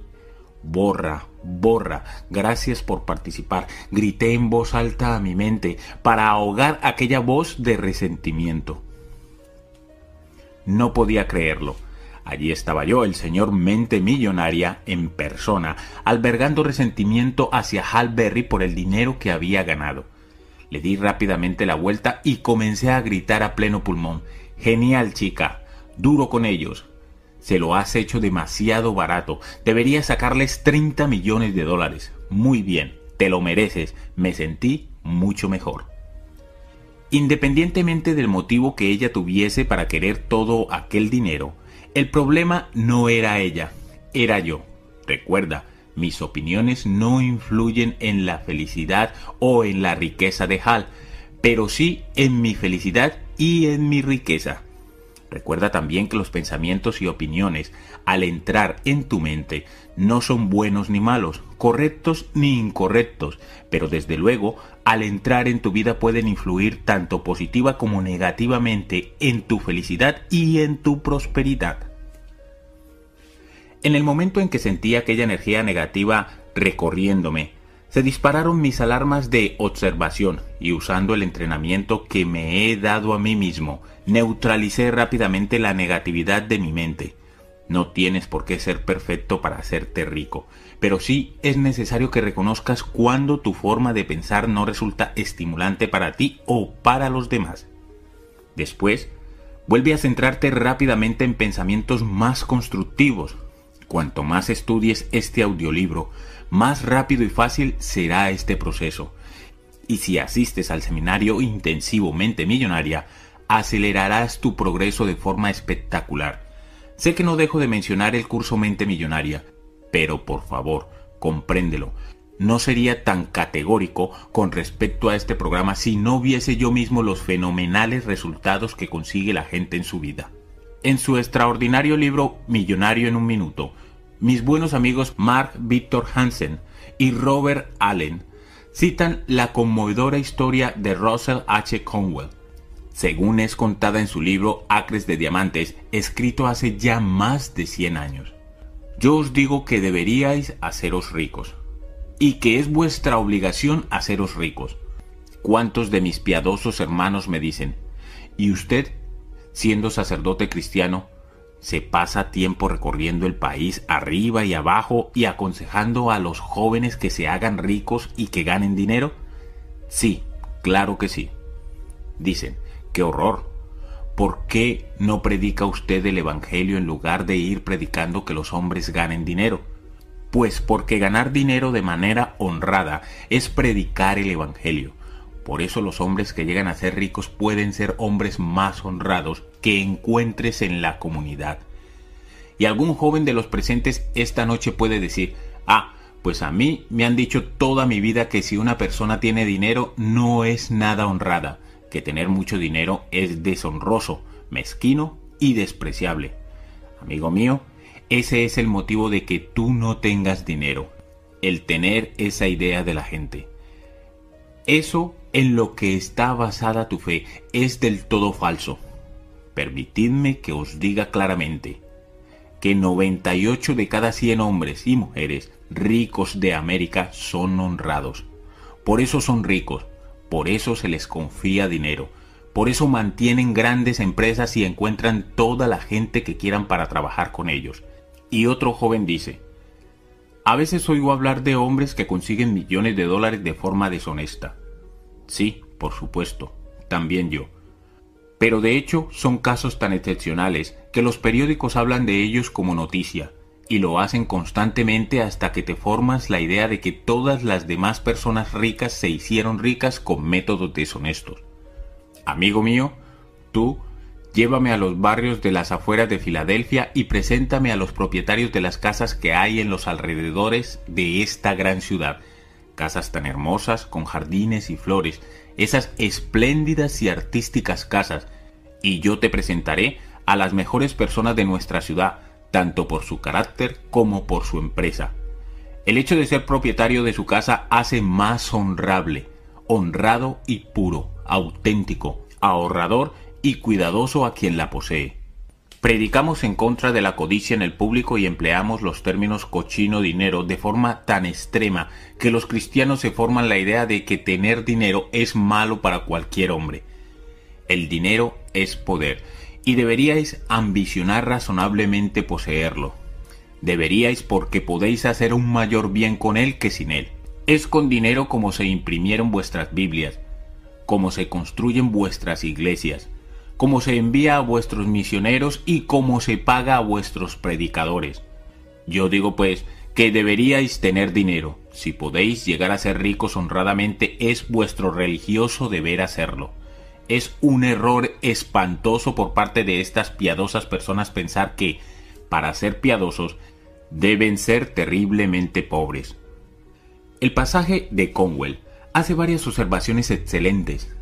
La primera de ellas se refiere a la capacidad de generar confianza.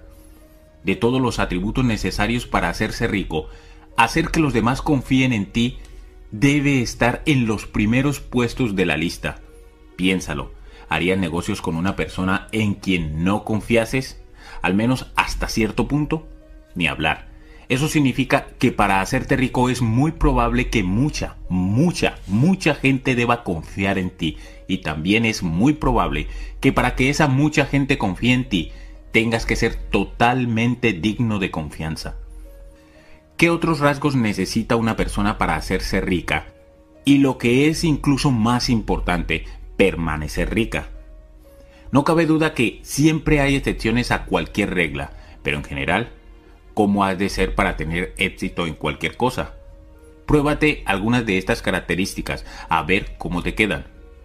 Positivo, fiable, centrado, decidido, persistente, trabajador, energético, bueno con los demás, comunicador competente, medianamente inteligente y experto en al menos un área o un tema concreto. Otro elemento interesante del pasaje de Conwell es que haya tanta gente condicionada para creer que no se puede ser rico y buena persona o espiritual. Antes también yo pensaba así. Como a muchos de nosotros, a mí me enseñaron amigos, profesores, medios de comunicación y el resto de la sociedad que la gente rica era de alguna manera mala, que eran todos mezquinos y avariciosos. Una vez más, otra forma de pensar que acabó siendo pura tontería, respaldado por mi propia experiencia del mundo real, más que por el viejo mito basado en el miedo. Me he encontrado con que las personas más ricas que conozco son también las más agradables. Cuando me trasladé a San Diego, nos mudamos a una casa situada en una de las partes más ricas de la ciudad. Nos encantaba la belleza de la casa y de la zona. Pero yo me sentía inquieto porque no conocía a nadie y tenía la sensación de no haber encajado aún. Mi plan era permanecer en un discreto segundo término y no mezclarme mucho con aquellos ricos. Sin embargo, mientras el universo registraba mis intenciones, mis hijos, que entonces tenían 5 y 7 años, se hicieron amigos de los otros niños del vecindario y tardé bien poco en estar llevándolos en coche a aquellas mansiones para dejarlos a jugar. Me recuerdo llamando a una puerta de madera increíblemente tallada que tenía al menos 6 metros de altura. La mamá abrió y con la voz más cordial que jamás había oído dijo, Harp, cuánto me alegro de conocerte. Pasa, yo estaba un poco desconcertado mientras ella me servía un poco de té helado y me traía un cuenco de fruta. ¿Dónde está el truco? Seguía queriendo saberme escépticamente. Entonces entró su marido, que venía de jugar con sus hijos en la piscina. Este fue más simpático si cabe. Hart, estamos tan contentos de tenerte en el vecindario. Tienes que venir a nuestra barbacoa esta noche con toda tu familia os presentaremos a todo el mundo y no aceptamos un no por respuesta. Por cierto, ¿juegas al golf? Mañana juego en el club. ¿Por qué no te vienes como invitado mío? Para entonces yo estaba consternado. ¿Qué pasó con los snobs con los que estaba seguro que no iba a encontrarme? Me marché y volví a casa para decirle a mi esposa que íbamos a la barbacoa. Ay madre, dijo ella, ¿qué me pondré? No, cariño, no lo entiendes, le respondí. Esta gente es increíblemente agradable y totalmente informal. Tú sé cómo eres. Fuimos a la barbacoa y aquella noche conocimos a algunas de las personas más acogedoras, amables, generosas y encantadoras de nuestra vida. En cierto momento, la conversación derivó a una campaña benéfica que estaba encabezando una de las invitadas. Uno tras otro salieron los talonarios. Yo no podía creerlo. Estaba viendo literalmente una cola de gente para dar dinero a aquella mujer. Pero cada cheque venía con trampa. El acuerdo era que habría reciprocidad y que la mujer contribuiría a la organización benéfica en la que estuviese involucrado él o la donante. Exacto, como anillo al dedo. Todas las personas que había allí o bien desempeñaban un papel relevante en una obra benéfica. Los amigos que nos habían invitado estaban en varias. De hecho, cada uno se proponía como meta ser los que hiciesen la donación más relevante de toda la ciudad al fondo del hospital infantil. No solo daban decenas de miles de dólares ellos mismos, sino que todos los años organizaban una fiesta, cena, que recaudaba cientos de miles más. Después estaba el médico de las venas. También intimamos bastante con su familia. Se encontraba entre los primeros médicos que operaban de varices del mundo e hizo una fortuna. Se movía entre los cinco mil y los diez mil dólares por cada intervención quirúrgica que practicaba y realizaba cuatro o cinco al día. Y lo menciono porque todos los martes eran días gratis en los que operaba a personas de la ciudad que no podían permitirse pagar sumas tan elevadas. Ese día de la semana, trabajaba desde las 6 de la mañana hasta las 10 de la noche realizando hasta 10 intervenciones, todas gratuitamente. Además, encabezaba su propia organización, cuya misión consistía en conseguir que otros médicos hiciesen también días gratis para la gente en sus respectivas comunidades. Huelga decir que mi vieja y condicionada creencia que los ricos eran todos unos snobs mezquinos y avariciosos se disipó a la luz de la realidad. Ahora sé que lo cierto es lo contrario. Según mi experiencia, las personas más ricas que conozco son las más agradables, también son las más generosas. No estoy diciendo que los no ricos no sean agradables ni generosos, pero puedo afirmar con seguridad que la idea de que toda la gente rica es en cierto modo mala no es otra cosa que ignorancia. El hecho es que albergar resentimiento hacia los ricos es una de las formas más seguras de permanecer en la ruina. Somos criaturas de hábito, y para vencer esto o cualquier otro hábito necesitamos practicar. En lugar de albergar resentimiento hacia la gente rica, quiero que practiques el sentir admiración por ellos. Quiero que practiques la bendición para con la gente rica y quiero que practiques el amor hacia la gente rica. De ese modo, inconscientemente sabes que cuando te vuelvas rico, otras personas te admirarán, te bendecirán y te amarán en lugar de maldecirte con el mismo resentimiento que ahora tú pudieses albergar hacia ellos.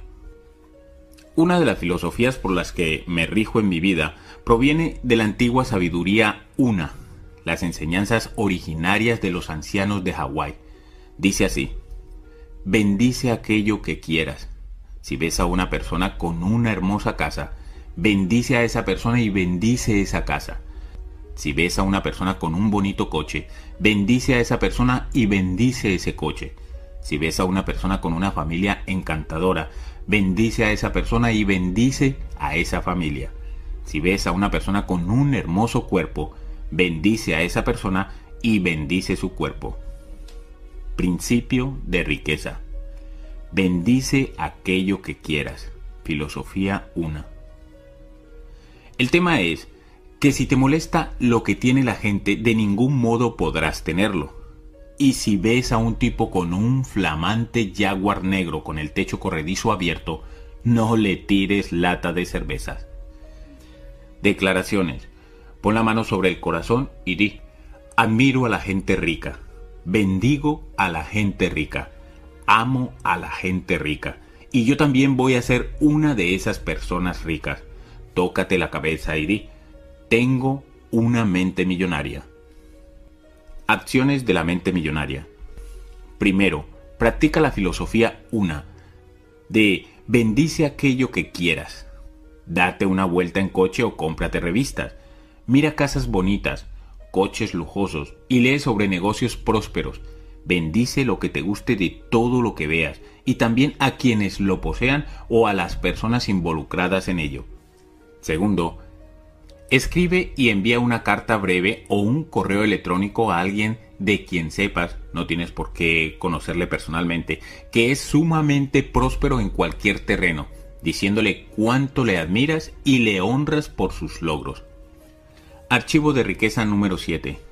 La gente rica se relaciona con personas positivas y prósperas. La gente pobre se relaciona con personas negativas y sin éxito. Aquellos que tienen éxito consideran a otras personas prósperas una oportunidad de motivación. Las ven como modelos de los que aprender. Se dicen a sí mismos, si ellos pueden hacerlo, yo también puedo. Como dije antes, tomando modelos de referencia es una de las principales maneras en las que aprendemos. Las personas ricas agradecen que otros hayan tenido éxito antes que ellas, de tal modo que ahora tienen un patrón para seguir que les hará más fácil alcanzar su propio éxito. ¿Por qué reinventar la rueda? Existen métodos para el éxito probados que funcionan para prácticamente todos aquellos que los aplican. Por consiguiente, el modo más rápido y fácil de crear riqueza es aprender exactamente cómo juegan al juego los ricos, que son maestros del dinero. El objetivo es simplemente imitar sus estrategias internas y externas. Es lógico. Si tú emprendes exactamente las mismas acciones y tienes exactamente la misma disposición mental, es muy probable que obtengas exactamente los mismos resultados. Eso es lo que yo hice y eso es de lo que trata todo este audiolibro. Al contrario de los ricos, cuando los pobres oyen hablar de la prosperidad de otras personas, a menudo los juzgan, los critican, se burlan de ellos y tratan de rebajarlos a su propio nivel. ¿Cuántos de vosotros conocéis a gente así? ¿Cuántos de vosotros tenéis a familiares así? La pregunta es, ¿cómo puedes aprender de alguien a quien rebajas o inspirarte en alguien a quien rebajas? Siempre que me presentan a una persona extremadamente rica, ideo alguna forma de acercarme a ella. Quiero hablar con ella, averiguar cómo piensa, intercambiar contactos y en el caso de que tengamos otra cosa en común, posiblemente hacerme amigo personal suyo. A propósito, si piensas que me equivoco al preferir ser amigo de personas ricas, quizás prefieras que eligiese amigos que se encuentran en la ruina. No lo creo. Como ya dije, la energía es contagiosa y no tengo ningún interés en someterme a la suya. Recientemente me encontraba realizando una entrevista radiofónica y pasaron en antena la llamada de una mujer con una pregunta excelente. ¿Qué hago si soy positiva y quiero creer, pero mi marido es un muerto? ¿Lo dejo? ¿Intento hacerle cambiar? ¿Qué? Oigo esta pregunta al menos un centenar de veces a la semana cuando estoy impartiendo nuestros cursos. Casi todo el mundo quiere saber lo mismo.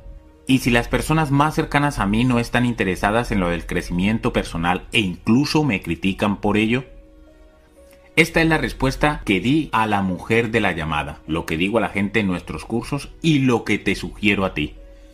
En primer lugar, no te molestes en tratar de hacer que las personas negativas cambien. Eso no te corresponde a ti.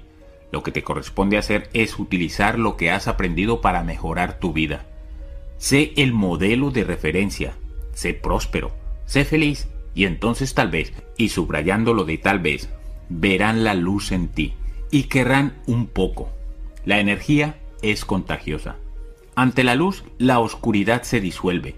La verdad es que hay gente que tiene que trabajar mucho para permanecer a oscuras cuando hay luz a todo su alrededor. Lo que a ti te corresponde hacer es simplemente ser lo mejor que puedas. Y si ellos deciden preguntarte tu secreto, díselo. En segundo lugar, ten presente otro principio que destacamos en nuestra formación de magos, que es un curso acerca de cómo manifestar lo que quieres manteniéndote tranquilo, centrado y pacífico. Lo que afirma este principio es, todo sucede por una razón y esa razón está ahí para ayudarme. Sí, es mucho más difícil ser positivo y consciente cuando estás entre gente y en circunstancias negativas. Pero esa es tu prueba. Al igual que el acero se endurece en el fuego, si puedes permanecer fiel a tus valores mientras otras personas de tu entorno están llenas de dudas e incluso de palabras de condena, crecerás más rápido y fuerte. Recuerda también que nada tiene significado excepto el que nosotros le damos. En la primera parte de este audiolibro decíamos que por lo general acabamos identificándonos con uno o ambos de nuestros progenitores, o bien rebelándonos contra uno o ambos de ellos, dependiendo de cómo enmarquemos sus acciones. De ahora en adelante, quiero que enmarques la negatividad de otras personas como un recordatorio de cómo no debe ser Cuanto más negativos sean ellos, más recordatorios tienes tú sobre lo poco atractiva que resulta esa forma de ser. No estoy sugiriendo que se lo digas. Tú limítate a hacerlo, sin condenarlos por ser como son. Y si comienzas a juzgarlos, criticarlos y rebajarlos por ser como son y por lo que hacen, eso significa que no eres mejor que ellos.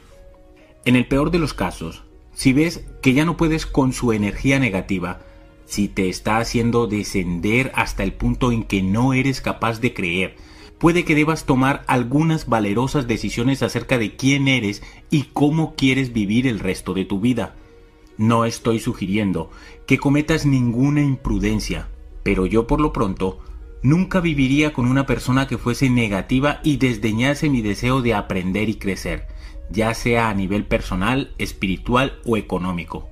No me haría eso a mí mismo porque me respeto a mí y a mi vida, y merezco ser tan feliz y próspero como sea posible.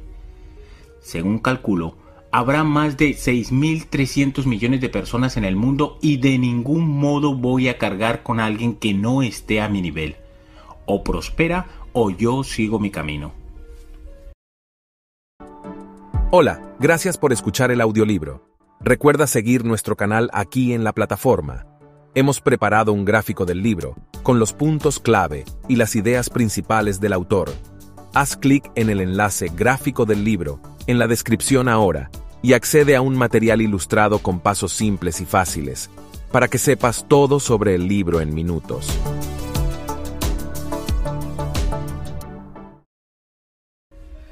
La energía es contagiosa.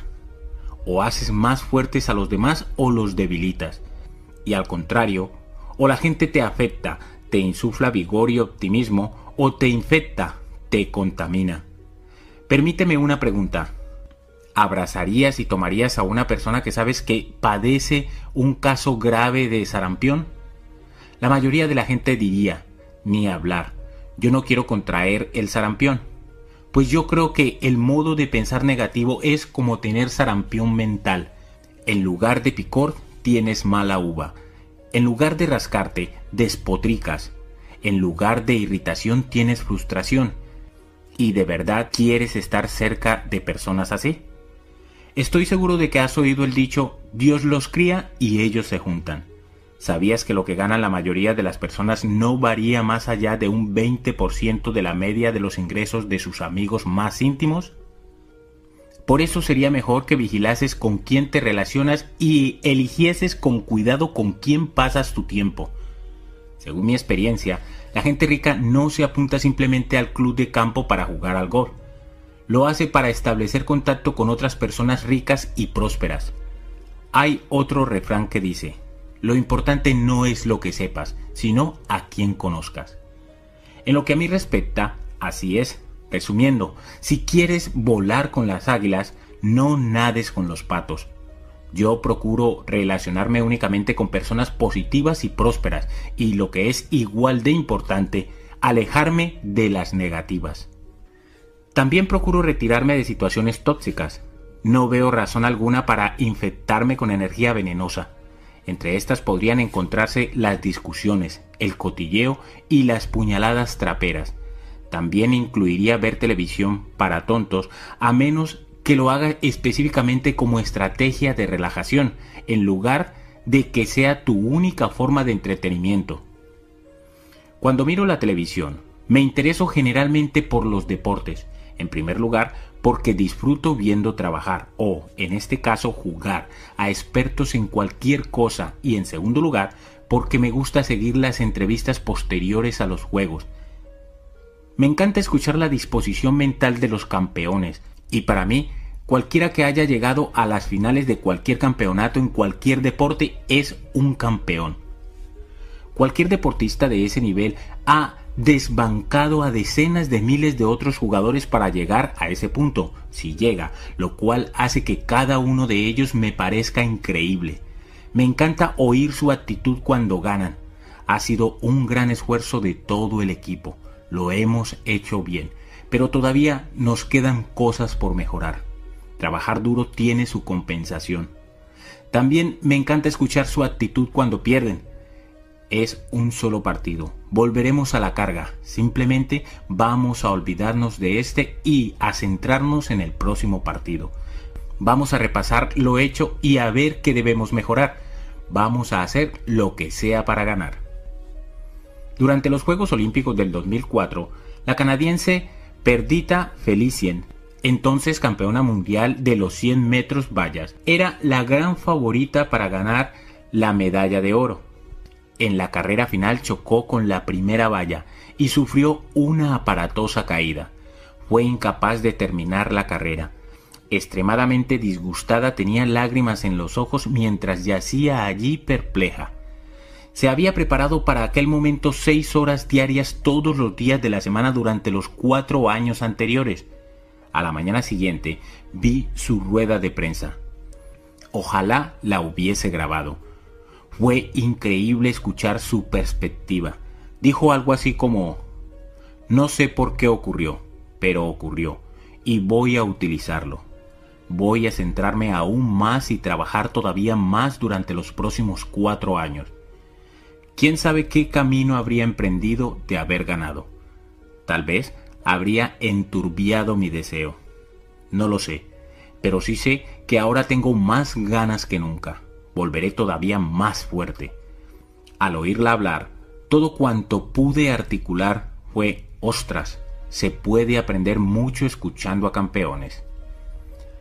La gente rica anda con ganadores, la gente pobre con perdedores. ¿Por qué? Es una cuestión de comodidad. Los ricos se sienten cómodos con otras personas prósperas, se sienten completamente dignos de estar con ellas, los pobres se encuentran incómodos con gente a la que le vaya muy bien económicamente, o bien les da miedo ser rechazados, o se sienten como si no perteneciesen a la misma raza. Para protegerse, el ego se enfrasca entonces en el enjuiciamiento y la crítica. Si quieres hacerte rico, deberás cambiar tu patrón interno para creer plenamente que cada centímetro de ti mismo es tan bueno como cualquier millonario o multimillonario que pueda haber por ahí. Me quedo horrorizado cuando en mis seminarios la gente se me acerca y me pregunta si pueden tocarme. Dicen, es que nunca he tocado a un millonario. Normalmente soy educado y sonrío, pero por dentro estoy diciendo, espabila yo no soy mejor que tú ni distinto a ti. Y mientras no empieces a entender eso te quedarás en la ruina para siempre. Amigos, no se trata de tocar a millonarios. Se trata de daros cuenta de que vosotros sois iguales de buenos y dignos que ellos y luego actuar en consecuencia. Mi mejor consejo es este. Si de verdad quieres tocar a un millonario, conviértete en uno. Espero que captes lo principal de la cuestión en lugar de burlarte de los ricos, tenlos como modelos que debes imitar. En lugar de rehuir con vergüenza a los ricos, ve a conocerlos. En lugar de decir, ostras, es que son tan especiales, afirma, si ellos pueden hacerlo, yo también. Al final, si quieres tocar a un millonario, podrás tocarte a ti mismo. Declaraciones. Pon la mano sobre el corazón y di, imito a la gente rica y próspera. Me relaciono con gente rica y próspera. Si ellos pueden, yo puedo. Tócate la cabeza y di, tengo una mente millonaria. Acciones de la mente millonaria. Primero, ve a la biblioteca, a una librería o a internet y léete una biografía de alguien que sea o fuese extremadamente rico y próspero. Andrew Carnegie, John D. Rockefeller, Mary Kay, Donald Trump, Warren Buffett, Jack Welch, Bill Gates y Ted Turner son unos cuantos buenos ejemplos. Utiliza su historia para inspirarte, para aprender estrategias de éxito concretas y, lo más importante, para copiar su disposición mental. Segundo, apúntate a un club de alta categoría, ya sea de tenis, de salud, de negocios o de golf. Mézclate con gente rica en un entorno rico. O si de ningún modo puedes permitirte apuntarte a un club de esos, toma café o té en el hotel con más clase de tu ciudad. Acomódate en este ambiente y observa a los clientes, fijándote en que no son nada distintos a ti. Tercero, Identifica una situación o a una persona negativa en tu vida. Retírate de esa situación o de esa relación. Si se trata de alguien de la familia, opta por estar menos tiempo en su compañía. Cuarto, deja de ver telebasura y mantente alejado de las malas noticias. Archivo de riqueza número 8. La gente rica está dispuesta a promocionarse ella misma. La gente pobre piensa de forma negativa en lo referente a la venta y la promoción. Mi compañía Peak Potentials Training ofrece más de una docena de programas distintos. Durante el seminario inicial, generalmente el Mente Millonaria Intensivo, hacemos una breve mención de algunos de nuestros otros cursos y después ofrecemos a los participantes en el seminario tarifas de inscripción y bonificaciones especiales. Resulta interesante observar las reacciones la mayoría de la gente queda entusiasmada. Aprecian el hecho de poder llegar a oír de qué tratan los demás cursos y recibir un precio especial. Hay personas, sin embargo, que no se entusiasman tanto. Les molesta cualquier promoción, independientemente de cómo pueda beneficiarlos. Si esto te suena de algún modo a tu actitud, es una característica importante de ti mismo que debes advertir.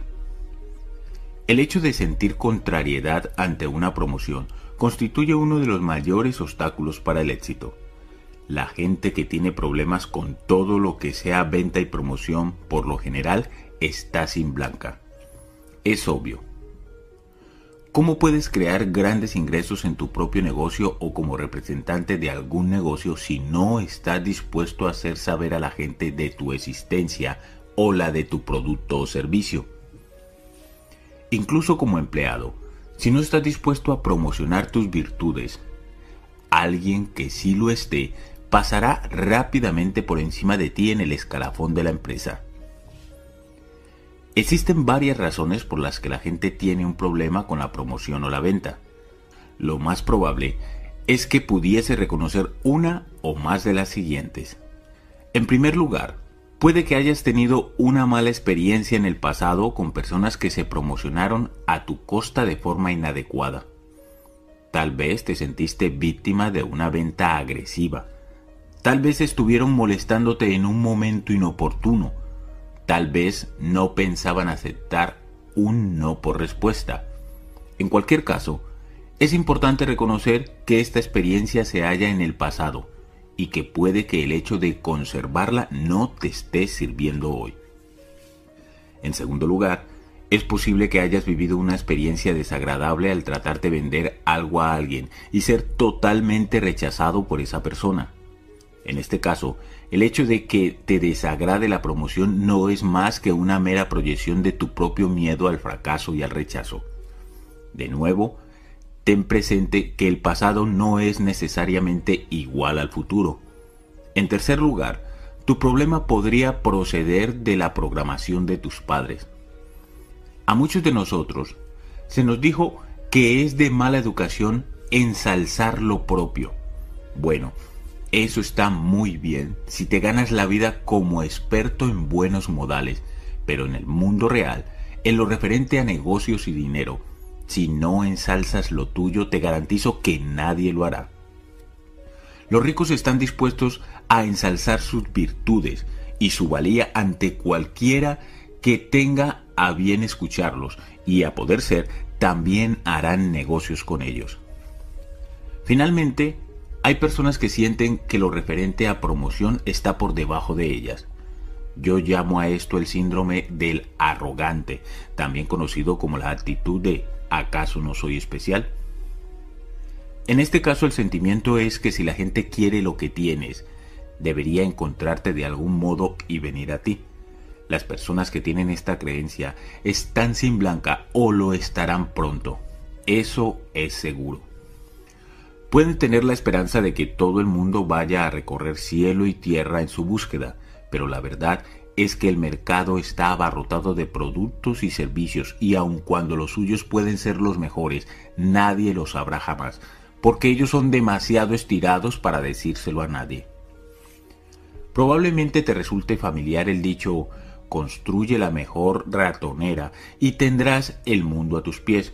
Bueno, eso solo es cierto si añades cinco palabras, si se enteran de ello. Los ricos casi siempre son excelentes promotores, pueden y están dispuestos a promocionar sus productos, sus servicios y sus ideas con pasión y entusiasmo. Es más, son expertos en envolver su valía de modo que resulte extremadamente atractiva, si piensas que hay algo de malo en eso, entonces prohibamos el maquillaje y las mujeres. Y mientras estamos en ello, podríamos también deshacernos de los trajes para los hombres.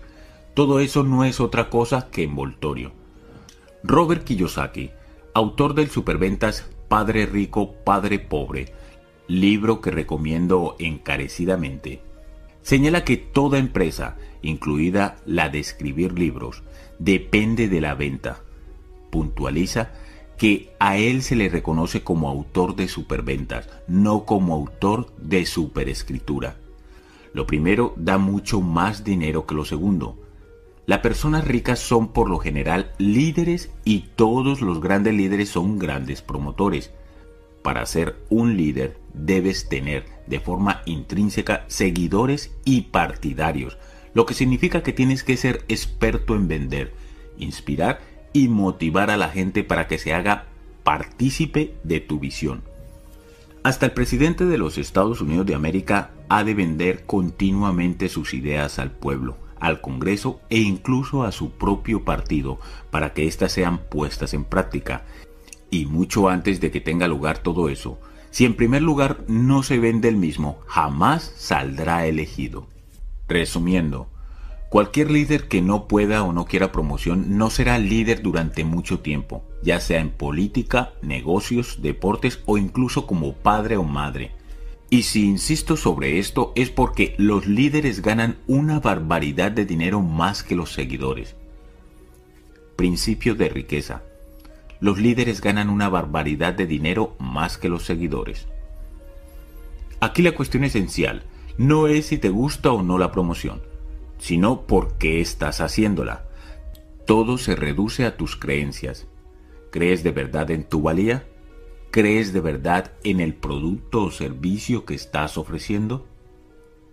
¿Crees de verdad que lo que tienes resultará de provecho a quien quiera que sepa de su existencia? Si crees en tu valía, ¿cómo iba a ser apropiado ocultarla a la gente que la necesita? Supón que tuvieses una cura para la artritis y te encontraras a alguien que estuviese sufriendo de esa enfermedad. ¿Se lo ocultarías? ¿Esperarías a que esa persona te leyera el pensamiento o adivinase que tienes un producto que podría ayudarle? ¿Qué pensarías de alguien que no ofreciera una oportunidad a personas que estuviesen sufriendo porque fuera demasiado tímido, demasiado frío o tuviese demasiado miedo para hacer promoción? Muchas veces, la gente que tiene problemas con la promoción no cree del todo en su producto o en sí misma. Por consiguiente, le resulta difícil imaginar que otras personas crean con tanta fuerza en su valía, que quieran compartirla con todo aquel que se ponga en su camino y de cualquier forma que puedan. Si crees que lo que tienes para ofrecer puede ayudar verdaderamente a la gente, es tu deber hacer que se entere el máximo número de personas posible. De este modo, no solo ayudas a la gente, te haces rico. Declaración. Pon la mano sobre el corazón y di, promociono mi valía con pasión y entusiasmo. Tócate la cabeza y di, tengo una mente millonaria. Acciones de la mente millonaria. Primero, Puntúa del 1 al 10 el producto o servicio que actualmente estás ofreciendo o que estás planeando ofrecer en términos de cuánto crees en su valor. El 1 es el más bajo y el 10 el más alto. Si el resultado de puntuación se halla entre 7 y 9, haz las modificaciones oportunas a tu producto o servicio para aumentar su valor. Si es 6 o menos de 6, deja de ofrecer ese producto o servicio y empieza a representar algo en el que verdaderamente creas. Segundo, lee libros, escucha audios y haz cursos sobre mercadotecnia y ventas. Conviértete en experto en estos dos campos hasta el punto de poder promocionar tu valía con éxito y con el 100% de integridad. Archivo de riqueza número 9. La gente rica es más grande que sus problemas. La gente pobre es más pequeña que sus problemas. Tal como decía antes, hacerse rico no es un paseo por el parque. Se trata de un viaje lleno de recodos, curvas, desvíos y obstáculos. El camino que conduce a la riqueza está erizado de trampas y escollos, y por eso precisamente la mayoría de la gente no lo toma. No quiere complicaciones, quebraderos de cabeza ni responsabilidades. En resumen, no quiere problemas. Ahí reside una de las mayores diferencias entre ricos y pobres. La gente rica y próspera es más grande que sus problemas, mientras que la gente pobre y sin éxito es más pequeña que sus problemas. Los pobres harán casi cualquier cosa para evitar problemas. Ven un reto y salen corriendo. La ironía es que, en su búsqueda para asegurarse de no tener problemas, tienen el mayor problema de todos. Están sin blanca y amargados. El secreto del éxito, amigos míos, no es tratar de evitar los problemas ni deshacerse de ellos, tampoco acobardarte ante ellos. El secreto es crecer tú de forma que seas más grande que cualquier problema. Principios de riqueza. El secreto del éxito no es tratar de evitar los problemas ni deshacerte de ellos, tampoco acobardarte ante ellos. El secreto es crecer tú de forma que seas más grande que cualquier problema. En una escala del 1 al 10, en la que el 1 es el más bajo Imagínate que eres una persona con una fuerza de carácter y con una actitud de nivel 2 que se enfrenta a un problema de nivel 5. ¿Cómo te parecería ese problema? ¿Grande o pequeño? Sin duda, desde una perspectiva de nivel 2, un problema de nivel 5 parecería un gran problema. Ahora imagina que has crecido y te has convertido en una persona de nivel 8. El mismo problema del nivel 5. ¿Sería un problema grande o pequeño? mágicamente un problema idéntico al anterior. Ahora es un pequeño problema. Finalmente, imagina que has trabajado muchísimo en ti mismo y te has convertido en una persona de nivel 10. Ahora, este mismo problema de nivel 5 es un problema grande o pequeño. La respuesta es que no es ningún problema. Tu cerebro ni siquiera lo registra como tal. No lleva incorporada en sí nada de energía negativa es simplemente un incidente normal que puedes manejar, como cepillarte los dientes o vestirte. Fíjate en que, ya seas rico o pobre, ya juegues a ser grande o pequeño, los problemas no se marchan.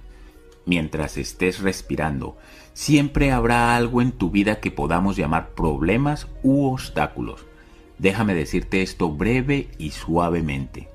Lo importante no es nunca el tamaño del problema, lo que importa es tu propio tamaño.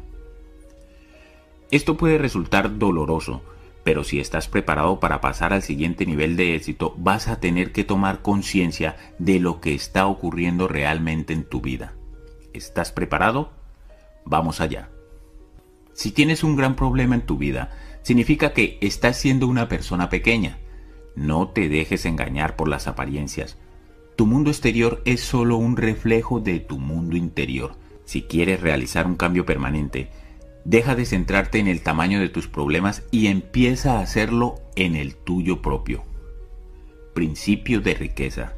Si tienes un gran problema en tu vida, significa que estás siendo una persona pequeña. Uno de los recordatorios no tan sutiles que doy a los participantes de mi seminario es el siguiente. Cuando te sientas como si tuvieses un gran problema, señálate a ti mismo y grita, pequeño yo, pequeño yo, pequeño yo. Eso te despertará de golpe y dirigirá de nuevo tu atención hacia donde corresponde. sobre ti mismo. Después, desde tu yo superior, en lugar de hacerlo desde tu yo víctima basado en el ego, haz una inspiración profunda y decide ahora mismo, en este preciso momento, que serás una persona más grande y que no permitirás que ningún problema ni obstáculo te saque de tu felicidad ni de tu prosperidad. Cuanto más grandes sean los problemas que puedas resolver, mayor será el negocio que podrás manejar. Cuanto mayor sea la responsabilidad que puedas asumir, a más empleados podrás dirigir. Cuantos más clientes tengas, más dinero podrás manejar y en última instancia, más riqueza podrás administrar. Te repito, tu riqueza puede crecer únicamente hasta donde lo hagas tú.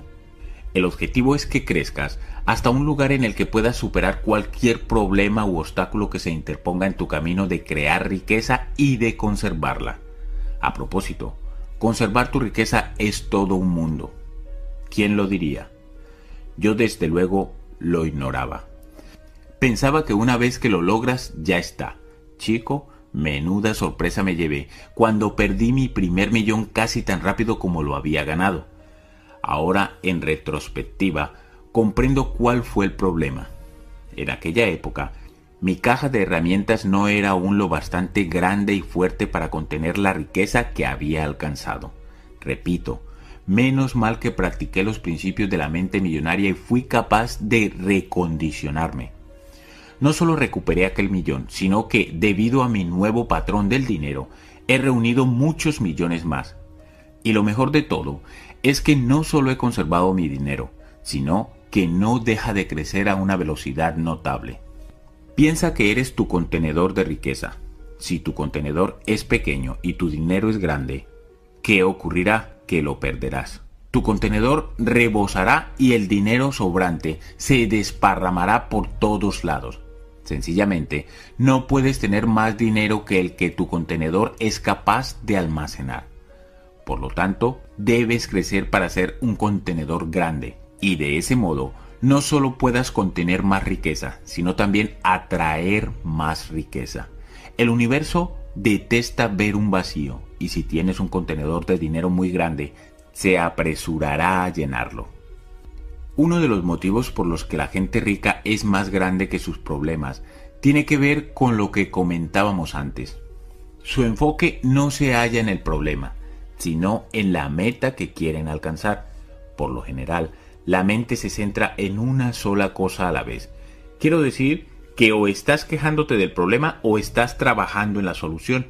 Las personas ricas y prósperas se orientan hacia las soluciones, emplean su tiempo y su energía en adoptar estrategias y planificar las respuestas que deben dar a los desafíos que surjan, así como en crear sistemas para asegurarse de que ese problema no se vuelva a producir. La gente pobre y sin éxito está orientada hacia los problemas, gasta su tiempo y su energía refunfuñando y quejándose y muy raras veces se les ocurre algo creativo para paliar el problema. Normalmente tampoco hacen nada para asegurarse de que no vuelva a suceder. Los ricos no evitan los problemas, no los esquivan y no se quejan de ellos. Los ricos son guerreros económicos. En nuestro campo de entrenamiento de guerrero ilustrado, la definición de guerrero que empleamos es la de aquel que se conquista a sí mismo. El resultado final es que si te conviertes en un experto en manejar problemas y superar cualquier obstáculo, ¿qué puede impedirte alcanzar el éxito? La respuesta es nada. Y si nada puede detenerte, te vuelves imparable. Y si te vuelves imparable, ¿qué opciones tienes en tu vida? La respuesta es todas las opciones. Si eres imparable, cualquier cosa y todas las cosas se hallan a tu disposición. Tú simplemente lo eliges y es tuyo. Qué libertad, ¿no? Declaraciones. Pon la mano sobre el corazón y di, yo soy más grande que cualquier problema. Puedo manejar cualquier problema. Tócate la cabeza y di, tengo una mente millonaria. Acciones de la mente millonaria. Primero, cuando te sientas a disgusto por un gran problema, señálate a ti mismo y di, pequeño yo, pequeño yo.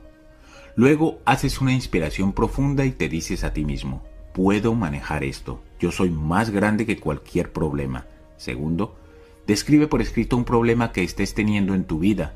A continuación enumera 10 acciones concretas que puedas emprender para resolver o al menos para mejorar la situación. Esto te hará pasar de pensar en el problema a pensar en la solución.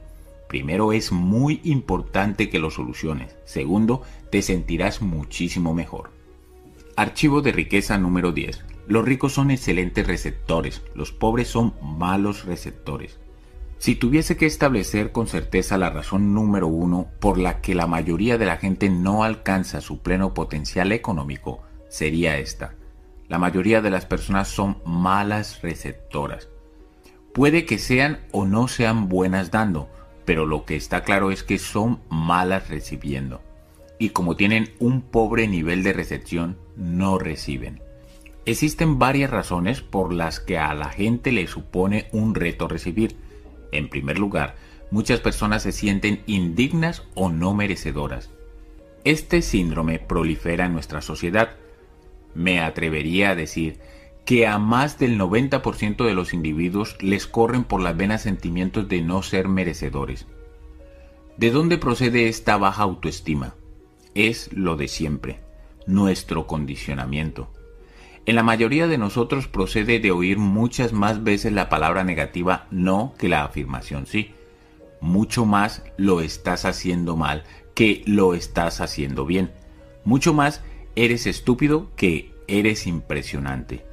Incluso si nuestros padres o tutores fuesen increíblemente alentadores, muchos de nosotros acabamos con el sentimiento de no poder estar continuamente a la altura de sus elogios y de sus expectativas. Así que, una vez más, no somos lo bastante buenos. Además, la mayoría de nosotros crecimos con el elemento de castigo en nuestra vida. Esta norma no escrita establece simplemente que si haces algo mal serás o deberías ser castigado. Algunos de nosotros fuimos castigados por nuestros padres, otros por nuestros profesores, y a otros en determinados círculos religiosos se nos amenazó con la madre de todos los castigos, el de no ir al cielo. Por supuesto, ahora que somos adultos, todo eso ha terminado. ¿No es así? Pues no. En la mayoría de la gente el condicionamiento del castigo se halla tan arraigado que, al no tener a nadie a quien castigar, cuando cometen un error o simplemente sienten que no son perfectos, se castigan subconscientemente a sí mismos.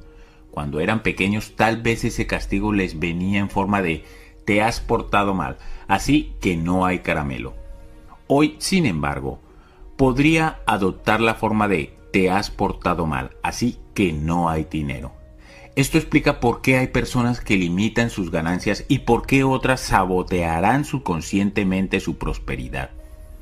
No es extraño que la gente tenga dificultad para recibir un solo error diminuto y estás condenado a llevar la carga de desgracia y pobreza durante el resto de tu vida.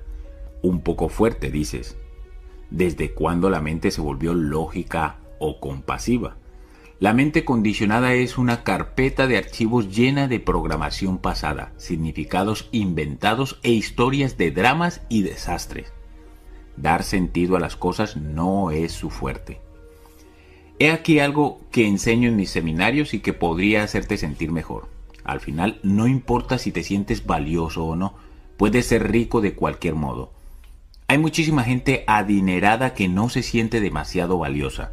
De hecho, es una de las principales motivaciones de las personas para hacerse ricas, demostrar lo que valen a sí mismas o a los demás. La idea de que estar convencido de la propia valía es necesario para hacer fortuna no es más que eso, una idea pero no siempre se confirma en el mundo real. Tal como he dicho anteriormente, hacerte rico para demostrar lo que vales puede que no te haga de lo más feliz, así que es mejor que te dediques a crear riqueza por otras razones. Pero lo importante es que tengas presente que tu sentimiento de falta de mérito no te impedirá hacerte rico. Desde un punto de vista estrictamente financiero, podría tratarse de hecho de una base a tu favor. Dicho esto, quiero que captes lo que voy a compartir contigo. Este podría ser fácilmente uno de los momentos más importantes de tu vida. ¿Estás preparado? Aquí va. Reconoce que lo de si eres o no lo bastante valioso es toda una historia inventada. Nada tiene significado excepto el que nosotros le damos. No sé tú, pero yo jamás he oído hablar de nadie que al nacer pasase por la rueda del sellado. ¿Te imaginas a Dios poniendo un sello en la frente de cada persona a medida que fuesen llegando al mundo? Valioso, no valioso. Valioso, no valioso. No valioso, uff. Definitivamente no valioso. Lo siento. No creo que funcione de ese modo. No hay nadie que venga y te ponga el sello de valioso o no valioso. Lo haces tú. Tú te lo inventas. Tú lo decides. Tú y solo tú determinas si vas a ser valioso. Es simplemente tu perspectiva. Si tú dices que eres valioso, lo eres. Si dices que no eres valioso, no lo eres. De cualquier modo, vivirás dentro de tu propia historia. Esto es de una importancia tan fundamental que voy a repetirlo otra vez más. Vives dentro de tu propia historia. Así de sencillo. Principio de riqueza. Si tú decides que eres valioso, lo eres. Si decides que no eres valioso, no lo eres. De cualquier modo, vivirás dentro de tu propia historia. Entonces, ¿Por qué tendría la gente que hacerse esto a sí misma? ¿Por qué tendría la gente que inventarse la historia de que no vale lo suficiente? Es simplemente la naturaleza de la mente humana, la parte protectora de nosotros que va siempre buscando lo malo. ¿No te has fijado nunca en que una ardilla no se preocupa por estas cosas? ¿Te imaginas a una ardilla diciendo, este año no voy a recolectar muchas nueces para prepararme para el invierno porque no valgo lo suficiente? Lo dudo, porque esas criaturas de menor inteligencia jamás se harían eso a sí mismas. Únicamente la criatura más evolucionada del planeta, el ser humano, tiene la capacidad de limitarse a sí. Uno de mis propios dichos es el siguiente. Si un roble de 30 metros de altura tuviese la mente de un ser humano, solamente crecería hasta una altura de 3 metros. Esta es mi sugerencia puesto que resulta mucho más fácil cambiar tu historia que tu valía. En lugar de preocuparte por cambiar esta última, modifica tu historia. Es mucho más rápido y barato. Simplemente invéntate una historia nueva y mucho más productiva y vive en ella. Ay, pero no podría hacer eso, dices tú. No estoy cualificado para decidir que soy valioso. Eso tiene que venir de otra persona. Lo siento, digo yo. Eso no es del todo exacto lo cual es una forma amable de decir tonterías. No influiría en nada lo que cualquiera diga o dijese en el pasado, porque para que tenga algún efecto tú tienes que creerlo y participar de ello, y eso no puede venir de otra persona que no seas tú. Pero solo para hacerte sentir mejor, sigamos el juego y haré por ti lo que hago por miles de participantes en el seminario intensivo Mente Millonaria. Yo personalmente te ungiré. Principio de riqueza.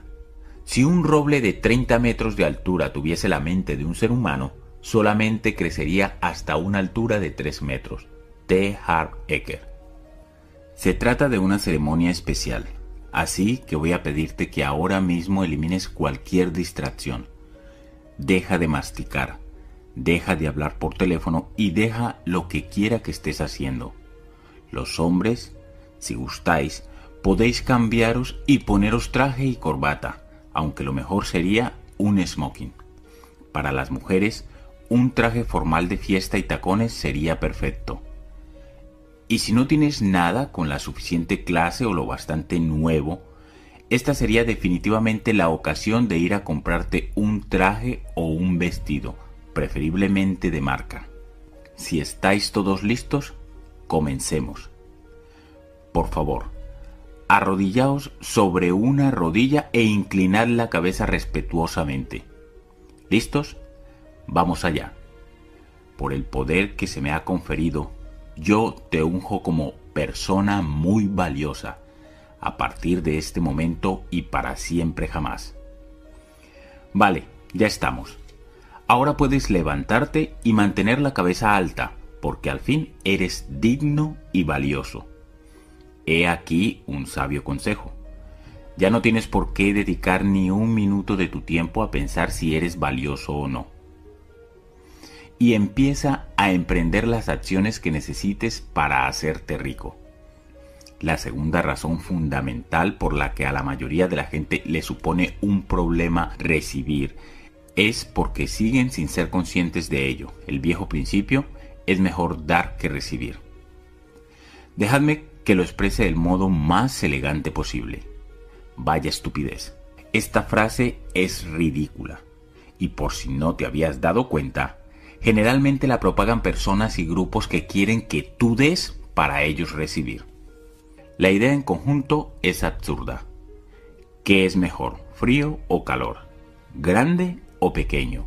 ¿Izquierda o derecha? ¿Dentro o fuera? Dar y recibir son dos caras de la misma moneda.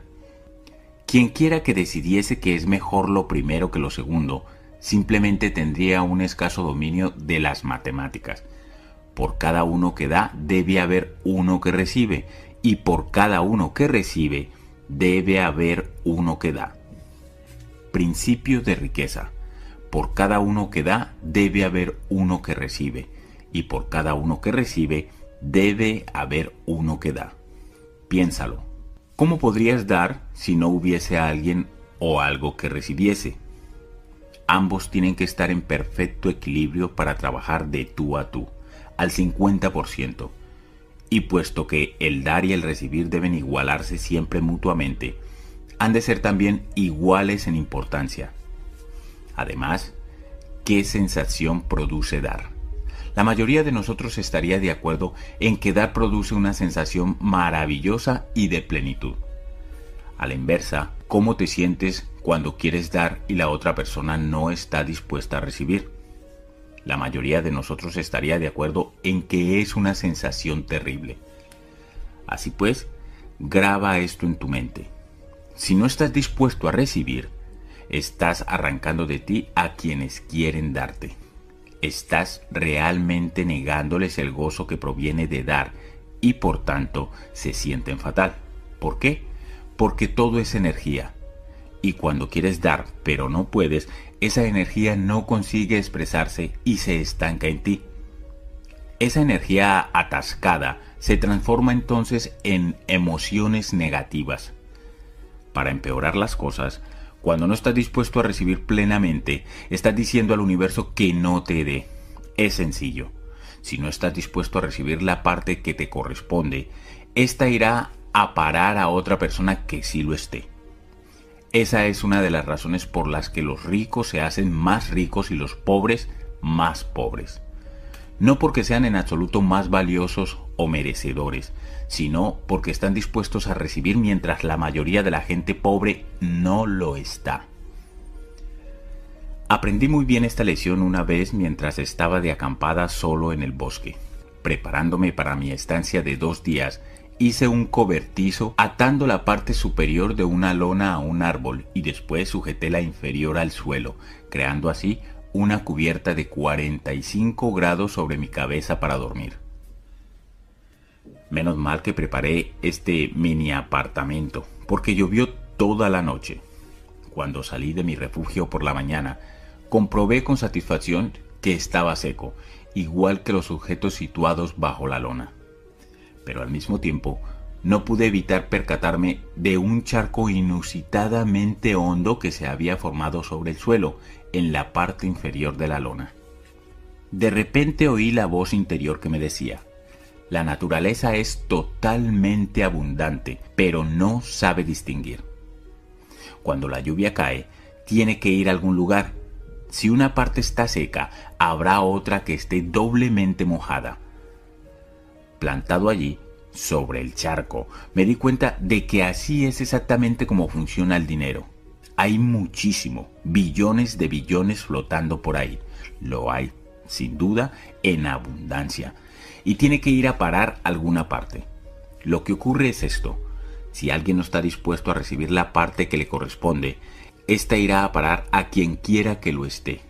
A la lluvia no le importa quién la reciba y al dinero tampoco. Llegados a este punto del seminario Mente Millonaria, enseño a la gente una oración especial que creé tras mi experiencia bajo la lona. Por supuesto, es un poco irónica, pero la lesión resulta obvia. Dice así, Universo, si hay algo grande y bueno que esté llegando a alguien que no se halle dispuesto a tomarlo, mándamelo a mí. Yo estoy abierto y dispuesto a recibir todas tus bendiciones. Gracias. Hago que todos los asistentes repitan esto conmigo y se vuelvan locos, se emocionan porque hallarse totalmente dispuesto a recibir es una sensación increíble y genial, ya que es algo totalmente natural cualquier cosa que te hayas inventado en sentido contrario en solo una historia que no te sirve ni a ti ni a nadie. Que se vaya tu historia y que venga tu dinero. La gente rica trabaja mucho y cree que es perfectamente apropiado ser bien recompensada por sus esfuerzos y por el valor que aporta a los demás. La gente pobre trabaja mucho, pero debido a sus sentimientos de falta de mérito, cree que no es apropiado que sea bien recompensada por sus esfuerzos y el valor que aporta. Esta creencia hace que los pobres vayan por el mundo como perfectas víctimas y por supuesto, ¿cómo puedes ser una buena víctima si estás bien recompensado? Hay muchos pobres que realmente creen que son mejores personas por ser pobres. De algún modo piensan que son más piadosas, más espirituales o más buenas tonterías. Lo único que es la gente pobre es pobre. En el curso hubo un señor que vino a mí llorando, me dijo, no veo cómo podría sentirme bien por tener mucho dinero cuando otros tienen tan poco. Yo le hice unas cuantas preguntas sencillas. ¿Qué bien hace usted a la gente pobre siendo uno de ellos? ¿A quién ayuda estando sin blanca? ¿No es usted una boca más que alimentar? ¿No sería más efectivo que creara riqueza para usted y entonces pudiera ayudar realmente a otros desde una posición de fuerza en lugar de debilidad? Dejó de llorar y dijo, por primera vez lo he entendido. No puedo creer en qué estupideces he estado pensando, Harp. Creo que ha llegado el momento de hacerme rico y en el camino ayudar a otros. Gracias. Volvió a su asiento, siendo un hombre nuevo. No hace mucho, recibí un correo electrónico suyo diciéndome que está ganando 10 veces lo que ganaba antes y que se siente fenomenal por ello. Lo mejor de todo, dice, es la sensación tan formidable que le produce poder ayudar a algunos de sus amigos y familiares que siguen pasando apuros. Esto me lleva a una cuestión importante. Si posees los medios para tener mucho dinero, ponte manos a la obra. ¿Por qué?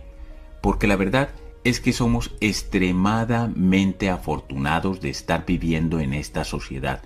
Una sociedad en la que cada persona es, de hecho, rica en comparación con otras muchas partes del mundo.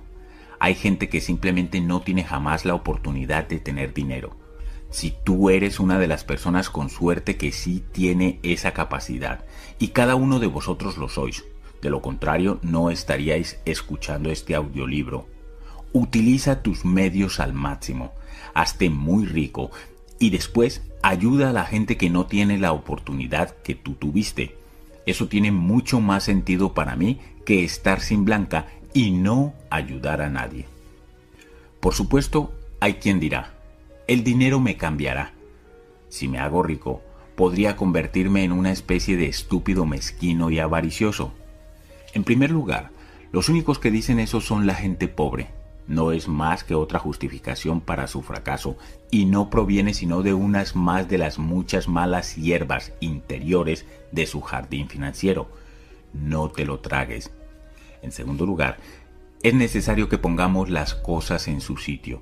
El dinero únicamente potenciará los rasgos de tu carácter. Si eres mezquino, te ofrecerá la oportunidad de serlo más si eres amable, te dará la oportunidad de ser más amable. Si en el fondo eres un estúpido, con dinero puedes serlo aún más. Si eres generoso, tener más dinero te permitirá simplemente ser todavía más generoso. Y cualquiera que te diga otra cosa, está sin blanca. Principio de riqueza. El dinero únicamente potenciará los rasgos de tu carácter. Así pues, ¿qué puedes hacer? ¿Cómo te conviertes en un buen receptor? En primer lugar, comienza por cuidarte.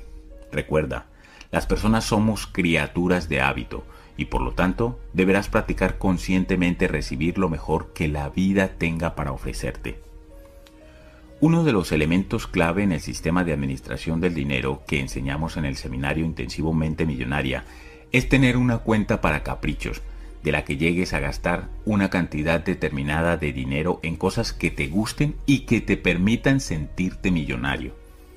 La idea de esta cuenta es mejorar tu sentimiento de que te mereces lo mejor y fortalecer tu músculo receptor.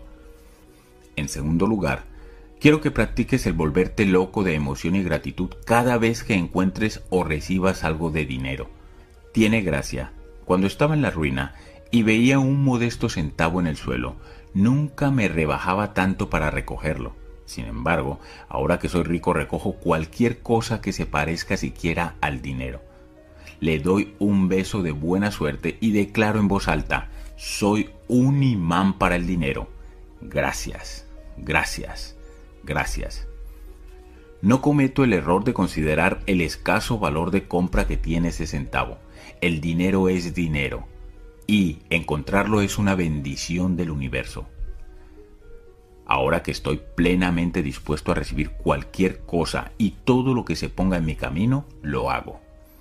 Si quieres crear riqueza, es absolutamente crucial estar abierto y dispuesto a recibir, y también lo es si quieres conservarla. Si eres mal receptor y tropiezas de algún modo con una sustanciosa cantidad de dinero, lo más probable es que te desaparezca rápidamente. Como siempre, primero lo interior, después lo exterior. Para empezar, amplía tu caja receptora. Después, observa cómo llega el dinero hasta llenarla. Recuerda que el universo detesta ver un vacío, es decir, un espacio vacío será siempre llenado. ¿Te has fijado alguna vez en qué ocurre con un armario o con un garaje vacíos? Generalmente no se quedan mucho tiempo así, ¿verdad? ¿Te has fijado también en lo extraño que resulta que el tiempo empleado en cualquier tarea sea siempre igual o mayor al tiempo destinado para ella?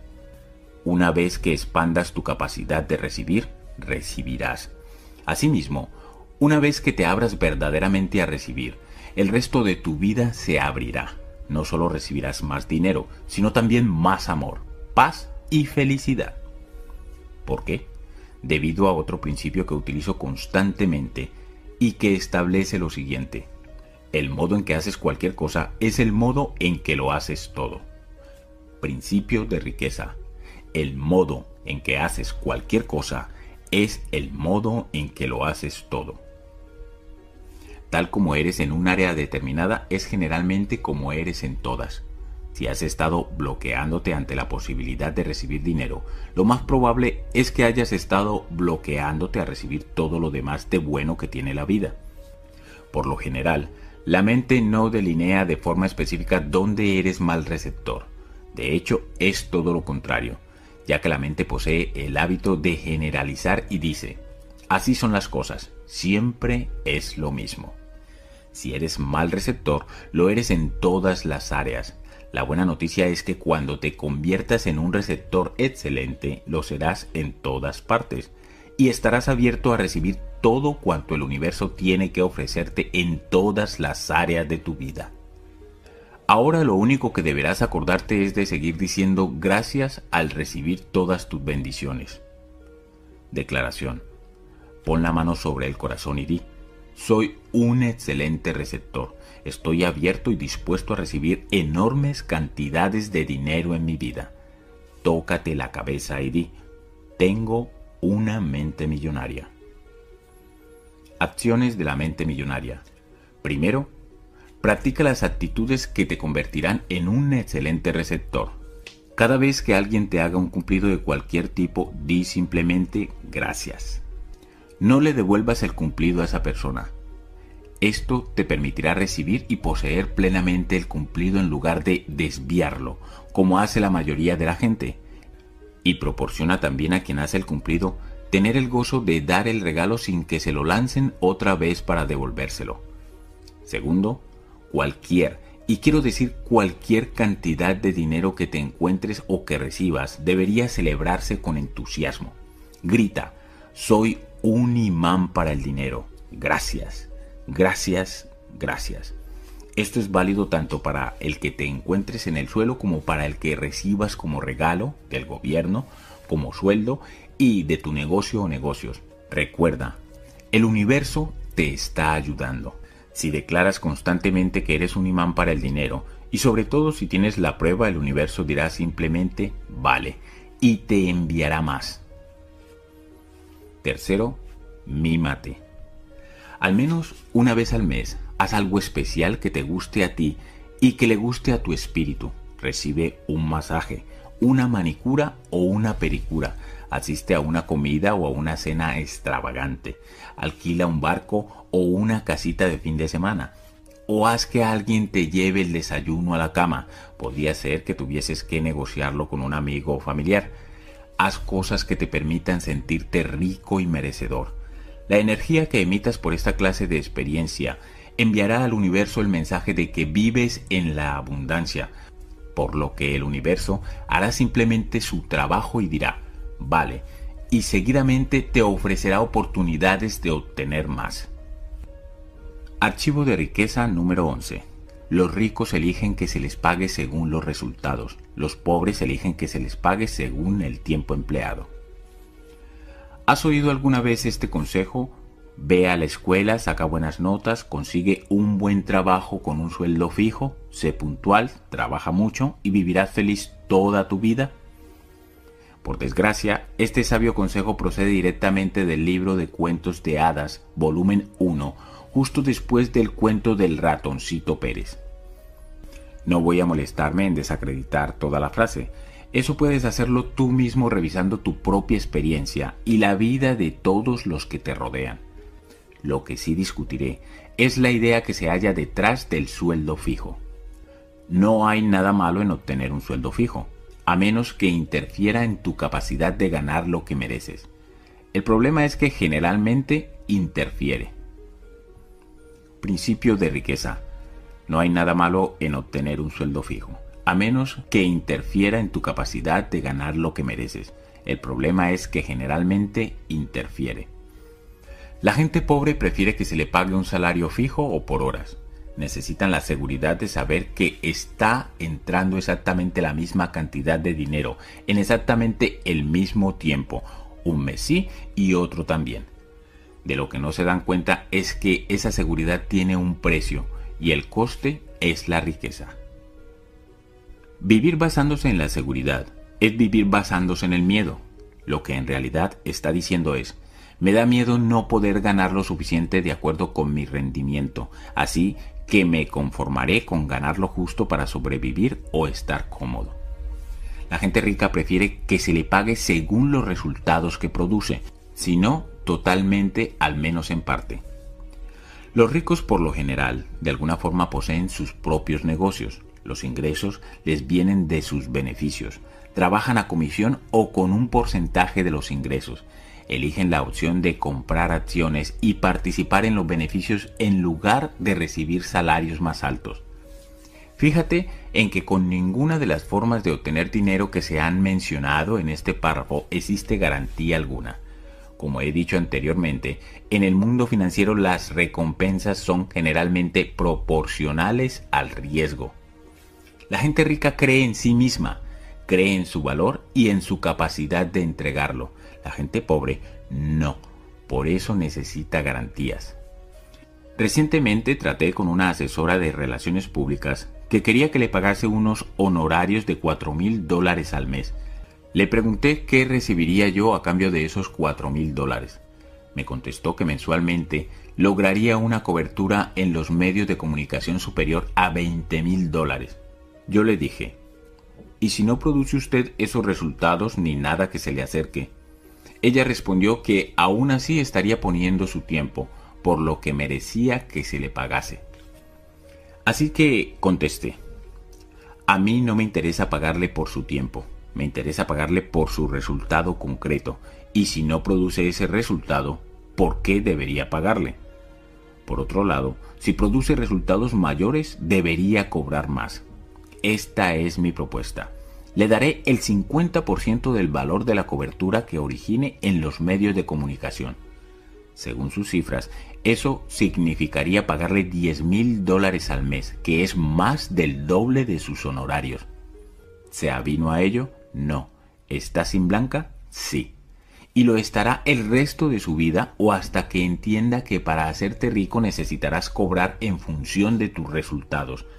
Los pobres canjean su tiempo por dinero.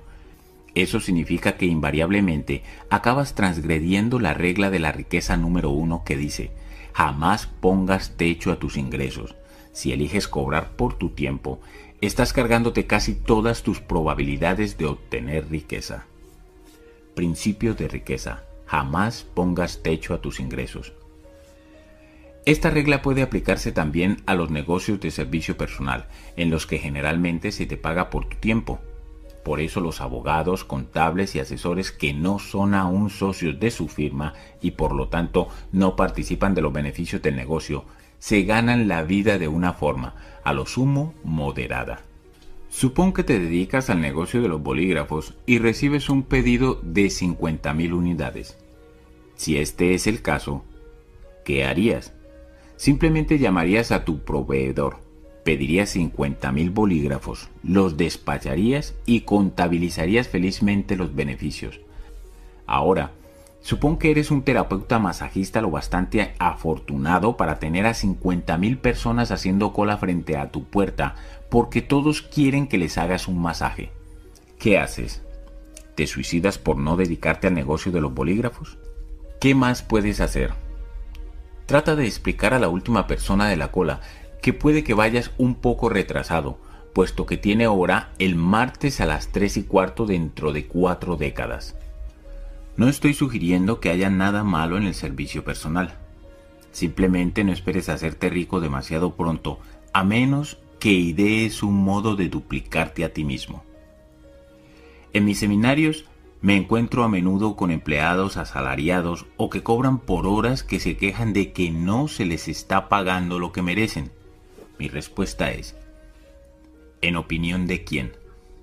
Estoy seguro de que tu jefe piensa que te está compensando de forma justa. ¿Por qué no te deshaces del yugo salarial y pides que se te pague basándote total o parcialmente en tu rendimiento. O si eso no es posible, ¿por qué no trabajar para ti? Entonces sabrás que estás ganando exactamente el dinero que mereces. Pero este consejo en general no parece apaciguar a estas personas, a la que es obvio que les aterroriza comprobar su verdadero valor en el mercado.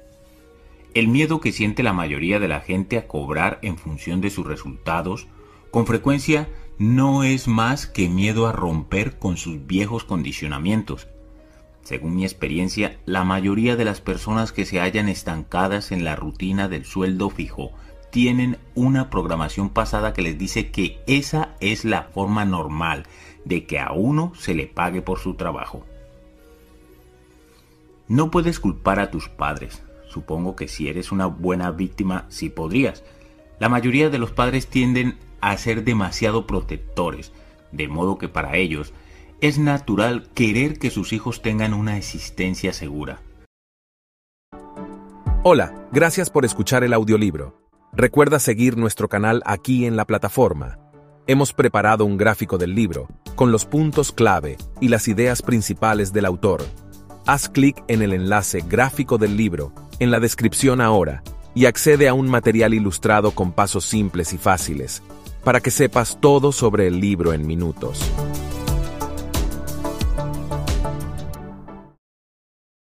Como probablemente ya habéis descubierto, cualquier trabajo que no proporcione un sueldo fijo generalmente provoca la infame reacción de los progenitores cuando vas a conseguir un empleo de verdad. Recuerdo que cuando mis padres me hicieron esa pregunta, mi respuesta fue espero que nunca. Mi madre se quedó anonadada. Mi padre, sin embargo, dijo, muy bien, nunca te harás rico trabajando para otro por un salario convencional. Si vas a conseguir un empleo, asegúrate de que se te pague por porcentaje.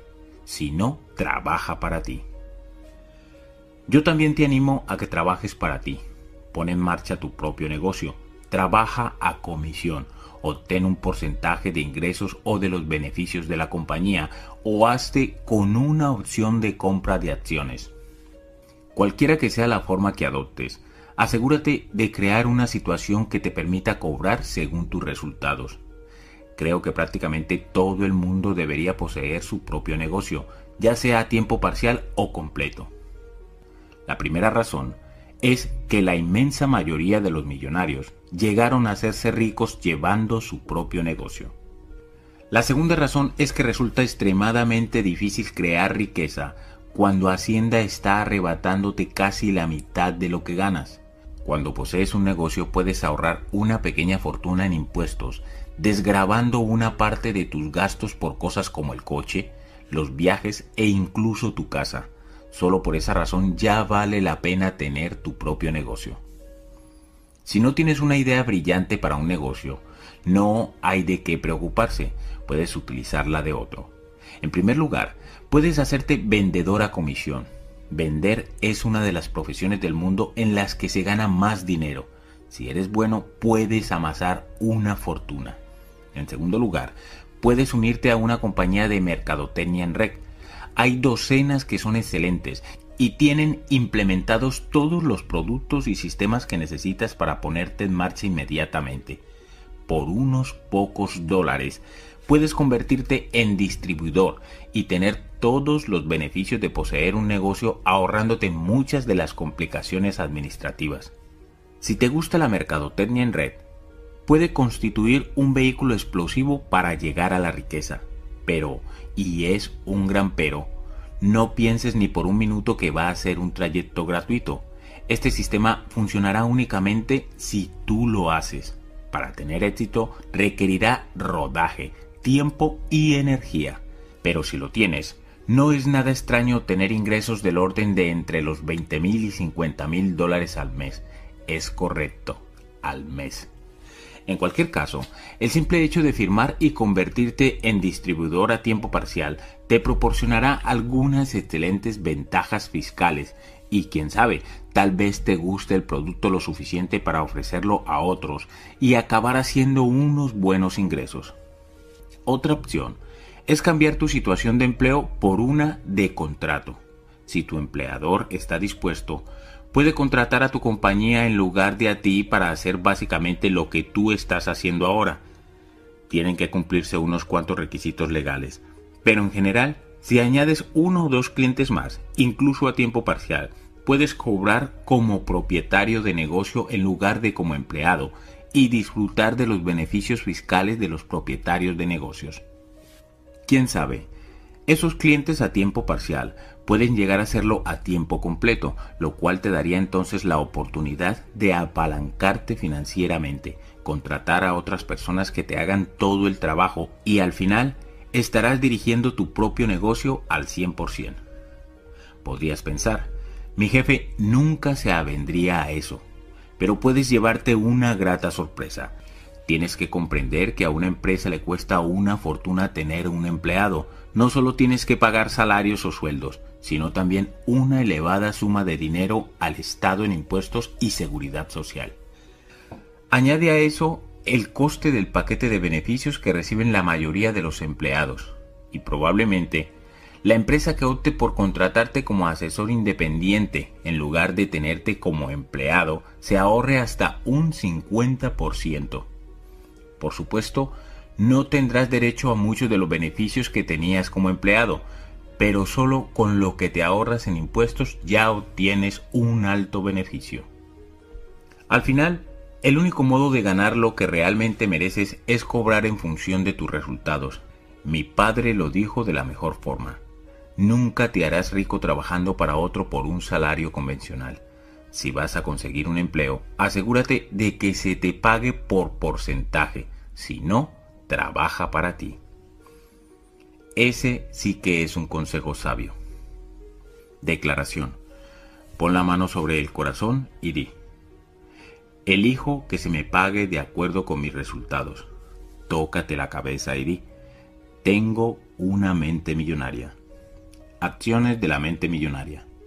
Primero, si actualmente te hallas cobrando según un sueldo o salario por horas, Crea y propone a tu empleador o empleadora un plan de retribución que te permita cobrar, al menos en parte, sobre la base de tus resultados individuales, así como a los resultados de la empresa. Si posees tu propio negocio, crea un plan de retribución que permita a tus empleados o incluso a los principales proveedores cobrar basándose más en sus resultados y en los de tu empresa. Pon estos planes en acción de inmediato. Segundo, si actualmente eres empleado y no se te está pagando lo que mereces según los resultados que estás produciendo, planteate iniciar tu propio negocio. Puedes comenzar a tiempo parcial. Podrías unirte fácilmente a una compañía de mercadotecnia en red crear un negocio de asesoría, enseñando a otros lo que sabes u ofrecer tus servicios independientemente a la empresa para la que trabajas originalmente, pero esta vez cobrando por el rendimiento y los resultados en lugar de hacerlo solamente por tu tiempo. Archivo de riqueza número 12. Los ricos piensan las dos cosas, los pobres piensan o esto o lo otro. La gente rica vive en un mundo de abundancia, la gente pobre en un mundo de limitaciones. Por supuesto, unos y otros habitan en el mismo mundo físico, pero la diferencia se halla en su punto de vista. Los pobres y la mayoría de la gente de clase media vienen de la escasez. Viven según divisas como solamente hay lo justo para todos, nunca hay suficiente y no se puede tener todo. Y si bien es posible que no puedas tenerlo todo, yo sí pienso que desde luego puedes tener todo lo que de verdad quieras. ¿Quieres una carrera con éxito o una estrecha relación con tu familia? Las dos cosas. ¿Quieres centrarte en los negocios o pasarlo bien y jugar? Las dos cosas. ¿Quieres dinero o significado en tu vida? Las dos cosas. ¿Quieres ganar una fortuna o hacer el trabajo que te encanta? Las dos cosas. La gente pobre elige siempre una de las dos opciones, la gente rica las dos. Los ricos entienden que con un poco de creatividad casi siempre puedes dar con un modo de tener lo mejor de ambos mundos.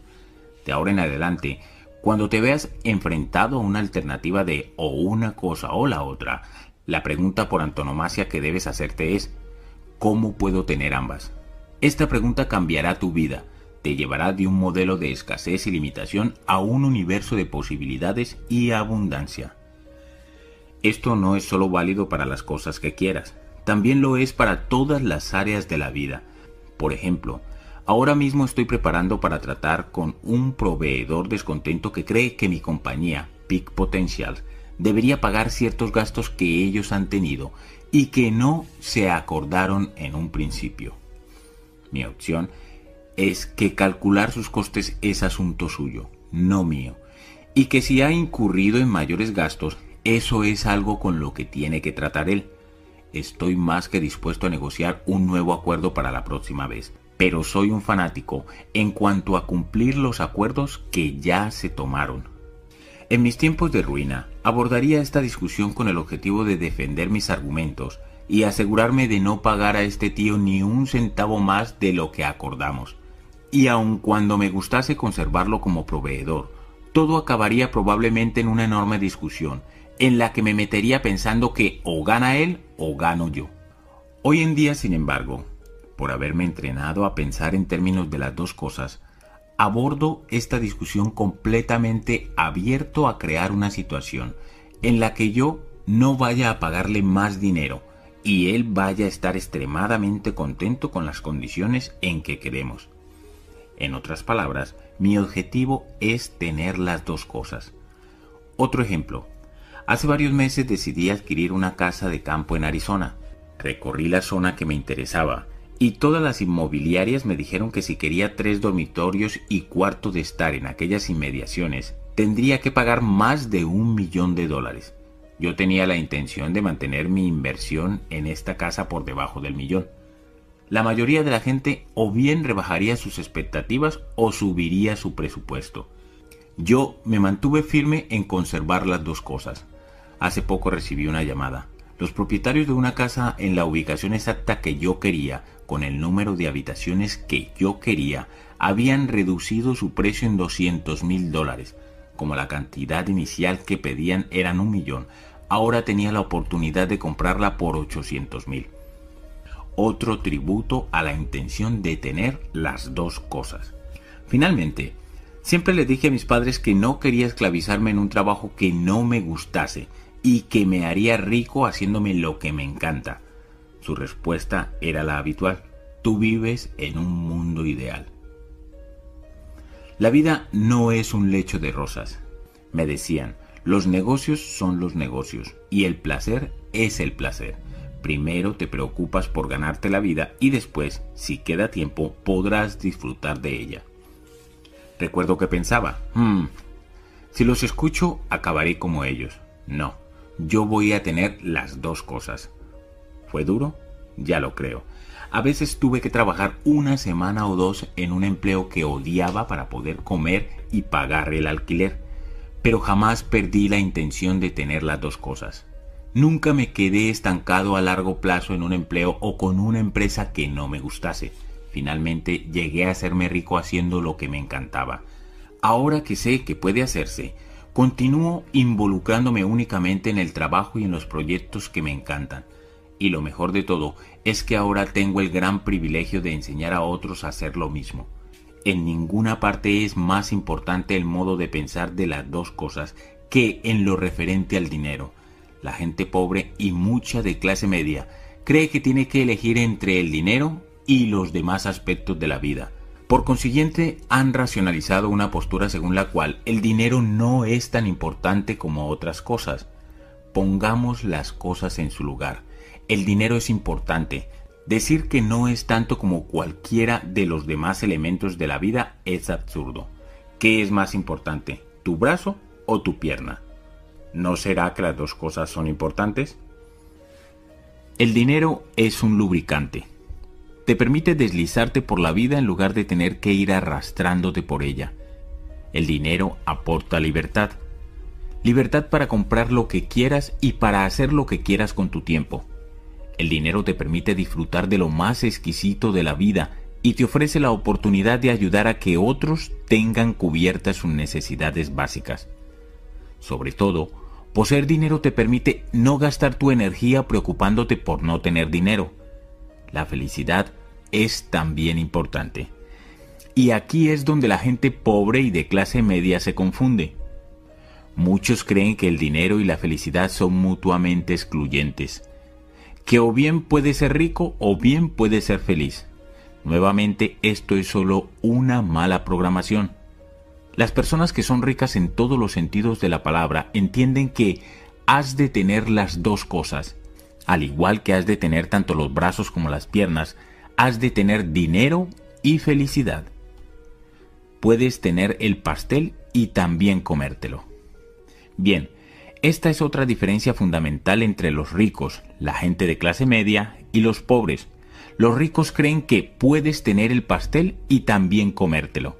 La gente de clase media cree que el pastel es demasiado rico, así que solo tomaré un trocito. Los pobres no creen que merezcan pastel, de modo que piden una rosquilla, se centran en el agujero y se preguntan cómo es que no tienen nada principio de riqueza. Los ricos creen que puedes tener el pastel y también comértelo. La gente de clase media cree que el pastel es demasiado rico, así que solo tomaré un trocito. Los pobres no creen que merezcan pastel, de modo que piden una rosquilla, se centran en el agujero y se preguntan cómo es que no tienen nada. Y yo te pregunto, ¿de qué te sirve tener el pastel si no puedes comértelo? ¿Qué se supone que debes hacer con él exactamente? ¿Ponerlo en la repisa de la chimenea y mirarlo? El pastel está hecho para comerlo y disfrutar de él. El modo de pensar o una cosa o la otra hace equivocarse también a la gente que cree que si yo tengo más, habrá otro que tendrá menos. De nuevo, esto no es más que una programación negativa basada en el miedo. La idea de que la gente adinerada, en cierto modo, acapara todo el dinero, de forma que no queda nada para nadie más, es ridícula. En primer lugar, esta creencia da por supuesto que hay unas existencias de dinero limitadas. Yo no soy economista, pero por lo que puedo ver, no paran de imprimir cada día. Hace décadas que las existencias efectivas de dinero no se hallan ligadas a ningún bien tangible, de modo que, aun cuando los ricos tuviesen hoy todo el dinero, mañana habría más millones, sino miles de millones disponibles. Otra cosa de la que no parece darse cuenta la gente que tiene esta limitada creencia es que el mismo dinero puede emplearse una y otra vez para crear valor para todo el mundo. Deja que te ponga un ejemplo que he utilizado en mis seminarios. Invito a cinco personas a que salgan a escena y se traigan algo consigo. Les pido que se pongan en círculo. Entonces le doy un billete de 5 dólares a la primera persona y le digo que compre algo por ese dinero a la persona número 2. Supón que compra un bolígrafo. Así pues, ahora la persona número 1 tiene un bolígrafo y la número 2 tiene los 5 dólares. Esta última emplea ahora el mismo billete de 5 dólares para comprar, digamos, un clip de sujetar papeles a la persona número 3. Luego, esta utiliza el mismo billete de 5 dólares para comprar una libreta a la número 4. Espero que captéis la idea.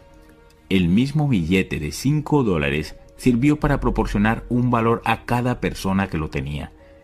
Esos mismos 5 dólares pasaron por manos de 5 individuos distintos y crearon un valor de 5 dólares para cada una y un valor total para el grupo de 25 dólares. Los 5 dólares no se agotaron y al ir dando la vuelta al círculo crearon valor para todos. Las lecciones de esto son claras. La primera es que el dinero no se agota. Puedes emplear el mismo una y otra vez durante años y años y con miles y miles de personas. La segunda es que cuanto más dinero tienes, más puedes introducir en el círculo, lo cual significa que otras personas tienen más dinero para cambiar por más valor. Esto es exactamente lo opuesto al modo de pensar basado en o una cosa o la otra. Por el contrario, cuando tienes dinero y lo empleas, sois dos los que tenéis el valor, tú y la persona con quien te lo gastas. Dicho claramente, si tan preocupado estás por los demás y tanto quieres asegurarte de que obtengan la parte que les corresponde, como si hubiese alguna parte, haz lo necesario para hacerte rico y así poder esparcir más dinero por ahí.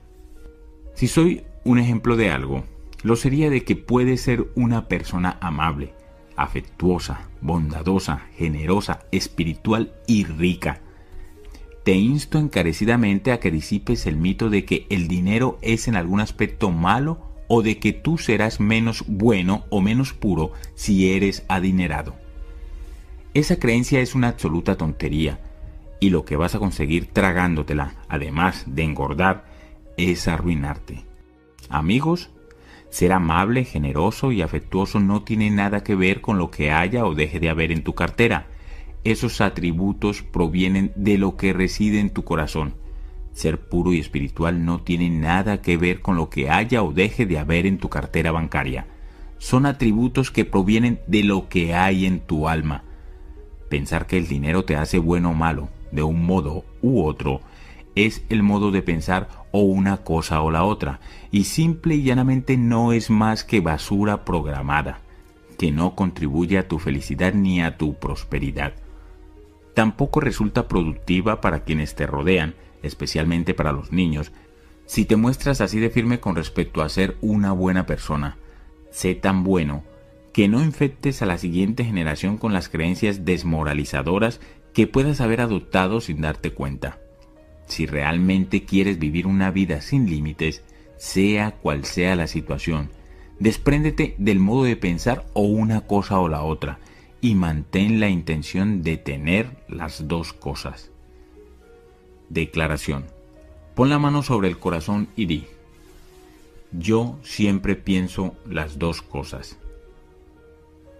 Tócate la cabeza y di, tengo una mente millonaria.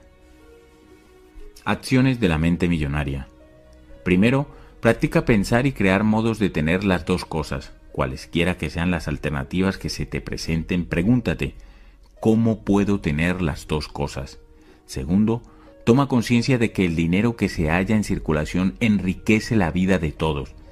Cada vez que te gastes dinero, di para ti, este dinero pasará por cientos de personas y creará valor para todas ellas. Tercero, piensa en ti como un modelo de conducta para otros, demostrando que puedes ser amable, generoso, afectuoso y rico. Archivo de riqueza número 13. Los ricos se centran en su fortuna neta. Los pobres se centran en lo que ganan con su trabajo. En lo que se refiere al dinero, es típico que la gente de nuestra sociedad pregunte, ¿cuánto ganas? Raras veces oye la pregunta, ¿cuál es tu fortuna neta? Poca gente habla así, excepto por supuesto el club de campo. En los clubes de campo la discusión financiera se centra casi siempre en torno a la fortuna neta. Jean acaba de vender sus opciones de compra de acciones tiene más de 3 millones. La compañía de Paul acaba de salir a bolsa, tiene 8 millones. Sue acaba de vender su negocio, ahora tiene 12 millones. En el club de campo no vas a oír, eh, ¿has oído que han ascendido a Joe? Sí, y por si fuera poco, le han aumentado un 2% por encima de la inflación. Si de verdad oyes algo así, sabrías que te encuentras ante un invitado que está de paso solo ese día principio de riqueza. La verdadera medida de la riqueza es la fortuna neta, no los ingresos del trabajo. Lo ha sido siempre, lo será siempre. La fortuna neta es el valor económico de todo cuanto posees. Para determinar tu fortuna neta, suma el valor de todo lo que posees, incluyendo tu dinero en efectivo y tus inversiones, tus acciones, tus obligaciones, tus bienes inmuebles el valor actual de tu negocio si posees uno, el valor de tu residencia si es de tu propiedad, y después resta todo lo que debes. La fortuna neta es la máxima medida de riqueza porque, en caso de que fuese necesario, lo que posees puede, en última instancia, ser convertido en dinero en efectivo. La gente rica comprende la enorme distinción entre los ingresos del trabajo y la fortuna neta. Los primeros son importantes, pero son solamente uno de los cuatro factores que determinan tu fortuna neta. Estos cuatro factores son Primero, ingresos. Segundo, ahorros. Tercero, inversiones. Y cuarto, simplificación. Los ricos entienden que construirse una fortuna neta elevada es una ecuación que contiene estos cuatro elementos. Puesto que todos estos factores son esenciales, examinemos cada uno de ellos. Los ingresos vienen en dos formas, ingresos de trabajo e ingresos pasivos. Los primeros son el dinero ganado con el trabajo activo y entre ellos puede contarse el salario o en el caso de un empresario o empresaria los beneficios obtenidos de un negocio. Los ingresos del trabajo requieren que estés invirtiendo tu propio tiempo y esfuerzo para ganar dinero. Estos ingresos son importantes porque sin ellos resulta casi imposible encarar los otros tres factores de la fortuna neta. Los ingresos del trabajo constituyen el modo en que llenamos nuestro embudo financiero, por así decirlo. Si no intervienen otros factores, cuantos más ingresos del trabajo tengas, más podrás ahorrar e invertir. Si bien este tipo de ingresos es de fundamental importancia, su valor real es solo el hecho de ser una parte de la ecuación total de tu fortuna neta. Lamentablemente la gente pobre y la de clase media se centra exclusivamente en los ingresos del trabajo. Por consiguiente, acaban teniendo una fortuna neta baja o no teniendo ninguna. Los ingresos pasivos son de dinero ganado sin que tú trabajes activamente. Trataremos de ellos con más detalle un poco más adelante, pero de momento considéralos otra corriente de ingresos que llena el embudo y que después pueden emplearse para gastarlos, ahorrarlos o invertirlos. Los ahorros son también imprescindibles. Puedes ganar dinero a montones, pero si no guardas nada de ese dinero jamás crearás riqueza. Hay mucha gente que tiene un patrón financiero programado para gastar, Tengan el dinero que tengan, se lo gastan. Eligen la satisfacción inmediata por encima del equilibrio a largo plazo. Los gastadores tienen tres lemas. El primero es, solo es dinero. Por tanto, el dinero es algo de lo que no tienen mucho. El segundo es, todo lo que se va vuelve. Al menos eso esperan, porque su tercer lema es, lo siento, ahora mismo no puedo, estoy sin blanca, sin crear ingresos para llenar el embudo y ahorros para mantenerlos allí. Es imposible encarar el siguiente factor de la fortuna neta. Una vez que has comenzado a ahorrar una parte decente de tus ingresos, puedes pasar a la siguiente fase y hacer crecer tu dinero invirtiéndolo. Generalmente, cuanto mejor seas invirtiendo, más rápido crecerá tu dinero y generará una fortuna neta mayor. La gente rica emplea tiempo y energía en aprender cómo invertir. Se enorgullecen de ser excelentes inversores o al menos de contratar a excelentes inversores que inviertan por ellos. La gente pobre piensa que las inversiones son únicamente cosa de ricos, de modo que nunca aprenden sobre ello y siguen arruinados. De nuevo, cada parte de la ecuación es importante. Nuestro cuarto factor de la fortuna neta bien puede ser la oveja negra de la manada, puesto que poca gente reconoce su importancia para crear riqueza. Se trata de la simplificación. Va de la mano con el de ahorrar e implicar crear conscientemente un estilo de vida en el que necesites menos dinero para vivir. Reduciendo tu coste de vida, aumentas tus ahorros y la cantidad de fondos disponibles para invertir. Para ilustrar el poder de la simplificación, te voy a relatar la historia de una de las participantes en nuestro seminario intensivo Mente Millonaria. Cuando Sue tenía solo 23 años, tomó una sabia decisión. Compró una casa. En aquel tiempo le costó casi 300 mil dólares. Siete años después, la vendió por más de 600 mil lo cual significa que obtuvo un beneficio de más de 300 mil dólares. Se planteó comprar una nueva casa, pero tras asistir al seminario intensivamente millonaria, se dio cuenta de que si invertía su dinero en una segunda hipoteca segura al 10% de interés y simplificaba su estilo de vida, podría vivir con total comodidad de las ganancias de sus inversiones sin tener que volver a trabajar más. En lugar de comprar una nueva casa, se fue a vivir con su hermana. Ahora, con 30 años de edad, Sue es económicamente libre. Consiguió su independencia no a través de ganar una tonelada de dinero, sino reduciendo conscientemente sus gastos personales. Sí, sigue trabajando, ya que le gusta, pero no tiene por qué hacerlo. De hecho, únicamente trabaja seis meses al año. El resto de tiempo lo pasa en Fiji.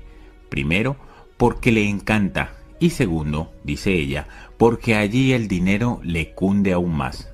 Como vive con los lugareños, en lugar de hacerlo con los turistas, no gasta mucho. ¿Cuántas personas conoces a quienes les encantaría pasar seis meses cada año viviendo en una isla tropical, sin tener que trabajar nunca más, a la avanzadísima edad de 30 años? ¿Y a los 40? ¿A los 50? ¿A los 60? A la que sea. Y todo porque Sue creó un estilo de vida sencillo y por consiguiente no necesita una fortuna para vivir. Así pues, ¿qué hará falta para que seas económicamente feliz? Si necesitas vivir en una mansión, tener tres casas de verano, poseer 10 coches, hacer viajes anuales por el mundo, comer caviar y beber el champán más exquisito para disfrutar de la vida, está bien, pero reconoce que te has puesto el listón condenadamente alto y puede que te cueste mucho, mucho tiempo llegar a un punto en el que seas feliz. Por otro lado, si para ser feliz no necesitas todos los juguetes, probablemente alcanzarás tu meta financiera mucho antes. Repito, Construirte una fortuna neta es una cuestión de cuatro partes. Como analogía, imagina que conduces un autobús con cuatro ruedas. ¿Cómo sería el trayecto si llevases una sola rueda? Probablemente lento, accidentado, lleno de dificultades y yendo en círculos. ¿Te resultará eso familiar? Los ricos juegan al juego del dinero montados en las cuatro ruedas, por eso su trayecto es rápido, suave, directo y relativamente fácil. A propósito, utilizo la analogía de un autobús porque una vez que eres próspero tu objetivo podría ser llevar a otros a hacer el trayecto contigo. La gente pobre y la de clase media juegan al juego del dinero sobre una sola rueda. Creen que el único modo de hacerse rico es ganar mucho dinero. Y si creen eso, es solo porque nunca han estado allí. No comprenden la ley de Parkinson, que establece los gastos aumentarán siempre en proporción directa a los ingresos. Lo normal en nuestras sociedades, Tienes coche, ganas más dinero y te compras un coche mejor. Tienes casa, ganas más dinero y te compras una más grande. Tienes ropa, ganas más dinero y te la compras más bonita. Tienes vacaciones, ganas más dinero y te gastas más en ellas. Por supuesto, hay unas cuantas excepciones a esta regla, pero muy pocas. En general, al aumentar los ingresos los gastos se incrementan también casi invariablemente. Por eso, los ingresos por sí solos nunca crearán riqueza. Este audiolibro se titula Los secretos de la mente millonaria. Lo de millonaria, ¿crees que se refiere a los ingresos o a la fortuna neta? A la fortuna neta. Por lo tanto, si tu intención es ser millonario o más, debes centrarte en construirte una fortuna neta que, como he comentado, se basa en algo mucho más complejo que la mera suma de tus ingresos. Acostúmbrate a averiguar cuál es tu fortuna neta hasta el último centavo. Se trata de un ejercicio que puede transformar tu vida financiera para siempre. Toma una hoja de papel en blanco y ponle el título Fortuna Neta. Después, crea un sencillo gráfico que comience por cero y acabe por el objetivo de tu fortuna neta. Anota la actual tal cual es hoy. Después, cada 90 días calcula tu nueva fortuna neta. Eso es todo. Si haces esto, descubrirás que te haces cada vez más rico. ¿Por qué? Porque estarás siguiendo la pista a tu fortuna neta. Recuerda, aquello en lo que te centras se expande. Como digo a menudo en nuestros cursos, allí donde se dirige la atención, fluye la energía y aparecen los resultados. Principio de riqueza. Allí donde va la atención, fluye la energía y aparecen los resultados. Al seguir la pista tu fortuna, estarás centrándote en ella y puesto que aquello en lo que te centras se expande, tu fortuna neta se expandirá. Por cierto, esta ley vale para todas las demás partes de tu vida. Aquello a lo que le sigues la pista crece. Llegados a ese punto te animo a que encuentres un buen planificador financiero y trabajes con él. Estos profesionales pueden ayudarte a seguir el rastro de tu fortuna neta, a construirla y a organizar tus finanzas. También te presentarán diversos vehículos para ahorrar y hacer crecer tu dinero. El mejor modo de encontrar un buen planificador es que te lo recomiende un amigo o socio que esté contento con la persona cuyos servicios utiliza. No estoy diciendo que te tomes todo lo que diga tu planificador como palabra de Dios. Estoy sugiriendo que encuentres un profesional cualificado con actitudes que te ayuden a planificar y seguir el rastro a tus finanzas. Un buen planificador o planificadora puede proporcionarte las herramientas, el software, los conocimientos y las recomendaciones que te ayuden a construir el tipo de hábitos de inversión que producirán riqueza. Generalmente yo recomiendo a alguien que trabaje con toda una gama de productos financieros en lugar de hacerlo solo con seguros o solo con fondos de inversión. De ese modo, puedes enterarte de una diversidad de opciones y después decidir lo que más te conviene. Declaración. Pon la mano sobre el corazón y di, me centro en construirme una fortuna neta. Tócate la cabeza y di, tengo una mente millonaria. Acciones de la mente millonaria. Primero, céntrate en los cuatro factores de la fortuna neta. Incrementar tus ingresos, tus ahorros y tus rendimientos de inversión. Y reducir tus gastos simplificando tu estilo de vida. Segundo, averigua tu fortuna neta. Para ello suma el valor de todo lo que posees, tu activo, y resta el valor total de lo que debes, tu pasivo. Comprométete a seguir la pista y revisar la situación cada trimestre. En virtud de la ley del enfoque, aquello a lo que le sigas la pista aumentará. Tercero, Contrata a un planificador financiero reconocido o que trabaje con una compañía de renombre y acreditada. El mejor modo de encontrar a un buen planificador financiero es pedir referencias a amigos o socios. Archivo de riqueza número 14. La gente rica administra bien su dinero. La gente pobre administra mal su dinero. Thomas Stanley, en su libro The Millionaire Next Door, El millonario de al lado, entrevistó a millonarios de toda Norteamérica y escribió sobre quiénes son y cómo lograron su riqueza. Los resultados pueden resumirse en una sola y breve frase. Los ricos administran muy bien su dinero. La gente rica administra bien su dinero. La gente pobre lo administra mal. No estoy afirmando que las personas admiradas sean en absoluto más listas que las pobres. Simplemente tienen hábitos distintos en lo que respecta al dinero. Como dije en la primera parte de este audiolibro, estos hábitos se basan principalmente en nuestro condicionamiento pasado. Así pues, en primer lugar, si no estás administrando de manera adecuada tu dinero, probablemente fuiste programado para no hacerlo. En segundo lugar, es casi seguro que no sabes cómo administrar tu dinero de un modo que resulte fácil y eficaz. No sé tú, pero donde yo iba a la escuela no se daba la asignatura de administración del dinero. En lugar de eso, nos instruyeron mucho acerca de la guerra de 1812, que por supuesto es algo que utilizo mucho cada día sin excepción. Puede que no sea una frase muy brillante, pero todo se reduce a esto.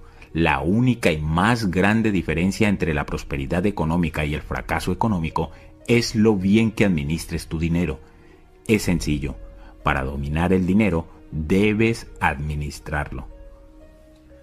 Los pobres o bien administran mal su dinero o bien evitan directamente el tema monetario.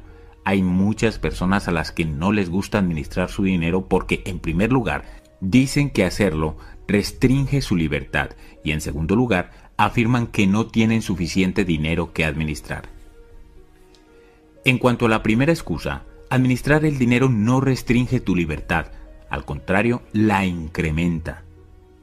Administrar tu dinero te permite acabar creando libertad económica para que no tengas que trabajar nunca más.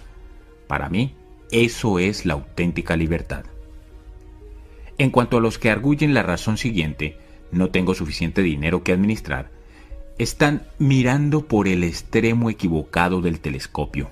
Más que decir, cuando me sobre el dinero comenzaré a administrarlo. La realidad es, cuando comience a administrarlo, me sobrará el dinero.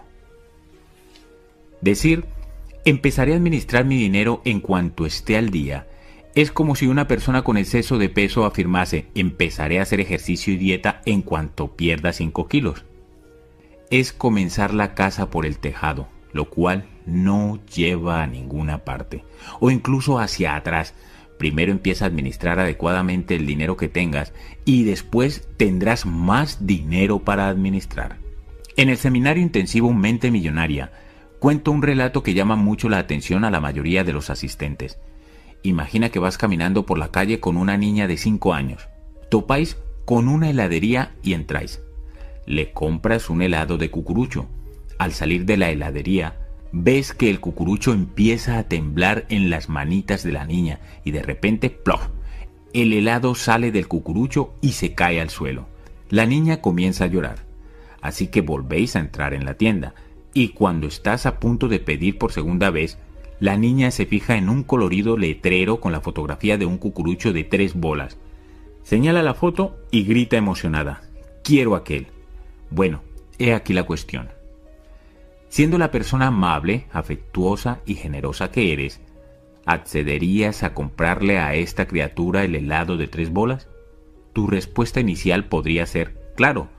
Sin embargo, al considerar la cuestión un poco más detenidamente, la mayoría de los participantes en nuestro seminario responde, no. ¿Por qué? ¿Querrías arrojar a la niña al fracaso? La criatura no podría manejar siquiera un cucurucho de una bola. ¿Cómo iba a poder con uno de tres? Pues así ocurre contigo y con el universo. Vivimos en un universo amable y amoroso. Y la regla es, hasta que demuestres que sabes manejar lo que tienes, no tendrás más. Principio de riqueza. Hasta que demuestres que sabes manejar lo que tienes, no tendrás más. Antes de lograr una gran cantidad de dinero debes adquirir los hábitos y las aptitudes para administrar una cantidad pequeña. Recuerda que somos criaturas de hábito y que por lo tanto el hábito de administrar tu dinero es más importante que la cantidad. Principio de riqueza. El hábito de administrar tu dinero es más importante que la cantidad. Así pues, ¿cómo administras exactamente tu dinero? En el seminario intensivo Mente Millonaria enseñamos lo que muchos creen que es un método de administración del dinero sorprendentemente sencillo y eficaz. No está al alcance de este audiolibro examinar todos los detalles. Sin embargo, te voy a dar un par de instrucciones esenciales para que puedas ponerte en marcha.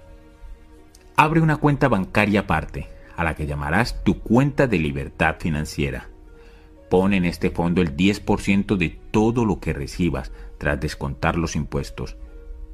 Este dinero es para destinarlo únicamente a inversiones y a crear ingresos pasivos. El cometido de esta cuenta es construir una gallina de oro que ponga huevos de oro llamados ingresos pasivos. ¿Y cuándo podrás gastar este dinero? Nunca. Óyelo bien, nunca.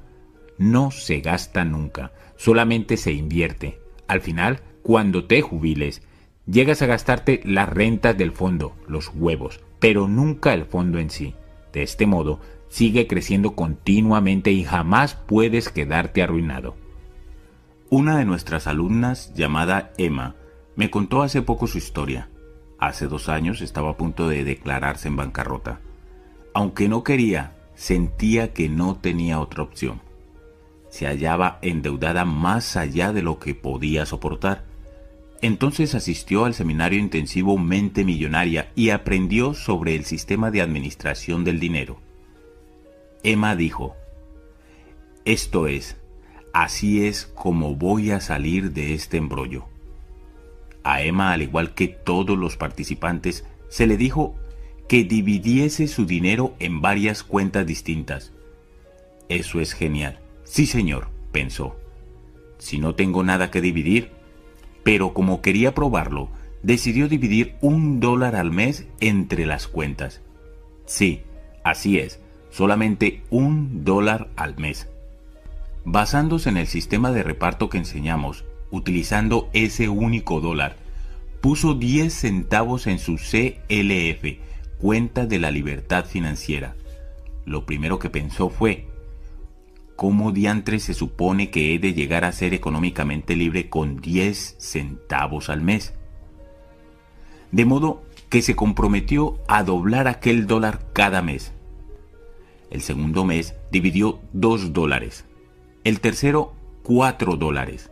Después 8, 16, 32, 74 y así hasta que el duodécimo mes eran 2.048 dólares los que estaba dividiendo mensualmente.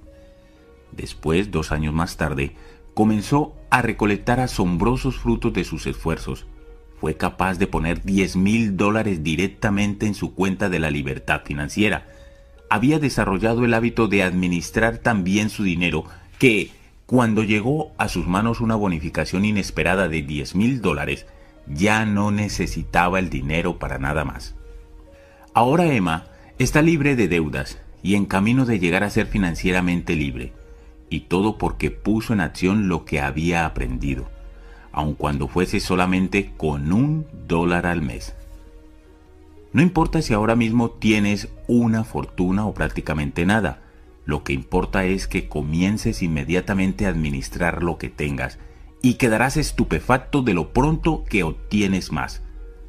Tuve otro alumno en el seminario intensivo Mente Millonaria que preguntó, ¿cómo puedo administrar mi dinero si lo estoy pidiendo prestado para vivir?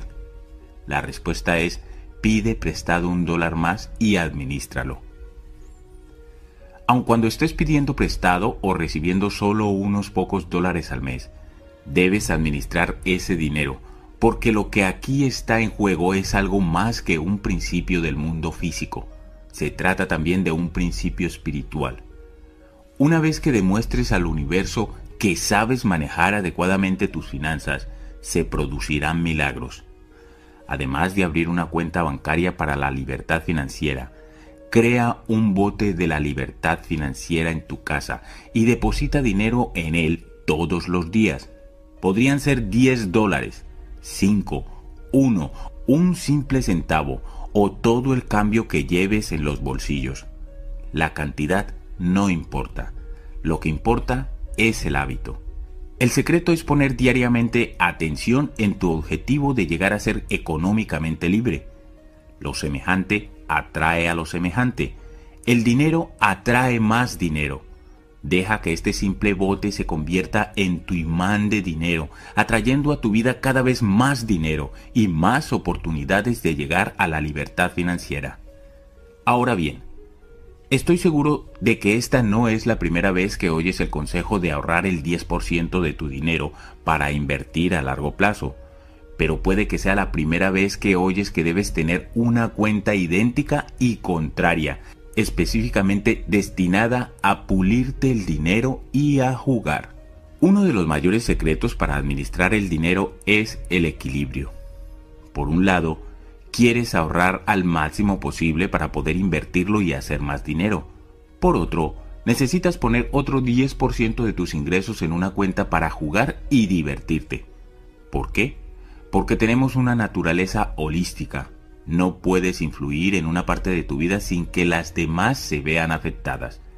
Hay gente que ahorra, ahorra, ahorra y mientras que su yo lógico y responsable está realizado, su espíritu interior no lo está. Al final, este lado del espíritu que busca diversión dirá, ya está bien, yo también quiero un poco de atención y saboteará los resultados. Por otra parte, si gastas, gastas y gastas, no solo no llegarás jamás a ser rico, sino que la parte de ti que es responsable acabará creando una situación en la que ni siquiera disfrutarás de las cosas en las que te gastas el dinero y acabarás sintiéndote culpable. La culpa hará entonces que inconscientemente gastes más de la cuenta como forma de expresar tus emociones. Tal vez te sentirás mejor temporalmente, pero pronto vuelve la culpa y la vergüenza. Es un ciclo vicioso y la única manera de evitarlo es aprender a administrar tu dinero de un modo que funcione. Tu cuenta para jugar y divertirse se utiliza principalmente para cuidarte, para hacer lo que por regla general no harías, para las cosas súper especiales, como ir a un restaurante y pedir una botella del mejor vino o champán, alquilar un barco para pasar el día o alojarte en un hotel de cinco estrellas para pasar una extravagante noche de juerga. La norma de la cuenta para jugar y divertirse es que debe gastarse todos los meses. Así es, cada mes tienes que pulirte todo el dinero que haya en esa cuenta de un modo que te haga sentirte rico.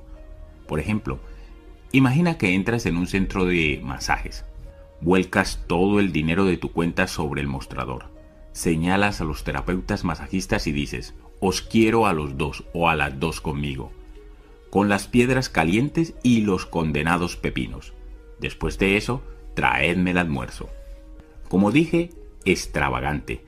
El único modo en que la mayoría de nosotros continuaremos alguna vez siguiendo nuestro plan de ahorro es compensándolo con un plan de juego que nos premiará por nuestros esfuerzos.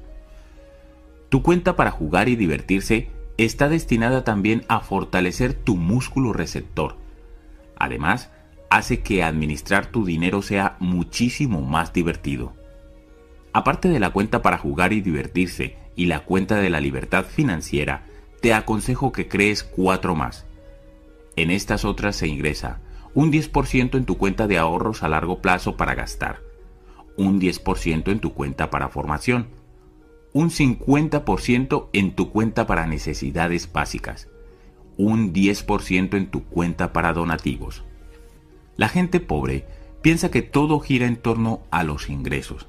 Cree que tienes que ganar una fortuna para hacerte rico. Repito, esos son cuentos chinos. El hecho es que si administras tu dinero siguiendo este programa, puedes llegar a ser económicamente libre con unos ingresos relativamente pequeños Si lo administras mal, no puedes llegar a ser financieramente libre, ni siquiera con unos ingresos enormes.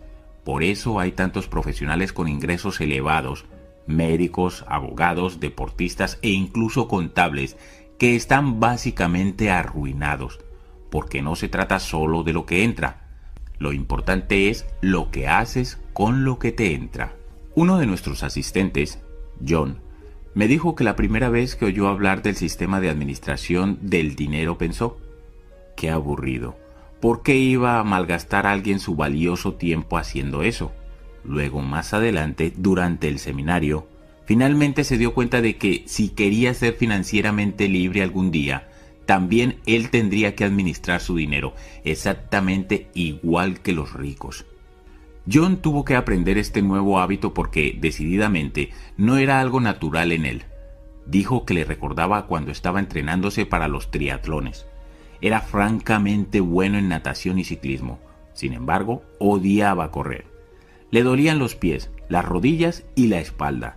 Después de cada sesión de entrenamiento estaba agarrotado, se quedaba siempre sin aliento y le ardían los pulmones, incluso cuando no iba deprisa. Correr le daba terror.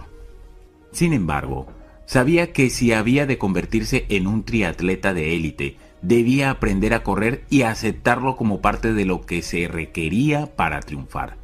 Mientras que en el pasado John evitaba correr, ahora decidió hacerlo todos los días. Tras unos meses comenzó a disfrutar corriendo y de hecho lo esperaba ansiosamente cada día. Y esto es exactamente lo que le ocurrió en el terreno de la administración del dinero. Arrancó odiando cada minuto de esta, pero llegó a gustarle. Ahora espera con ansia recibir el sueldo y dividirlo en las distintas cuentas. También disfruta observando cómo su fortuna neta ha pasado de cero a más de 300 mil dólares y va creciendo día a día. Todo se reduce a esto. O controlas el dinero o él te controlará a ti. Y para controlar el dinero debes administrarlo. Principio de riqueza. O controlas el dinero o él te controlará a ti. Me encanta oír cómo las personas dicen sentirse más confiadas con relación al dinero, al éxito y a sí mismas una vez que comienzan a administrar adecuadamente su dinero. Lo mejor es que esta confianza se traslada a otras partes de su vida y mejora su felicidad, sus relaciones e incluso su salud. El dinero constituye una gran parte de tu vida y cuando aprendes a tener tus finanzas bajo control, todas las áreas de tu vida mejoran. Declaración. Pon la mano sobre el corazón y di, soy un excelente administrador del dinero. Tócate la cabeza y di, tengo una mente millonaria. Acciones de la mente millonaria. Primero, abre tu cuenta bancaria de la libertad financiera. Pon un 10% de todos tus ingresos tras descontar los impuestos en esta cuenta. Este dinero no ha de gastarse nunca. Únicamente invertirse para que produzca ingresos pasivos para tu jubilación. Segundo, Crea un bote de la libertad financiera en tu casa y deposita dinero en él todos los días. Podrían ser 10 dólares, 5, 1, un simple centavo o todo el cambio que lleves suelto. Esto fijará diariamente tu atención en tu libertad económica y allí donde se dirige la atención aparecen los resultados.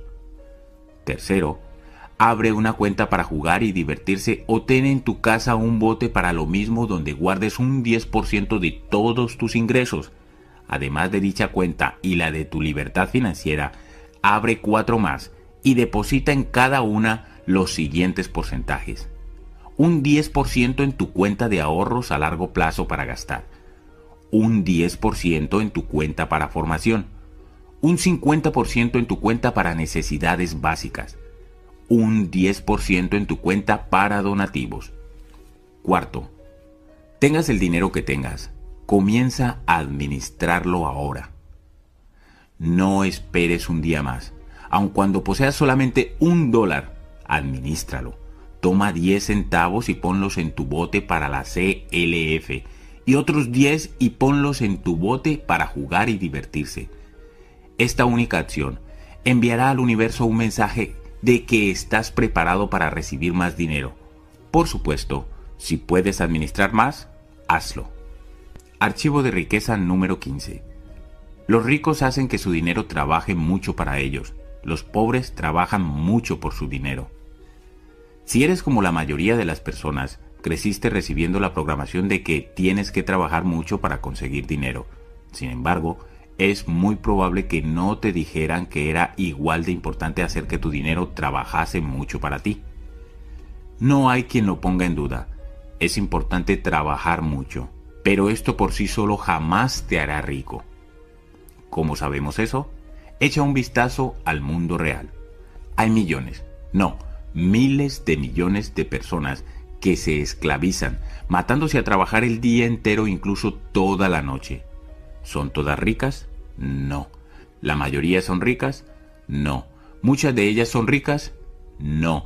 Casi todas están en la ruina o cerca de ella. Por otro lado, ¿a quién ves holgazaneando por los clubes de campo del mundo? ¿Quién ocupa las tardes jugando al golf, al tenis o navegando? ¿Quién se pasa los días yendo de tiendas y las semanas de vacaciones? Te daré tres oportunidades de adivinarlo y las dos primeras no cuentan. La gente rica. Exacto. Así que vayamos al grano. La idea de que tienes que trabajar mucho para hacerte rico es falsa. La vieja ética protestante del trabajo establece aquello de trabajo de un dólar por paga de un dólar. No hay nada de malo en ese dicho, excepto que olvidaron decirnos qué hacer con esa paga de un dólar.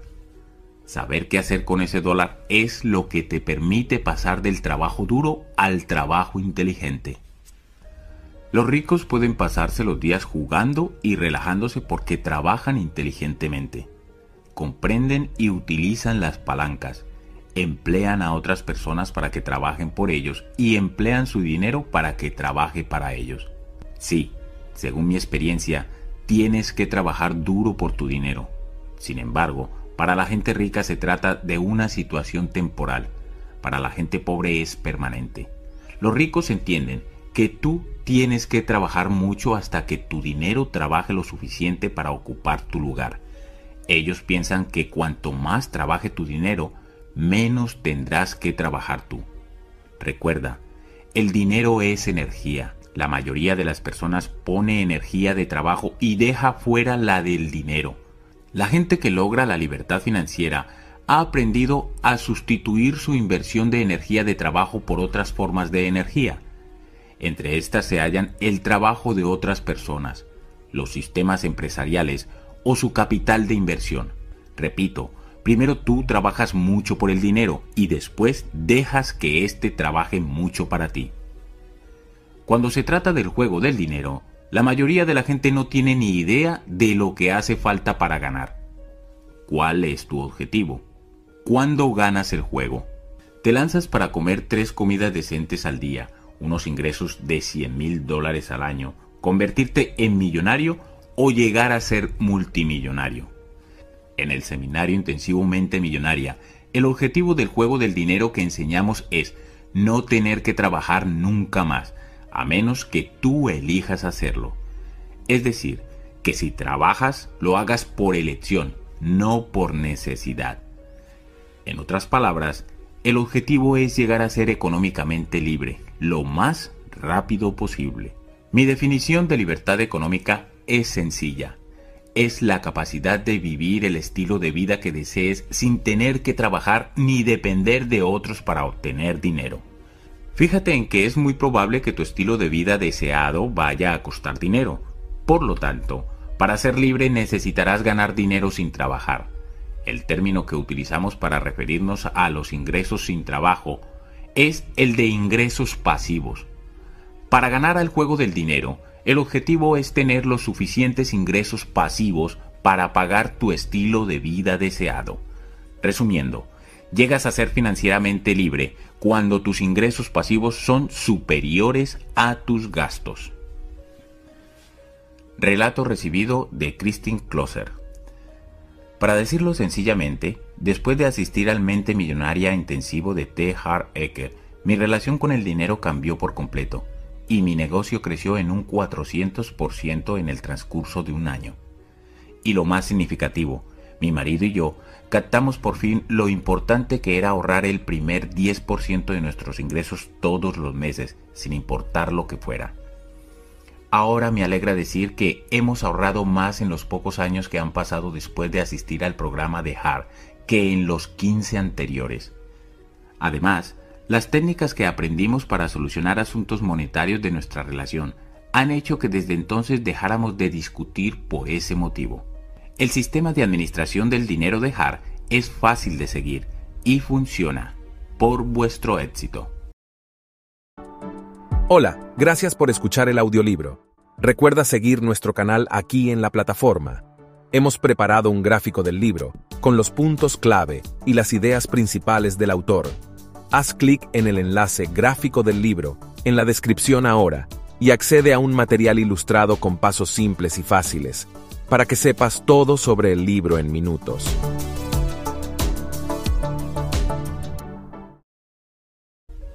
He identificado dos fuentes principales de ingresos pasivos. La primera es el dinero que trabaja para ti. Aquí se incluyen las ganancias procedentes de inversiones en instrumentos financieros tales como acciones, obligaciones, letras del tesoro, mercados monetarios, fondos de inversión mobiliaria, así como poseer hipotecas u otro activo que pueda ser liquidado por dinero en efectivo. La segunda fuente principal de ingresos pasivos es el negocio que trabaja para ti.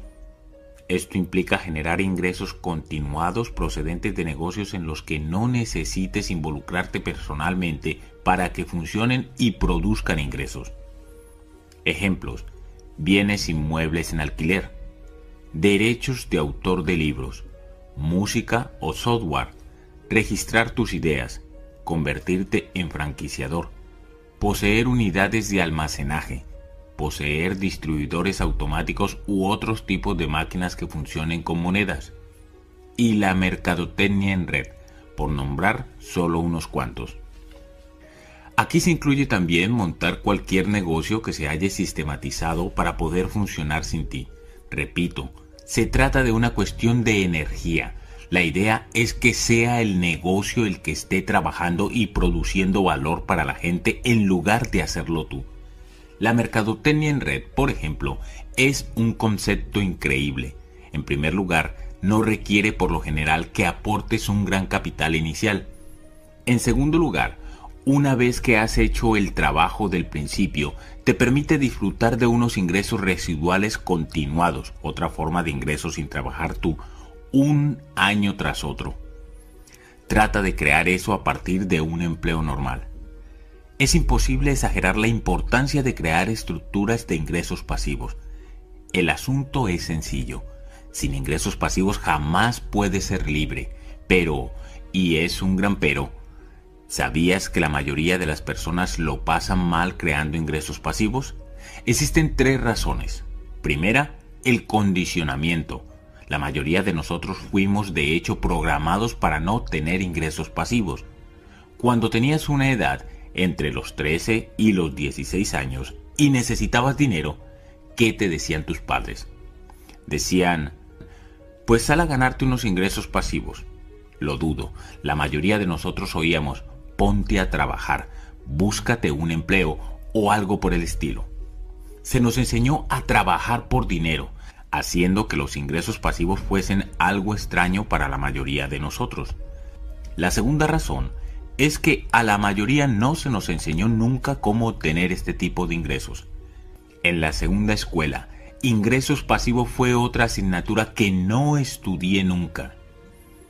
En su lugar tuve que elegir carpintería y metalistería y hacer la palmatoria perfecta para mi madre. Como en la escuela no aprendimos nada sobre crear estructuras de ingresos pasivos, lo aprendimos en otra parte, ¿verdad? Lo dudo. El resultado final es que la mayoría de nosotros no sabe mucho al respecto y por lo tanto no hace mucho al respecto. Finalmente, la tercera razón es que puesto que nunca se nos mostró ni se nos enseñó nada sobre los ingresos pasivos y sobre inversiones, nunca les hemos prestado mucha atención. Hemos basado en gran medida nuestra carrera y nuestras opciones profesionales en generar ingresos de trabajo. Si comprendieses desde temprana edad que uno de los objetivos económicos principales era crear ingresos pasivos, ¿reconsiderarías alguna de dichas opciones profesionales? Yo estoy siempre recomendando a la gente que elija o cambie su negocio o carrera profesional a fin de que haya una dirección en la que puedan generar corrientes de ingresos pasivos de una forma natural y relativamente fácil. Esto adquiere especial importancia hoy en día cuando hay tanta gente que trabaja en negocios de servicios en los que tienen que estar allí en persona para ganar dinero. No hay nada malo en dedicarse a un negocio de servicio personal, excepto al hecho de que si no te subes al tren de la inversión bastante pronto y lo haces excepcionalmente bien, quedarás atrapado en el trabajo para siempre. Eligiendo oportunidades profesionales que de forma inmediata o a larga produzcan ingresos pasivos, tendrás lo mejor de ambos mundos, ingresos del trabajo ahora e ingresos pasivos más adelante, te remito a unos cuantos párrafos más atrás para repasar algunas de las opciones de ingresos profesionales pasivos que he comentado. Por desgracia, casi todo el mundo tiene un patrón del dinero programado para generar ingresos del trabajo y en contra de generar ingresos pasivos.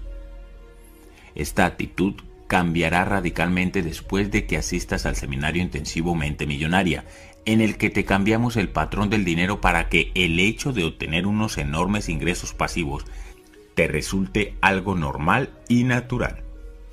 La gente rica piensa a largo plazo, equilibra sus gastos en disfrute de hoy con invertir para la libertad de mañana. La gente pobre piensa a corto plazo, dirige su vida basándose en la satisfacción inmediata.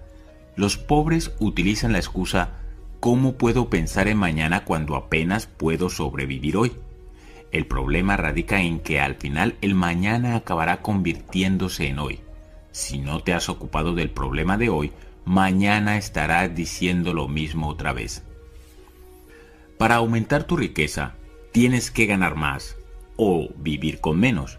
No veo a nadie apuntándote con una pistola en la cabeza y diciéndote la casa en la que tienes que vivir, el tipo de coche que has de conducir, la ropa que debes llevar o la comida que tienes que comer. Es tuyo el poder de hacer esas elecciones.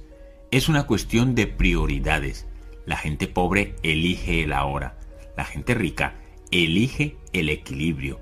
Estoy pensando en mis suegros. Durante 25 años los padres de mi esposa tuvieron en propiedad una tienda, una versión modesta de un 7-Eleven, aunque mucho más pequeña. La mayor parte de sus ingresos procedían de la venta de cigarrillos, golosinas, helados, chicles y refrescos. En aquel tiempo ni siquiera vendían lotería. El promedio de cada venta era inferior a un dólar. Resumiendo, se dedicaban a un negocio de centavos. Con todo, ahorraban la mayor parte de esos centavos. No comían fuera, no se compraban ropa buena, no tenían un coche último modelo Vivían cómoda pero modestamente y al final acabaron pagando su hipoteca e incluso compraron la mitad del centro comercial en el que se hallaba la tienda. A la edad de 59 años, ahorrando e invirtiendo centavos, mi suegro pudo retirarse. Lamento ser yo quien tenga que decirte esto, pero en general comprar cosas para obtener una satisfacción inmediata no es más que un vano intento por compensar nuestra insatisfacción en la vida. Con frecuencia, el hecho de gastarte dinero que no tienes es consecuencia de gastar emociones que sí tienes. Este síndrome se conoce comúnmente como terapia de compras. El hecho de gastar más de la cuenta y la necesidad de satisfacción inmediata tienen poco que ver con el artículo concreto que estés comprando y mucho que ver con la falta de realización en tu vida. Por supuesto, si el hecho de gastar más de la cuenta no viene como consecuencia de tus emociones inmediatas, significa que surge de tu patrón del dinero. Según Natalie, otra de nuestras alumnas, sus padres eran el colmo de lo tacaño. Usaban cupones para todo. Su madre tenía una caja archivadora llena de cupones todos clasificados por categoría Su padre poseía un coche de 15 años totalmente oxidado y a Natalie le daba vergüenza que la viesen en él, sobre todo cuando su madre iba a recogerla a la escuela. Cada vez que se subía en el coche, Natalie rezaba para que no hubiese nadie mirando. En las vacaciones su familia nunca se alojaba en un hotel, ni siquiera cogían el avión, casi imprescindible para viajar por los Estados Unidos, sino que viajaban 11 días en coche por el campo acampando cada noche y así todos los años. Todo era demasiado caro. Por el modo como actuaban, Natalie pensaba que sus padres estaban arruinados. Pero su padre ganaba lo que ella creyó que era mucho dinero en aquella época, 75 mil dólares al año. Estaba confusa. Como odiaba los hábitos tan tacaños de sus padres, ella se volvió lo contrario. Quería que todo lo suyo fuese de primera categoría y caro. Cuando se fue a vivir por su cuenta y empezó a ganar su propio dinero, ni siquiera era consciente de ello, pero en un abrir y cerrar de ojos se había gastado todo lo que tenía y más. Tenía tarjeta de crédito y carnés de socia de todo lo habido y por haber.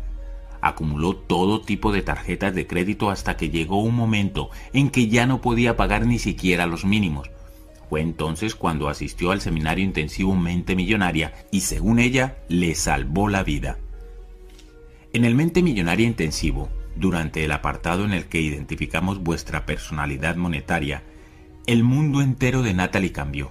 Reconoció por qué había estado gastando tanto dinero. Era una forma de rencor hacia sus padres por ser tan tacaños. También era para demostrarse a sí misma y a la sociedad que ella no era tacaña. Después del curso con su patrón cambiado, Natalie dice que ya no siente ese impulso de gastarse el dinero de formas estúpidas. Nos explicó que hacía poco iba caminando por un centro comercial y se fijó en un precioso abrigo de piel y ante color marrón claro colgado en el escaparate de una de sus tiendas favoritas. Inmediatamente la cabeza dijo, ese abrigo te quedaría genial, sobre todo con tu pelo rubio. Lo necesitas. No tienes un abrigo de invierno que sea bonito y arreglado de verdad. De modo que entró en la tienda y mientras estaba probándoselo se fijó en la etiqueta del precio. 400 dólares. Nunca se había gastado tanto en un abrigo. La cabeza dijo, ¿y qué? El abrigo te queda precioso. Cómpratelo. Ya repondrás el dinero después. Fue aquí donde nos contó que descubrió el cambio operado en ella. Casi inmediatamente que su mente le sugirió que se comprase el abrigo, salió su archivo mental nuevo y dijo, harías mucho mejor poniendo esos 400 dólares en tu CLF, cuenta de libertad financiera. ¿Para qué necesitas ese abrigo?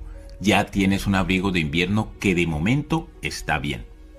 Sin darse cuenta, estaba dejando el abrigo en suspenso hasta el día siguiente en lugar de comprárselo sin pensar, como hacía siempre. Nunca volvió por el abrigo.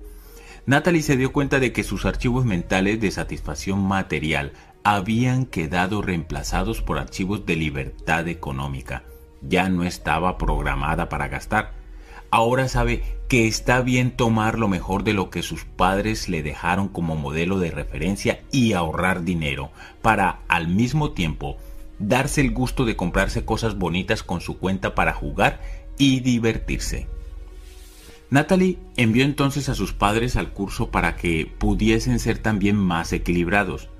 Le hace muchísima ilusión poder decir que ahora se alojan en hoteles, que se compraron un coche nuevo y que al aprender cómo hacer que su dinero trabaje para ellos, se han jubilado como millonarios. Ahora Natalie comprende que no tiene por qué ser tan mísera como lo eran sus padres para llegar a ser millonaria, pero sabe también que si se gasta el dinero de manera inconsciente, como antes hacía, jamás será económicamente libre. Estas son sus palabras. Es una sensación increíble tener mi dinero y mi cabeza bajo control. La idea es hacer trabajar a tu dinero para ti tanto como tú lo haces por él. Y eso significa que tienes que ahorrar e invertir, en lugar de que gastártelo todo se convierta en tu misión en la vida. Es casi gracioso. La gente rica tiene mucho dinero y gasta poco, mientras que la gente pobre tiene poco dinero y gasta mucho. Largo plazo frente a corto plazo. Los pobres trabajan a fin de ganar dinero para vivir hoy. Los ricos lo hacen a fin de ganar dinero para crear sus inversiones, que pagarán su futuro. La gente rica compra activos, cosas que tengan probabilidades de aumentar de valor. La gente pobre compra gastos, objetos que disminuirán de valor. Los ricos acumulan terreno, los pobres cuentas pendientes. Te digo lo mismo que les digo a mis hijos compra bienes inmuebles. Lo mejor es que puedas adquirir propiedades que te produzcan una entrada de dinero constante, pero por lo que a mí respecta, cualquier propiedad inmobiliaria es mejor que no tener ninguna. Por supuesto la propiedad inmobiliaria tiene sus subidas y bajadas, pero al final, ya sea de aquí a 5, 10, 20 o 30 años, puedes apostar que valdrá considerablemente más de lo que vale ahora, y eso podría ser todo cuanto necesitas para hacerte rico. Compra lo que puedas permitirte ahora. Si necesitas más capital para embarcarte en ello, puedes asociarte con personas en quienes confíes y que conozcas bien. El único modo de meterse en problemas con la propiedad inmobiliaria es contraer demasiadas obligaciones crediticias o tener que vender cuando el mercado está a la baja. Si haces caso de mis anteriores consejos y administras adecuadamente tu dinero, la probabilidad de que ocurra esto será extremadamente escasa y es posible que ni exista. Como reza el dicho, no esperes a comprar bienes inmuebles. Compra bienes inmuebles y espera. Dado que te he puesto anteriormente el ejemplo de mis suegros, me parece justo ahora ponerte el de mis propios padres. No eran pobres, pero apenas podían considerarse de clase media. Mi padre trabajaba muchísimo y mi madre no estaba bien de salud, por lo que se quedaba en casa con nosotros, con los hijos. Mi padre era carpintero y se dio cuenta de que todos los constructores que lo contrataban estaban urbanizando terrenos que habían adquirido años y años atrás. Se dio cuenta también de que todos eran bastante ricos, mis padres también ahorraban sus centavos y al final tuvieron suficiente dinero para comprar una parcela de tres acres de tierra fuera de la ciudad en que vivían. Les costó 60 mil dólares. Diez años después, un promotor inmobiliario decidió que quería construir un centro comercial en aquel lugar y mis padres le vendieron el terreno por 600 mil dólares. Descontando su inversión original, tenemos unas ganancias medias de 54 mil dólares al año, mientras que mi padre, con su trabajo, ganaba solamente cada año entre 15 mil y 20 mil dólares. Por supuesto, ahora están jubilados y viven con total comodidad, pero te garantizo que sin la adquisición y la venta de aquel terreno habrían estado viviendo con estrecheces. Menos mal que mi padre reconoció el poder de la inversión y especialmente el valor de invertir en bienes inmuebles. Ahora ya sabes por qué yo acumulo terrenos. Mientras que la gente pobre considera que un dólar o un euro o cualquiera que sea la moneda que utilice es algo para cambiar por algo que quieren ahora mismo, la gente rica ve cada dólar como una semilla que puede plantarse para ganar 100 dólares más, que después se pueden sembrar de nuevo para ganar mil más. Piénsalo, cada dólar que te gastes hoy puede costarte en realidad 100 dólares mañana. Personalmente considero que todos y cada uno de mis dólares son soldados de inversión y su misión es la libertad. Huelga decir que soy cuidadoso con mis luchadores por la libertad y no me deshago de ellos ni rápida ni fácilmente. Principio de riqueza. La gente rica ve cada dólar como una semilla que puede plantarse para ganar 100 dólares más, que después se pueden sembrar de nuevo para ganar mil más. El truco consiste en informarse. Aprenda sobre el mundo de la inversión. Familiarízate con varios vehículos de inversión y con instrumentos financieros distintos, como la propiedad inmobiliaria, las hipotecas, las acciones, los fondos, las obligaciones, el cambio de divisas, en fin, toda la gama. Después, elige una sola zona de actividad en la que te convertirás en experto. Comienza a invertir en esa zona y después, más adelante, podrás diversificar. Todo se reduce a esto. La gente pobre trabaja mucho y se gasta todo el dinero que gana, como consecuencia de lo cual tienen que trabajar mucho durante toda su vida. La gente rica trabaja mucho, ahorra y después invierte su dinero de modo que ya no tenga que trabajar mucho nunca más. Declaración. Pon la mano sobre el corazón y di, mi dinero trabaja para mí y cada vez me gana más dinero. Tócate la cabeza y di, tengo una mente millonaria. Acciones de la mente millonaria. Primero, infórmate. Asiste a seminarios sobre inversiones.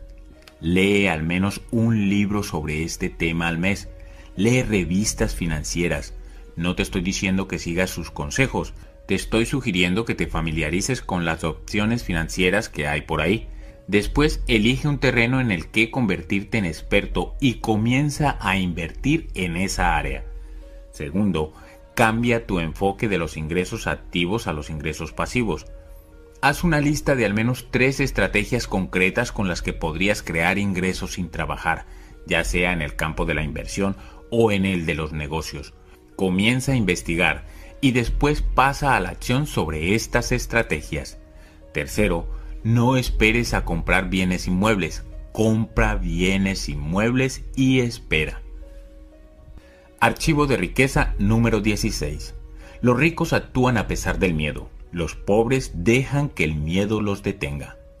En los primeros capítulos de este audiolibro hablé del proceso de manifestación.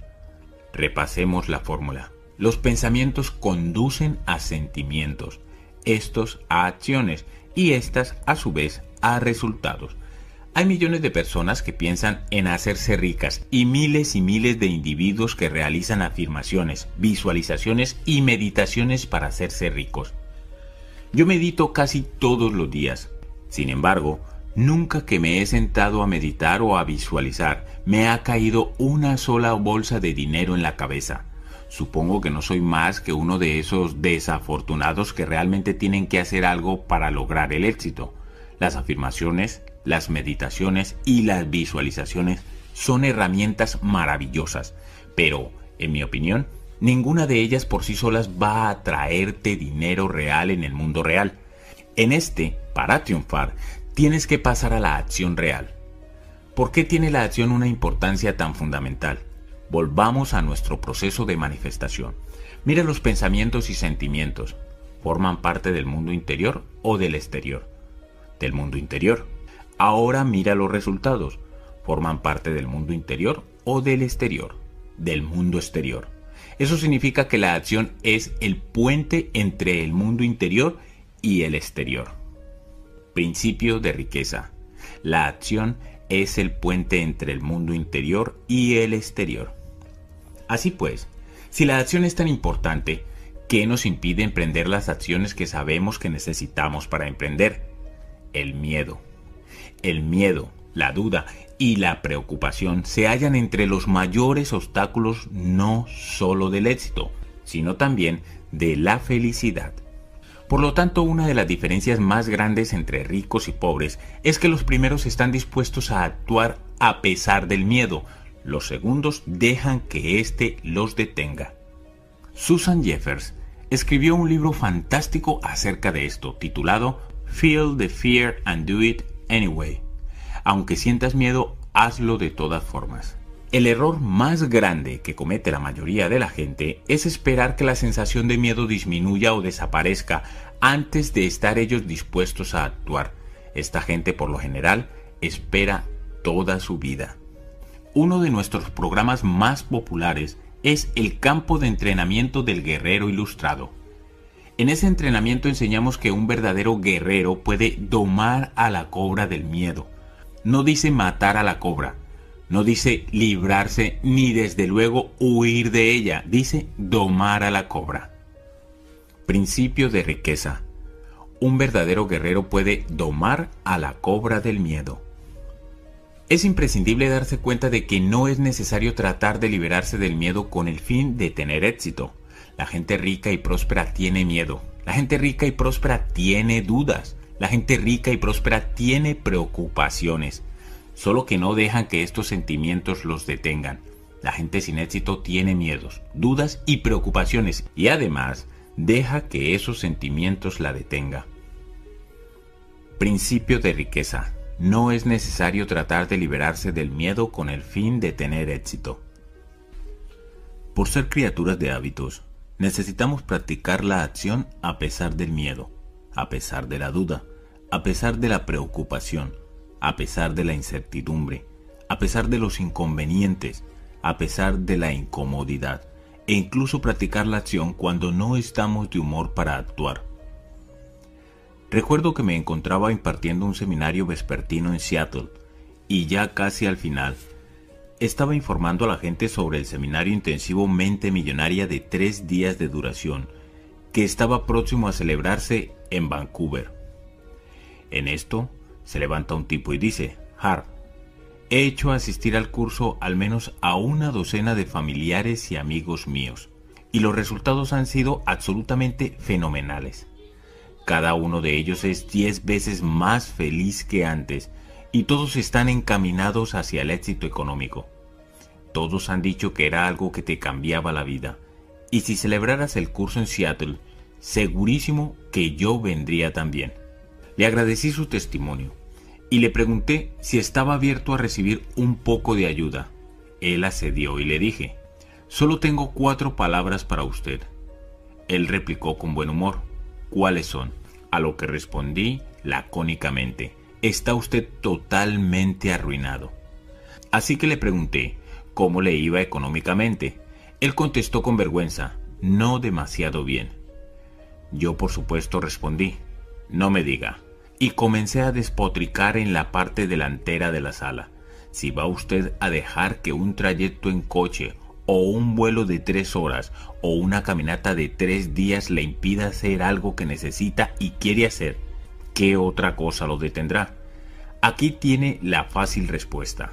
Cualquier cosa, cualquier cosa lo detendrá, no por la magnitud del desafío, sino por la magnitud de usted. Es simple, proseguí. O es usted una persona que se detendrá o es una persona que no se detendrá. Usted elige. Si quiere crear riqueza o cualquier otra clase de éxito, tiene que ser un guerrero, tiene que estar dispuesto a hacer lo que haga falta, tiene que entrenarse para que nada lo detenga. Hacerse rico no siempre resulta cómodo, hacerse rico no siempre resulta fácil. De hecho, hacerse rico puede resultar condenadamente duro. Pero ¿y qué? Uno de los principios clave del guerrero ilustrado dice, si estás dispuesto a hacer solo lo que sea fácil, la vida será dura. Pero si estás dispuesto a hacer lo que sea duro, la vida será fácil. La gente rica no basa sus acciones en lo que es fácil y cómodo. Esa forma de vivir está reservada a los pobres y a la mayoría de la clase media. Principio de riqueza. Si estás dispuesto a hacer solo lo que sea fácil, la vida será dura pero si estás dispuesto a hacer lo que sea duro, la vida será fácil. Se acabó la diatriba. La multitud se quedó en silencio. Después, el tipo que había empezado toda la discusión vino a agradecerme efusivamente que le hubiese abierto los ojos. Por supuesto, se inscribió en el curso aun cuando fuese en Vancouver. Pero lo gracioso de verdad fue oírlo de lejos hablar por teléfono al marcharme, pronunciando fervientemente a uno de sus amigos que estaría al otro lado del teléfono el mismo discurso exacto que yo acababa de soltarle a él. Supongo que funcionó, porque al día siguiente vino con tres inscripciones más. Todos eran de la costa este, y todos venían a Vancouver.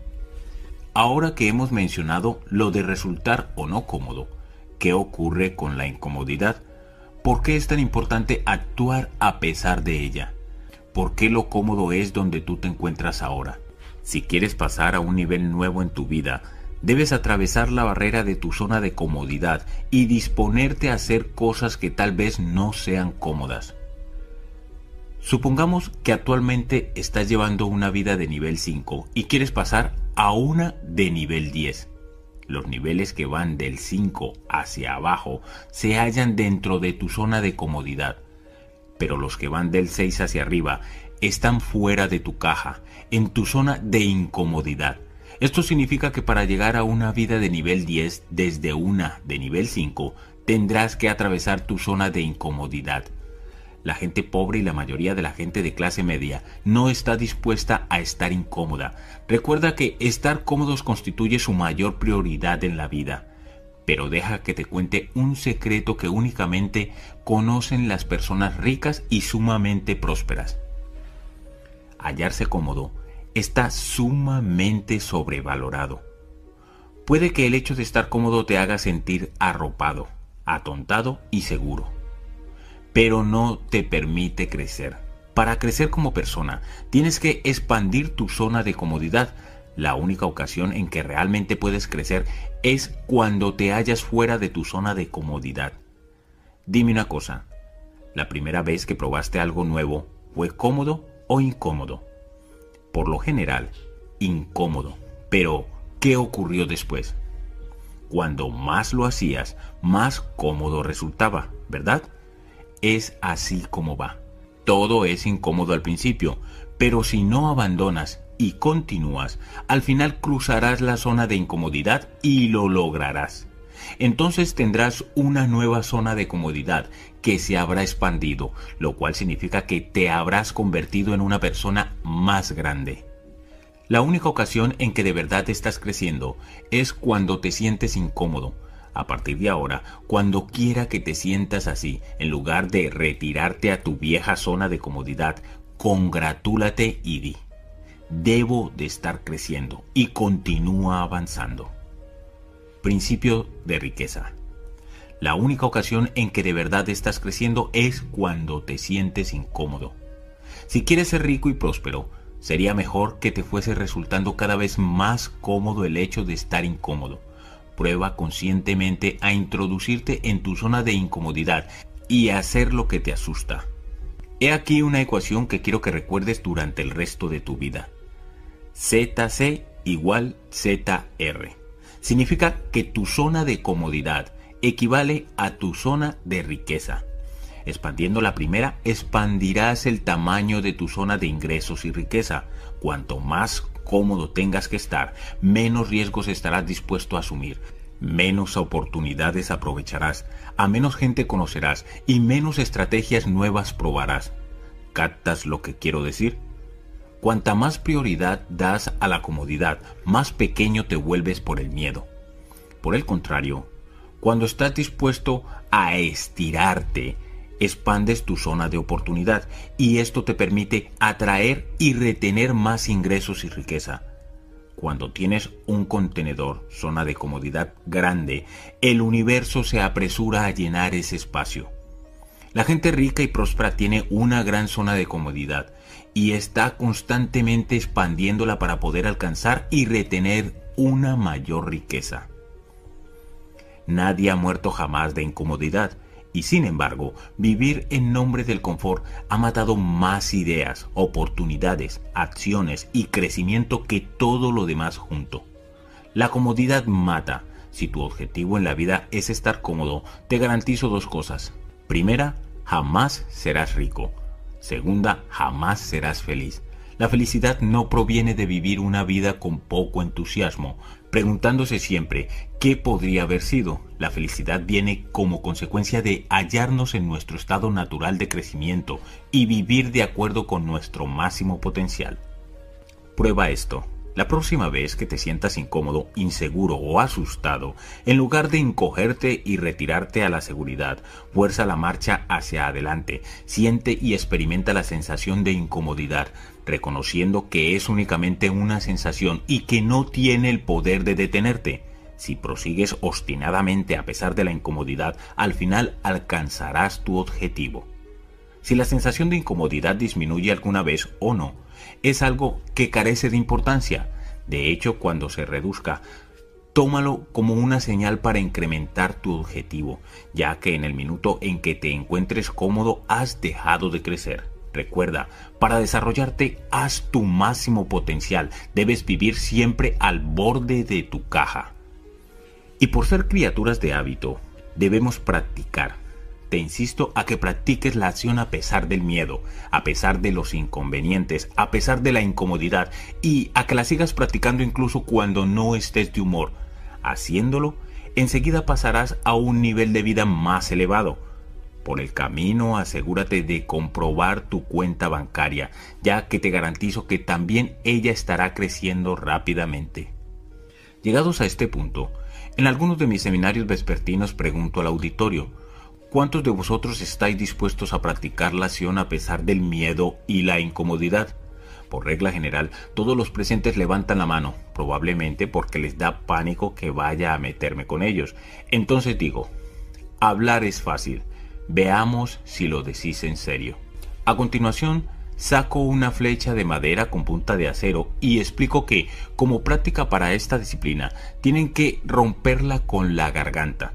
Demuestro cómo se hunde la punta de acero en la parte blanda de la garganta, mientras otra persona sostiene el otro extremo de la flecha contra la palma de su mano extendida. La idea es ir hacia la flecha y romperla utilizando únicamente la garganta antes de que se te clave en el cuello. En este punto la mayoría de la gente se halla en estado de shock. A veces pido un voluntario para realizar este ejercicio. En ocasiones entrego flechas a todos los presentes. He tenido auditorios con más de mil personas rompiendo flechas. ¿Puede realizarse esta hazaña? Sí. ¿Da miedo? No te quepa duda. ¿Es incómodo? Absolutamente. Pero repito, la idea es que el miedo y la incomodidad no te detengan. La idea es practicar, entrenarte a hacer lo que haga falta y actuar a pesar de cualquier cosa que pudiera cruzarse en tu camino. ¿La mayoría de la gente rompe la flecha? Sí. Todos los que van hacia ella con un 100% de compromiso lo hacen. Sin embargo, quienes caminan hacia ella lentamente, con poco entusiasmo o no caminan, no consiguen romperla. Tras el ejercicio de la flecha pregunto, ¿cuántos de vosotros habéis encontrado más fácil romper físicamente la flecha de lo que vuestra mente se había imaginado? Todos coinciden en que realmente resultó mucho más fácil de lo que pensaban que sería. ¿Por qué es esto así? Aquí viene una de las lecciones más importantes que aprenderás a lo largo de tu vida. Tu mente es la mayor guionista de culebrones de la historia se inventa relatos increíbles, generalmente basadas en dramas y desastres, de situaciones que jamás han ocurrido y probablemente nunca ocurrirán. Mark Twain lo dijo de la mejor forma. He tenido miles de problemas en mi vida, la mayoría de los cuales nunca sucedieron en realidad. Una de las cosas más importantes que jamás puedas comprender es que tú no eres tu mente, tú eres mucho más grande y mayor que ella. Esta es una parte de ti del mismo modo que lo es tu mano. Una pregunta para la reflexión. ¿Y si tuvieses una mano que fuese exactamente igual que tu mente? Que estuviese esparcida por todas partes, que estuviese siempre pegándote y no se calle nunca. ¿Qué harías con ella? La mayoría de las personas responden algo como cortármela. Pero tu mano es una poderosa herramienta, de modo que, ¿por qué ibas a cortártela? La auténtica respuesta, por supuesto, es que querrías controlarla, mandar sobre ella y entrenarla para que trabajase para ti en lugar de contra ti. Entrenar tu propia mente y mandar sobre ella es la habilidad más importante que podrías poseer jamás, tanto en términos de felicidad como de éxito. Y eso es exactamente lo que he estado haciendo con este audiolibro y continuaré haciendo contigo en caso de que asistas a uno de nuestros programas en vivo. Principio de riqueza. Entrenar tu propia mente y mandar sobre ella es la habilidad más importante que podrías poseer jamás, tanto en términos de felicidad como de éxito. ¿Cómo entrenas la mente? Debes empezar observándola. Fíjate en cómo produce constantemente pensamientos que no contribuyen a tu riqueza ni a tu felicidad al identificarlos podrás comenzar a sustituir conscientemente esos pensamientos no estimulantes por otros que sí lo sean.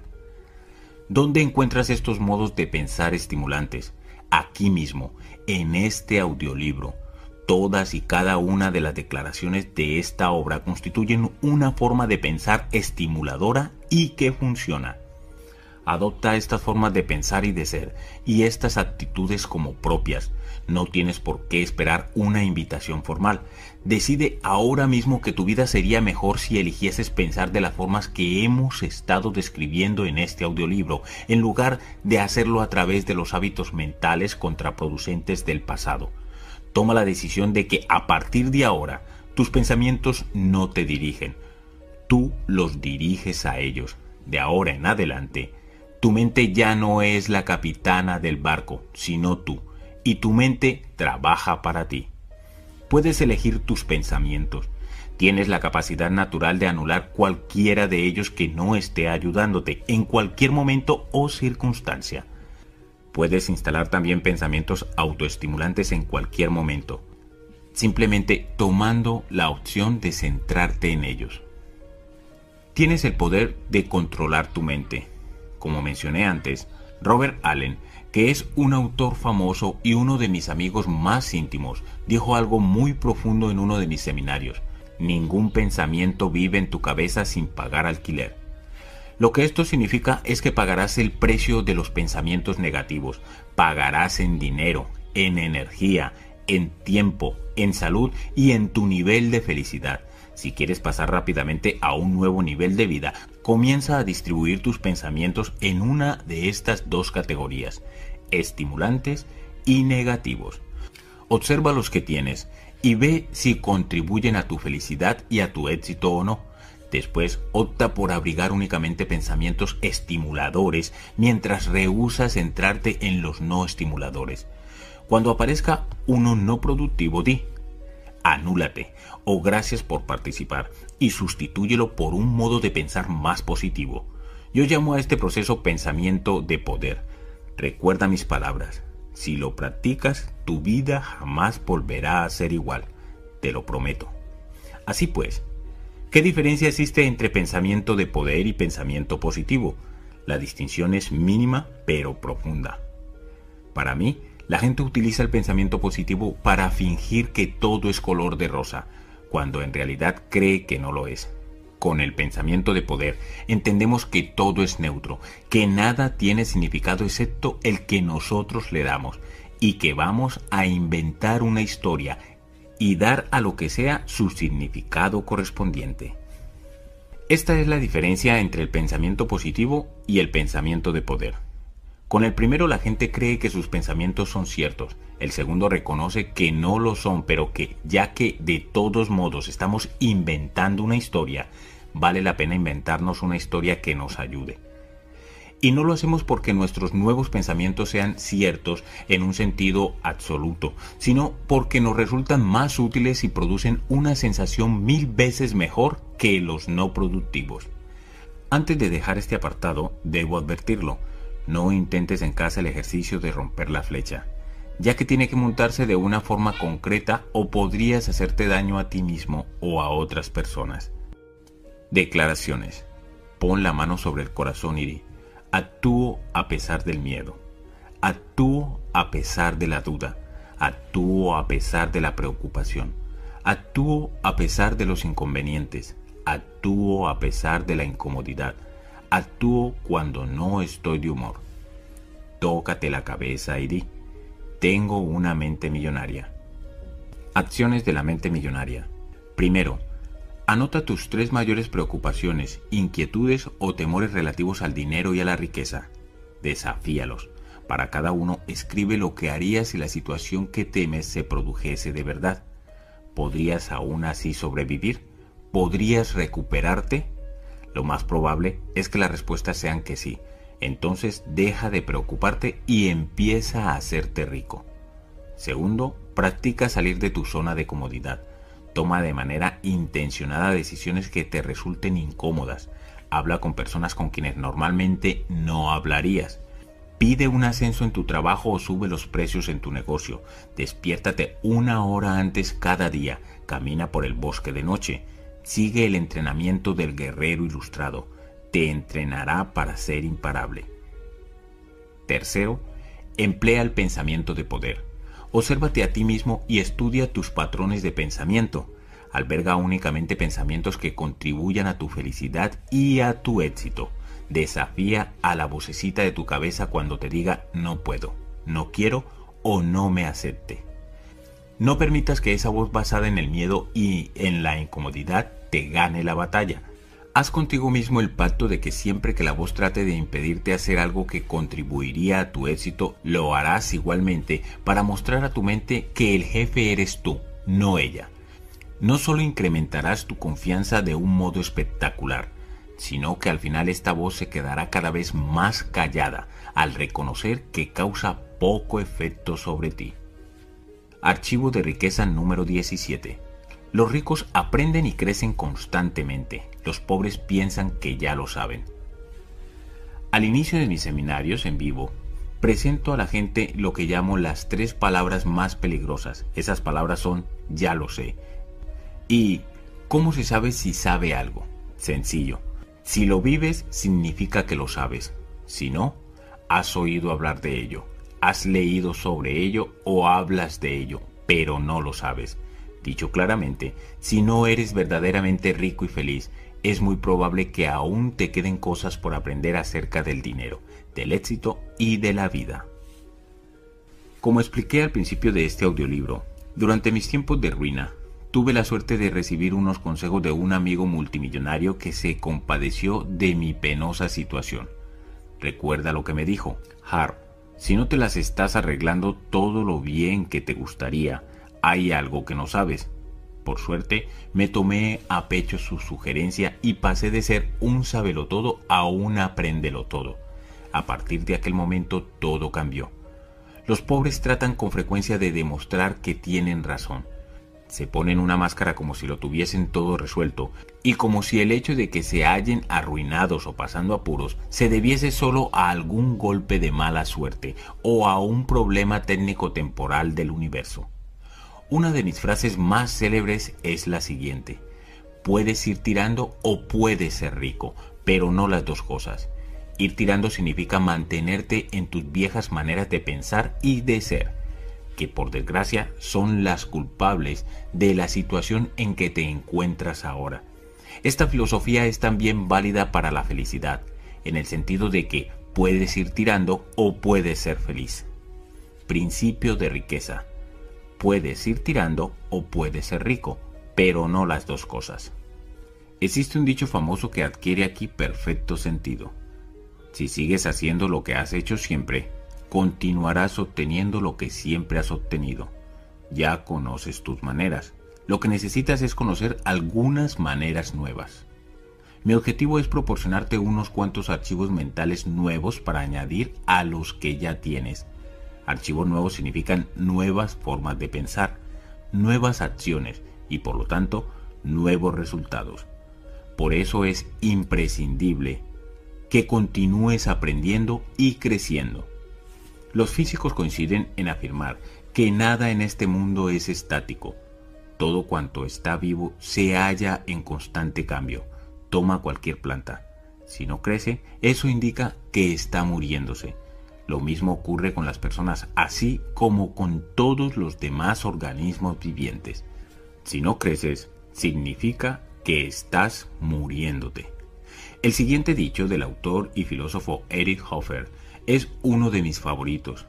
Los que están aprendiendo heredan la tierra, mientras que los que ya saben estarán perfectamente equipados para vivir en un mundo que ya no existe. Otra forma de decirlo sería, si no estás continuamente aprendiendo, te quedarás atrás. La gente pobre alega que no puede permitirse recibir formación debido a la falta de tiempo o de dinero. Por otro lado, la gente rica se identifica con la cita de Benjamin Franklin.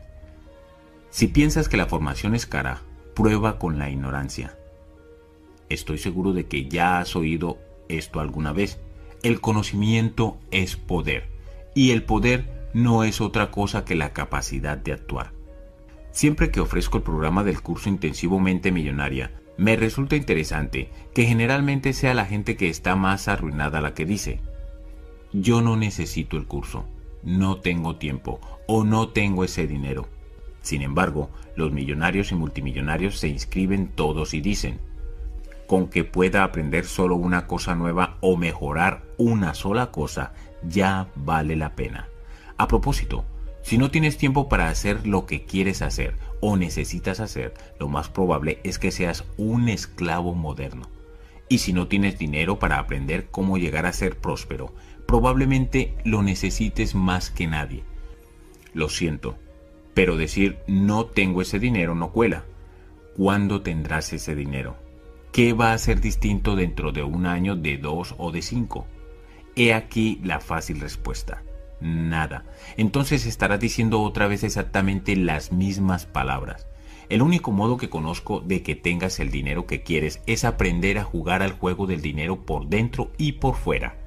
Necesitas formarte en las habilidades y estrategias para acelerar tus ingresos, administrar el dinero e invertirlo de forma eficaz.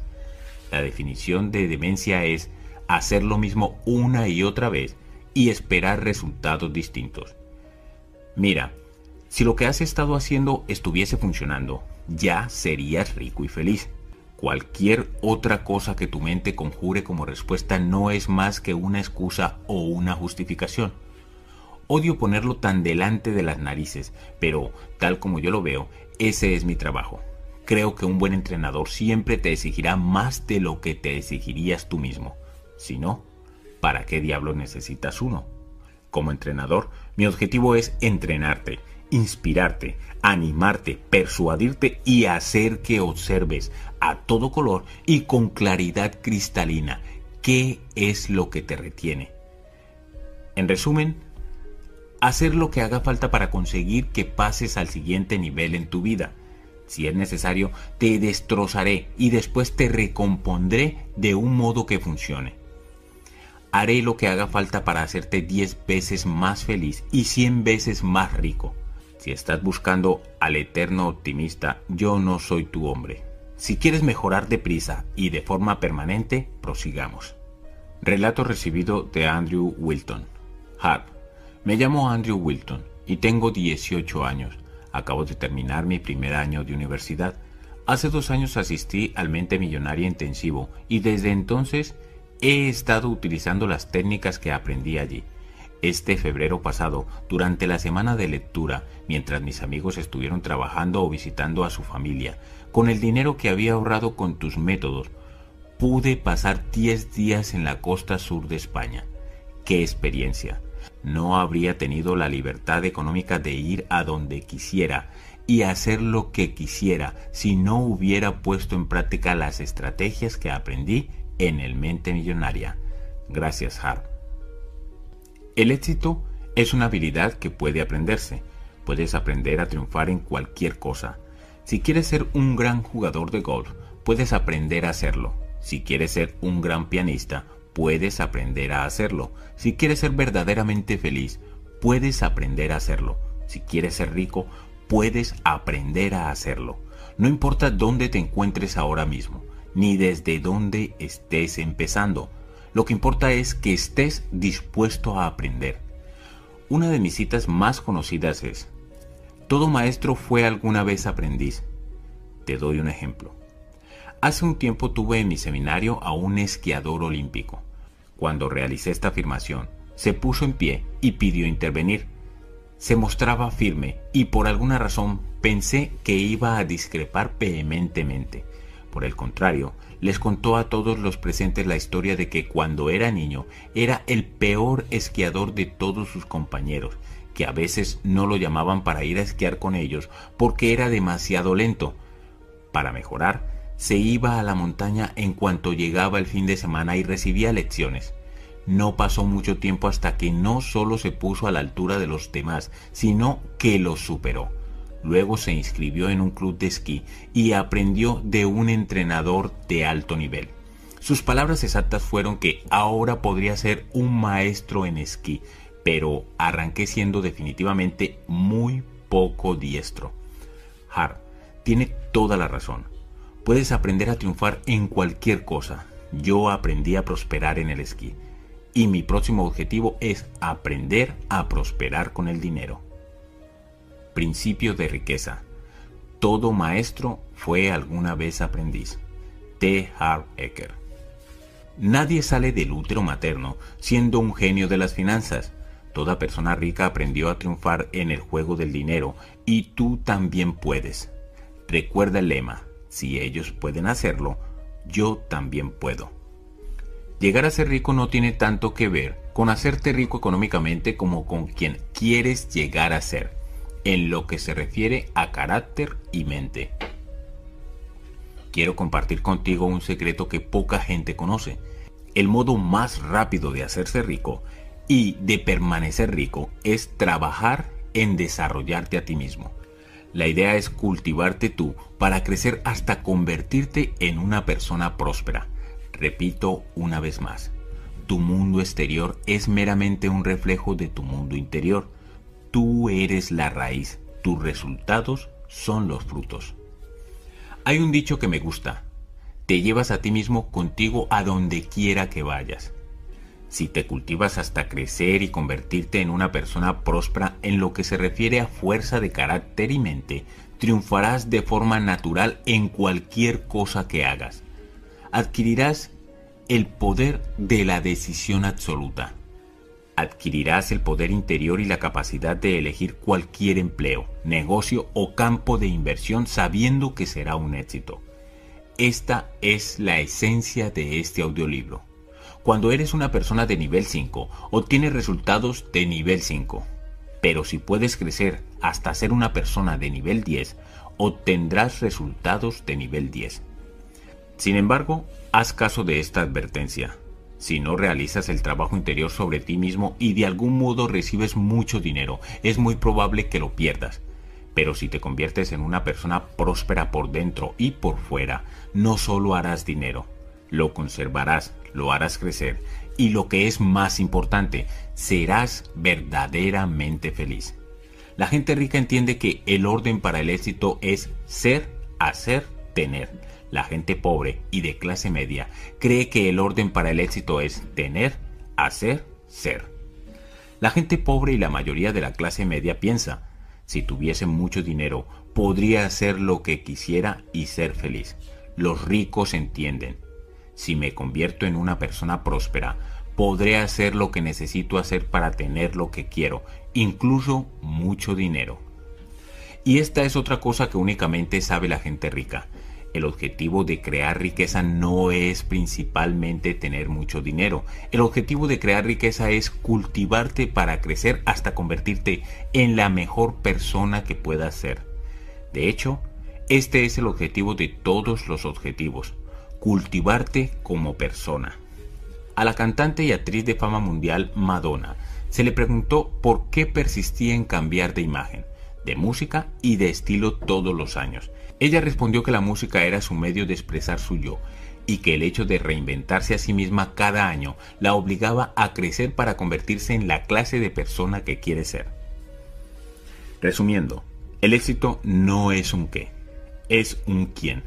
La buena noticia es que quien tú seas es totalmente susceptible de ser formado y de mejorarse. Yo debería saberlo. No soy en modo alguno perfecto ni me acerco a la perfección siquiera pero cuando miro quién soy actualmente en oposición a quien era hace 20 años, veo una correlación directa entre yo y mi riqueza, o la ausencia de ella, de entonces, y yo y mi riqueza de ahora. Aprendí mi camino hacia el éxito y tú también puedes hacerlo. Por eso me dedico al negocio de la formación. Sé por experiencia personal que prácticamente cualquier individuo puede formarse para tener éxito. Yo me formé para tener éxito y ahora he podido formar a otras decenas de miles de personas para que lo tengan. La formación funciona. He descubierto que otra diferencia clave entre los ricos y la gente pobre y de clase media es que los primeros son expertos en su campo. La gente de clase media es mediocre en su campo y los pobres son malos en su campo. ¿Cómo de bueno eres en lo que haces? ¿Cómo de bueno eres en tu empleo? Cómo de bueno eres en tu negocio. ¿Quieres un modo totalmente objetivo de saberlo? Mira tu sueldo. Eso te lo dirá todo. Es sencillo. Para cobrar la mejor paga, debes ser el mejor. Principio de riqueza. Para cobrar la mejor paga, debes ser el mejor. En el mundo del deporte profesional, todos los días reconocemos este principio Generalmente los mejores jugadores de todos los deportes son los que ganan más, son los que también obtienen más dinero en promociones. Este mismo principio es también cierto tanto en el mundo de los negocios como en el de las finanzas.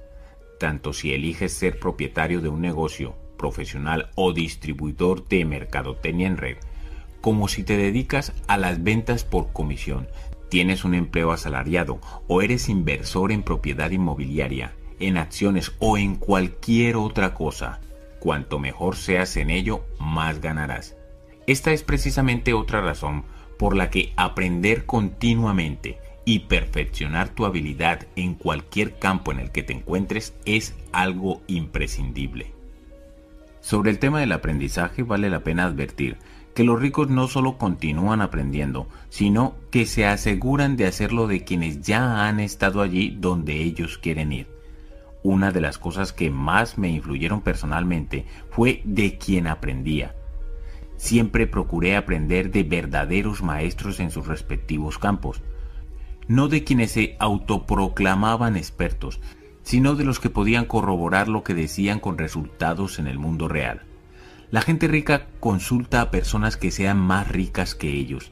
La gente pobre consulta a sus amigos, los cuales están igual de arruinados que ellos. Hace poco me reuní con un banquero de inversiones que quería hacer negocios conmigo. Sugería que para empezar le confiase algunos cientos de miles de dólares. Después me pidió que le enviase mis extractos de cuentas para que él pudiese hacer sus recomendaciones. Lo miré a los ojos y le dije, disculpe, pero ¿no está usted entendiendo esto al revés? Si quiere que lo contrate para que me administre el dinero, ¿No sería más apropiado que me enviara usted a mí sus extractos de cuentas? Y si no es usted muy rico, no se moleste. El hombre se quedó muy sorprendido. Parece que nadie le había preguntado jamás por su propia fortuna neta como condición para invertir con él. Es absurdo. Si fueses a escalar el monte Everest, contratarías a un guía que no hubiese estado antes en la cumbre ¿O sería más inteligente encontrar a alguien que hubiera llegado varias veces hasta lo más alto y supiera exactamente cómo hacerlo? Así pues, te aconsejo que pongas toda tu atención y energía en formarte continuamente y al mismo tiempo que seas muy selectivo a la hora de escoger a la persona de la que te dejarás aconsejar y de las que aprenderás. Si aprendes de quienes se hayan arruinados, aun cuando sean asesores, preparadores o planificadores, solo hay una cosa que podrán enseñarte, a estar arruinado. Por cierto, te recomiendo encarecidamente que consideres la posibilidad de contratar a un entrenador de éxito personal. Uno que sea bueno te mantendrá en guardia para que hagas lo que hayas dicho que quieres hacer. Hay entrenadores que lo son de la vida, es decir, que manejan la gama de todo, mientras que hay otros que tienen especialidades entre las cuales podrían encontrarse el rendimiento personal o profesional, las finanzas, los negocios, las relaciones, la salud e incluso la espiritualidad. Y te repito, averigua los antecedentes de tu posible entrenador para asegurarte de que haya demostrado éxito en los ámbitos que sean importantes para ti. Al igual que existen senderos seguros para escalar el monte Everest, existen rutas y estrategias demostradas para crear elevados ingresos, una rápida libertad financiera y riqueza. Tienes que estar dispuesto a aprenderlas y utilizarlas.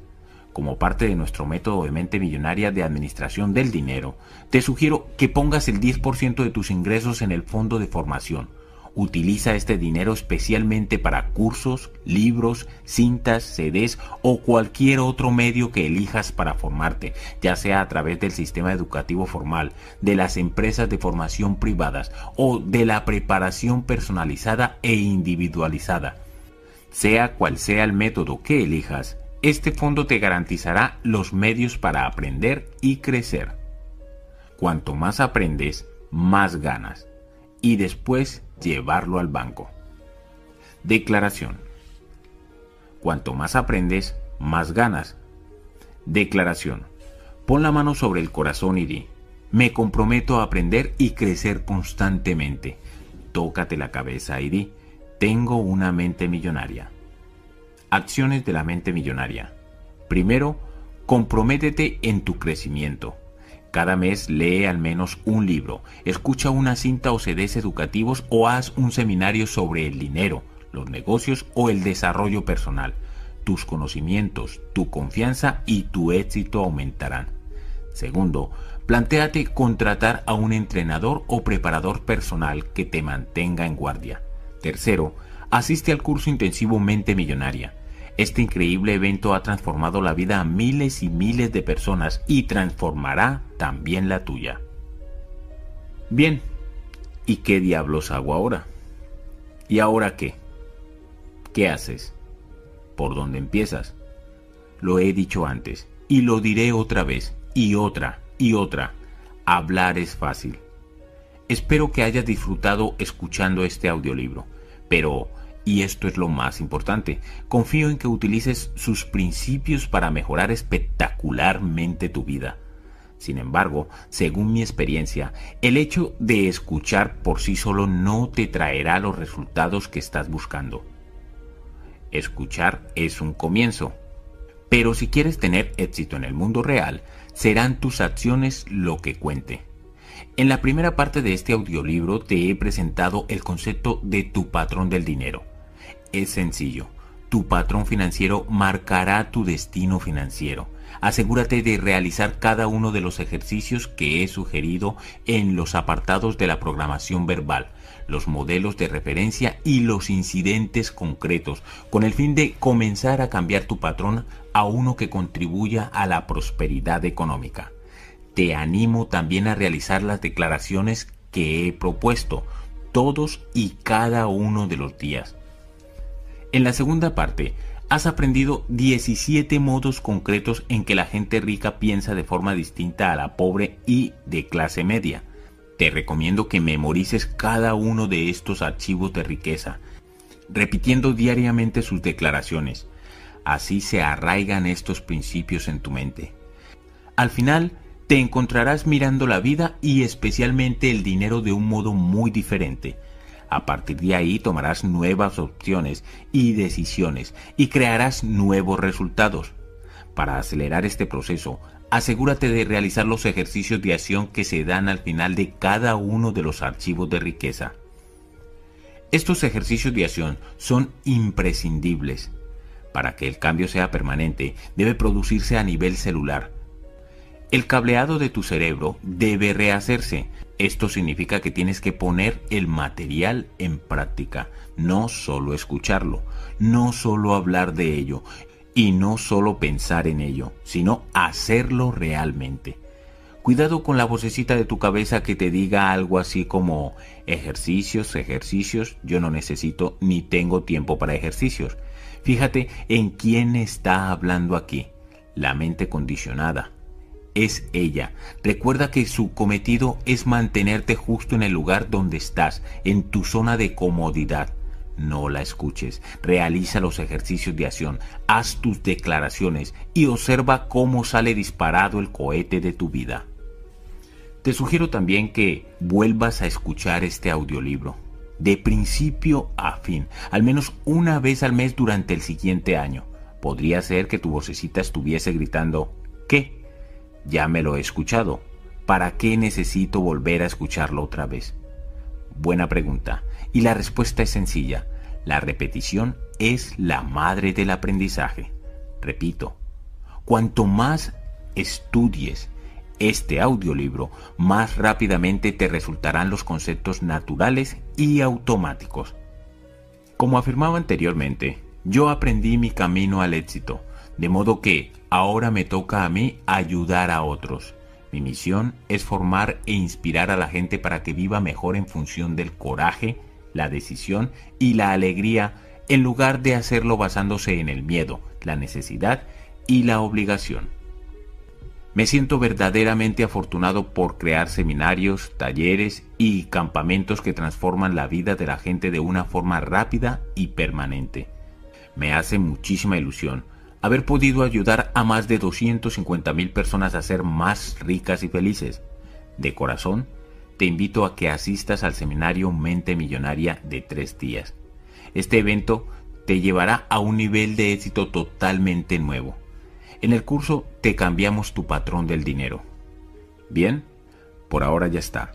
Gracias por emplear tu valioso tiempo escuchando este audiolibro. Te deseo un tremendo éxito y felicidad verdadera y espero ansiosamente conocerte pronto en persona. Por tu libertad. T. Harv Ecker